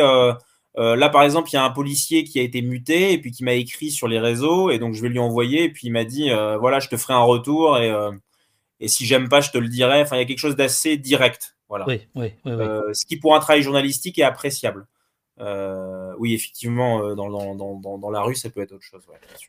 alors, Sentier Battant vous dit, pour avoir écumé les commissariats de province, entre guillemets province, depuis presque 14 ans, jusqu'à 4 fois par jour, euh, c'est quelqu'un qui est assez connu, euh, qui est soumis à un contrôle euh, judiciaire depuis 14 ans. C'est la personne qui a le plus long contrôle judiciaire en France, jusqu'à quatre fois par jour. Je confirme le constat de Michael Corr. Les personnes qui se présentent ou appellent pour des violences intrafamiliales, des harcèlements à l'école et des problèmes de voisinage sont très nombreux. Euh, euh, Lex is not dead voudrait vous donner du travail. ne serait-il pas intéressant d'enquêter depuis le défenseur des droits ou les collectifs de victimes, depuis Amnesty International, euh, depuis les militants pour la justice Ça pourrait être clairement probant en matière de visibilité des, inégalités commises par les policiers. Ah, je suis d'accord. Hein. Euh, ce travail-là au commissariat, on pourrait le faire au parquet, par exemple. Ce serait passionnant. Et non, non, mais ce serait passionnant. Enfin, ouais, je suis entièrement d'accord. Et ce volet-là, il est, il est, il est absolument essentiel. Euh, qu'est-ce que euh, alors il y a plein de il y a plein de de, de, de, remerciements comme JB Fox mais enfin ça c'est pas le moment c'est pas l'heure encore du du remerciement. Enfin je vous le dis quand même cette interview est incroyable. Euh, Zèbre Noir nous dit je vais clairement courir me acheter la croix tout à l'heure. Merci pour ce travail. Euh, il y a euh, Sorcière qui nous dit euh, de même, dans le film Poulet frites, les policiers mènent de la même façon, ils sont toujours dans le doute, ils se questionnent, alors ça c'était par rapport à votre travail à vous, ils se questionnent et se remettent en question, ça leur permet d'avancer plus objectivement dans leur enquête. Euh, ce qui était évident dès le début de l'enquête s'avère faux en fin d'enquête. Ça c'était en fait une réaction par rapport à vos propres préjugés ou à vos propres notes de, de, départ. À propos de films, on vous demande euh, qu'est-ce que vous pensez de Bac Nord? Est-ce que vous avez vu Bac Nord depuis? Euh, votre travail ou pas alors non, je, vais me faire assassiner par un collègue euh, qui m'a dit qu'il fallait absolument que je vois Bac Nord. En fait, pendant que j'écrivais, je pouvais pas voir Bac Nord parce que parce que je pouvais pas m'encombrer l'esprit avec des avec d'autres euh, voilà je pouvais pas lire ou, regarder de films. Enfin moi je peux pas faire les deux.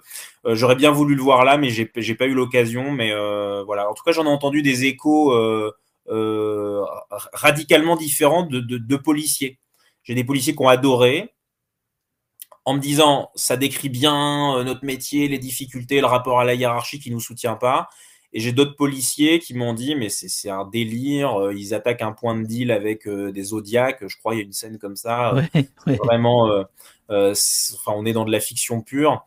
voilà, mais d'ailleurs je, crois que le, le, le réalisateur assume hein, ce côté c'est le problème de la police aussi, c'est extrêmement séduisant en termes d'esthétique. Oui, mais alors ça, c'est marrant, c'est intéressant parce que euh, il, est un peu sur la même ligne que vous, alors que euh, ce qu'il développe est tout à fait différent. Mais en gros, euh, ce qu'il dit, Jiménez, c'est moi, j'ai pas fait un film politique.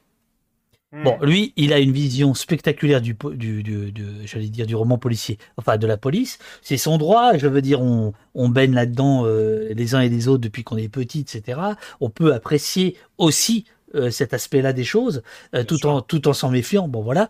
Mais il, dit, mais moi, c'est pas un film engagé, etc.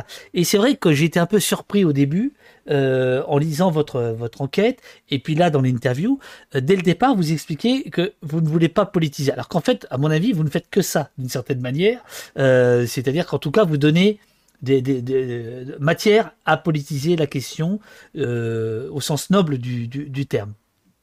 Mais euh, tous les deux, vous dites non, mais moi après tout, euh, je, fais un film soit spectaculaire, mais qui est basé sur des faits réels, soit une enquête en immersion clinique, mais qui est basée sur des faits réels. Bah. Et à vous de, à vous de juger. Là, je suis gêné parce que du coup, je parle d'un film que j'ai pas vu et c'est gênant, mais, mais, mais, d'une manière générale, je pense que la, le spectaculaire, en fait, euh, affaiblit le niveau informatif. Voilà. Euh, je, prends, voilà, moi, le moment où j'ai compris ce que c'était qu'une perquisition, c'est le moment où en fait j'étais lassé de euh, du côté un peu euh, spectaculaire de la colonne du raid qui rentre. Mais à la fin, c'est quand je vous dis lassé, j'étais réellement lassé. C'est-à-dire quand ils cassaient la porte. En fait, quand les quand les policiers cassent une porte à 6 heures du matin, ils ont généralement appelé le serrurier. Le serrurier est déjà présent pour réparer la porte.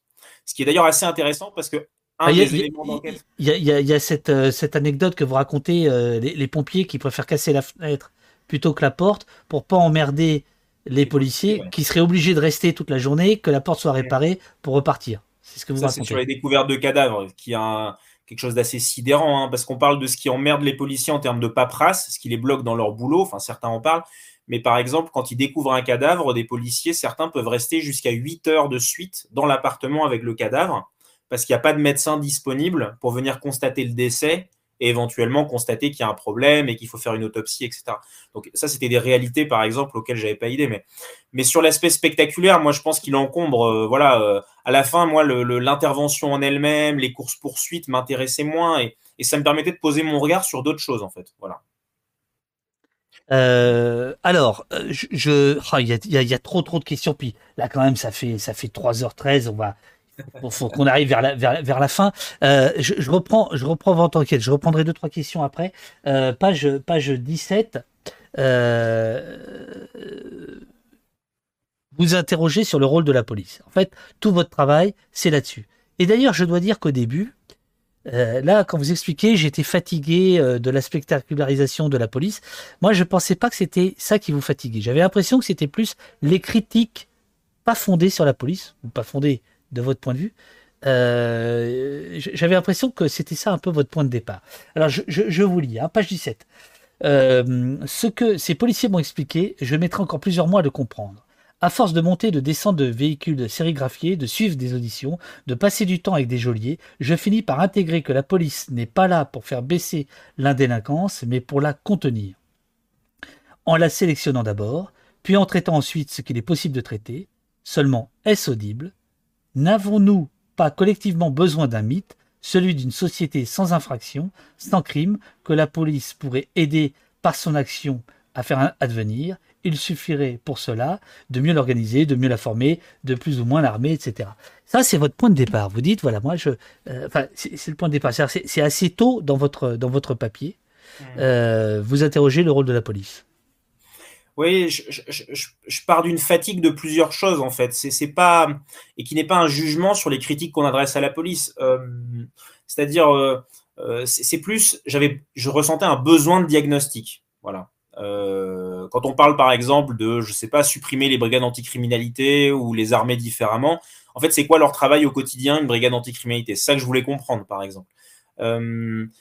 et en fait, cette dimension toute simple là que je décris, c'est-à-dire bah, c'est-à-dire qu'en fait, si on triple, ou même, même allons, allons plus loin que, que, tous les, que toutes les propositions politiques, euh, euh, imaginons qu'on multiplie par 10 euh, le nombre de policiers à Roubaix, donc on passe de, de 400 à 4000. bon, et, mettons de côté ce qui serait l'essentiel, hein, euh, parce qu'évidemment il ne faut pas le faire, ce que ça aurait pour effet, euh, comme effet sur la ville en elle-même. C'est-à-dire, euh, parce que quand on augmente le nombre de policiers, on augmente le nombre d'interpellés, on augmente le nombre de gardés à vue. À quel moment, même philosophiquement, ça devient pas souhaitable en fait? Ça devient même violent, mais au niveau général, ça c'est des vraies questions. Mais moi, ce que j'amène aussi un peu plus loin dans l'article, c'est que si vous augmentez le nombre de policiers de terrain, il va falloir augmenter le nombre de policiers dans les services pour judiciariser ce travail. Il faut bien des gens qui rédigent ensuite. Ensuite, il va falloir augmenter le nombre de magistrats pour travailler ces questions-là.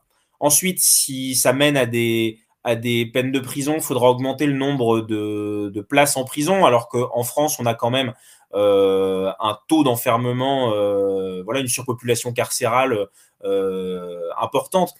et ensuite, il faudra des gardiens. Il faudra d'ailleurs des gens aussi pour bah pour, pour, pour, en fait euh, amener par exemple ces détenus euh, euh, aux urgences s'ils ont un problème ophtalmologique parce que parce qu'en fait c'est des missions de police ça aussi. Donc en fait augmenter la police pour augmenter la police le, le nombre d'effectifs ça, ça mène absolument à rien. Et moi j'ai voulu j'ai ressenti à certains moments c'est pour ça que je l'exprime comme ça dans ce que vous venez de lire j'ai ressenti le caractère un peu absurde de ce qu'on demande à la police quoi. Mmh Quand je dis que la police c'est pas là pour réparer la société c'est pas juste une manière de dire le policier euh, est insuffisant, on a aussi besoin de professeurs. C'est plus profond que ça. C'est que c'est impossible en fait.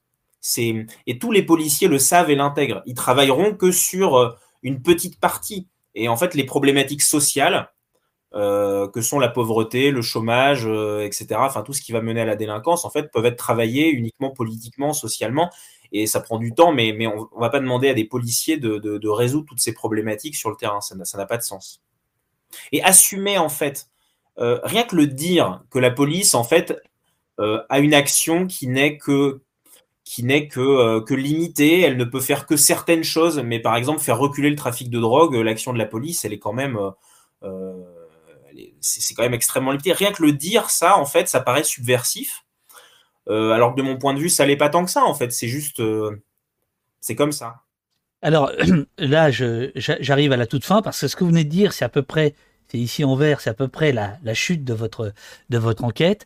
Euh, mais vous me donnez un mot magnifique, subversif. Ah, qu'est-ce que j'aime ce mot Qu'est-ce que j'aime ce mot Est-ce que vous ne pensez pas que euh, la police, enfin pas la police, mais euh, la République a besoin de subversion? Est-ce que vous ne croyez pas que la police a besoin de, de critique Est-ce que vous ne croyez pas que le, la le, monde politique a besoin de critiques qui soient euh, euh, frontales. Est-ce que vous ne pensez pas que finalement, si la Croix vous accorde un an de, travail, c'est absolument énorme. C'est un engagement. Ah, c'est clairement, c'est un, un, choix éditorial, mais alors pour le coup, c'est aussi parce que depuis quelques années, euh, il y a des collectifs de quartier, il y a des, juristes, il y a des avocats, il y a des documentaristes, il y a des, des historiens euh, qui portent la, la, critique et qui la portent de manière, allez, un peu véhémente parce qu'il y en a marre. Bien sûr, et, et moi j'arrive en fait avec ce travail-là qui est quand même une alternative à la critique. Hein, euh, et parce qu'il y a tout ce travail, parce qu'il y a euh, toutes ces critiques qui sont portées, parce qu'il y a la manière de, l'institution de se défendre. Et moi, j'arrive au milieu de ça et je me glisse. Donc, effectivement, il y a une, facilité. Après, je crois qu'il y a, enfin, je crois que la réception de l'article euh, témoigne de ça aussi. Il y avait un besoin de cette parole-là, qui ne doit pas être la seule, qui doit être complétée, qui doit être aussi éditorialisé en fait, j'ai envie de dire. Mais, et qui ressemble aussi à notre journal. On est un journal assez modéré, on est un journal qui, met souvent l'accent sur l'humain, qui écrit les choses de manière assez à plat. Alors euh, euh, ça peut être on, peut trouver ça parfois mou, tiède. On peut trouver que ça donne aussi une place à la complexité euh, et que c'est en soi une ligne éditoriale. Mais je comprends que ce soit pas suffisant pour certains. Euh, moi, ça correspond aussi, euh, ça correspond aussi à ma nature en fait. Voilà. Euh, pour le coup, je préfère les questions aux réponses. C'est bien une phrase de journaliste. non, mais c'est sincère en fait. Bien sûr, bien sûr. Par exemple, les policiers, mes policiers préférés, c'est ceux qui s'interrogent. Voilà. Plutôt que ceux qui font les interrogatoires. Non, mais oui, mais des policiers qui s'interrogent sur leur action, qui la remettent en cause, qui sont pas sûrs, qui se disent mais à quoi ça sert ce qu'on fait, mais en même temps c'est pas tout à fait inutile. Ah. Par contre, voilà, ce, ce, point de deal qui bouge, qui se déplace, est-ce que c'est totalement inutile? Est-ce que c'est voilà. Je, trouve que parfois, euh, parfois ne pas trancher, en fait, c'est aussi un courage éditorial. Et enfin, moi, je le vis comme ça, en fait, à des moments. Je ferais ça plus facile de trancher à des moments. En tout cas, ça a été un, un plaisir et, euh, et un moment de, extrêmement instructif de lire ce qui pourrait effectivement s'apparenter à un petit livre, tant, euh, euh tant c'est, dense et copieux, hein, 150 000 signes, hein, ça, ça ferait euh, à peu près 100, 120 pages, 130 pages de, de livres, hein, donc euh, c'est pas rien. gros, gros, gros boulot qui, je pense, euh, voilà, peut apporter euh, beaucoup de choses, y compris dans le monde médiatique. Bon, je vous ai senti un peu corporatiste quand j'ai attaqué les, journalistes, mais moi je considère que là, il y a, euh, bah, vous, vous, amenez du courage et vous amenez du temps, vous amenez de l'engagement, là où il en manque tant, où on a quand même un, journalisme de préfecture qui s'est répandu absolument partout. Enfin, c'est absolument invraisemblable. Il y a, il y a quelques îlots, mais enfin bon, voilà. Et donc, je, je, je pense que votre papier fait date. Voilà, je, je, j'espère aussi qu'il fera date sur d'autres sujets, sur d'autres sujets, quoi. Voilà. Donc, euh, bah merci beaucoup. Euh, bon, là, vous êtes fatigué, moi aussi, je suis rincé. je suis rincé aussi.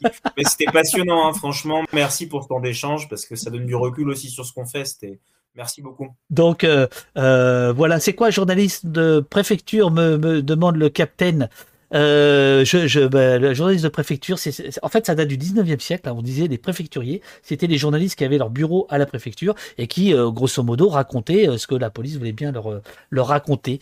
Euh, voilà. Et aujourd'hui, ils travaillent sur les chaînes d'infos. Alors, très bien. merci, Michael Corel, nous dit Eurial. Encore une fois, on n'était pas chez les cons, nous dit Anonyme. Merci. Euh, e vous envoie un cœur violet. Merci pour ce partage de la part de Flexistar. Merci pour cet échange. Euh, ah ok, merci dit Captain, merci beaucoup dit Catloon, merci beaucoup dit Chartrou. C'était passionnant pour nous aussi dit euh, Le Bouchon. Euh, Pierre Olbard, merci. Beau taf.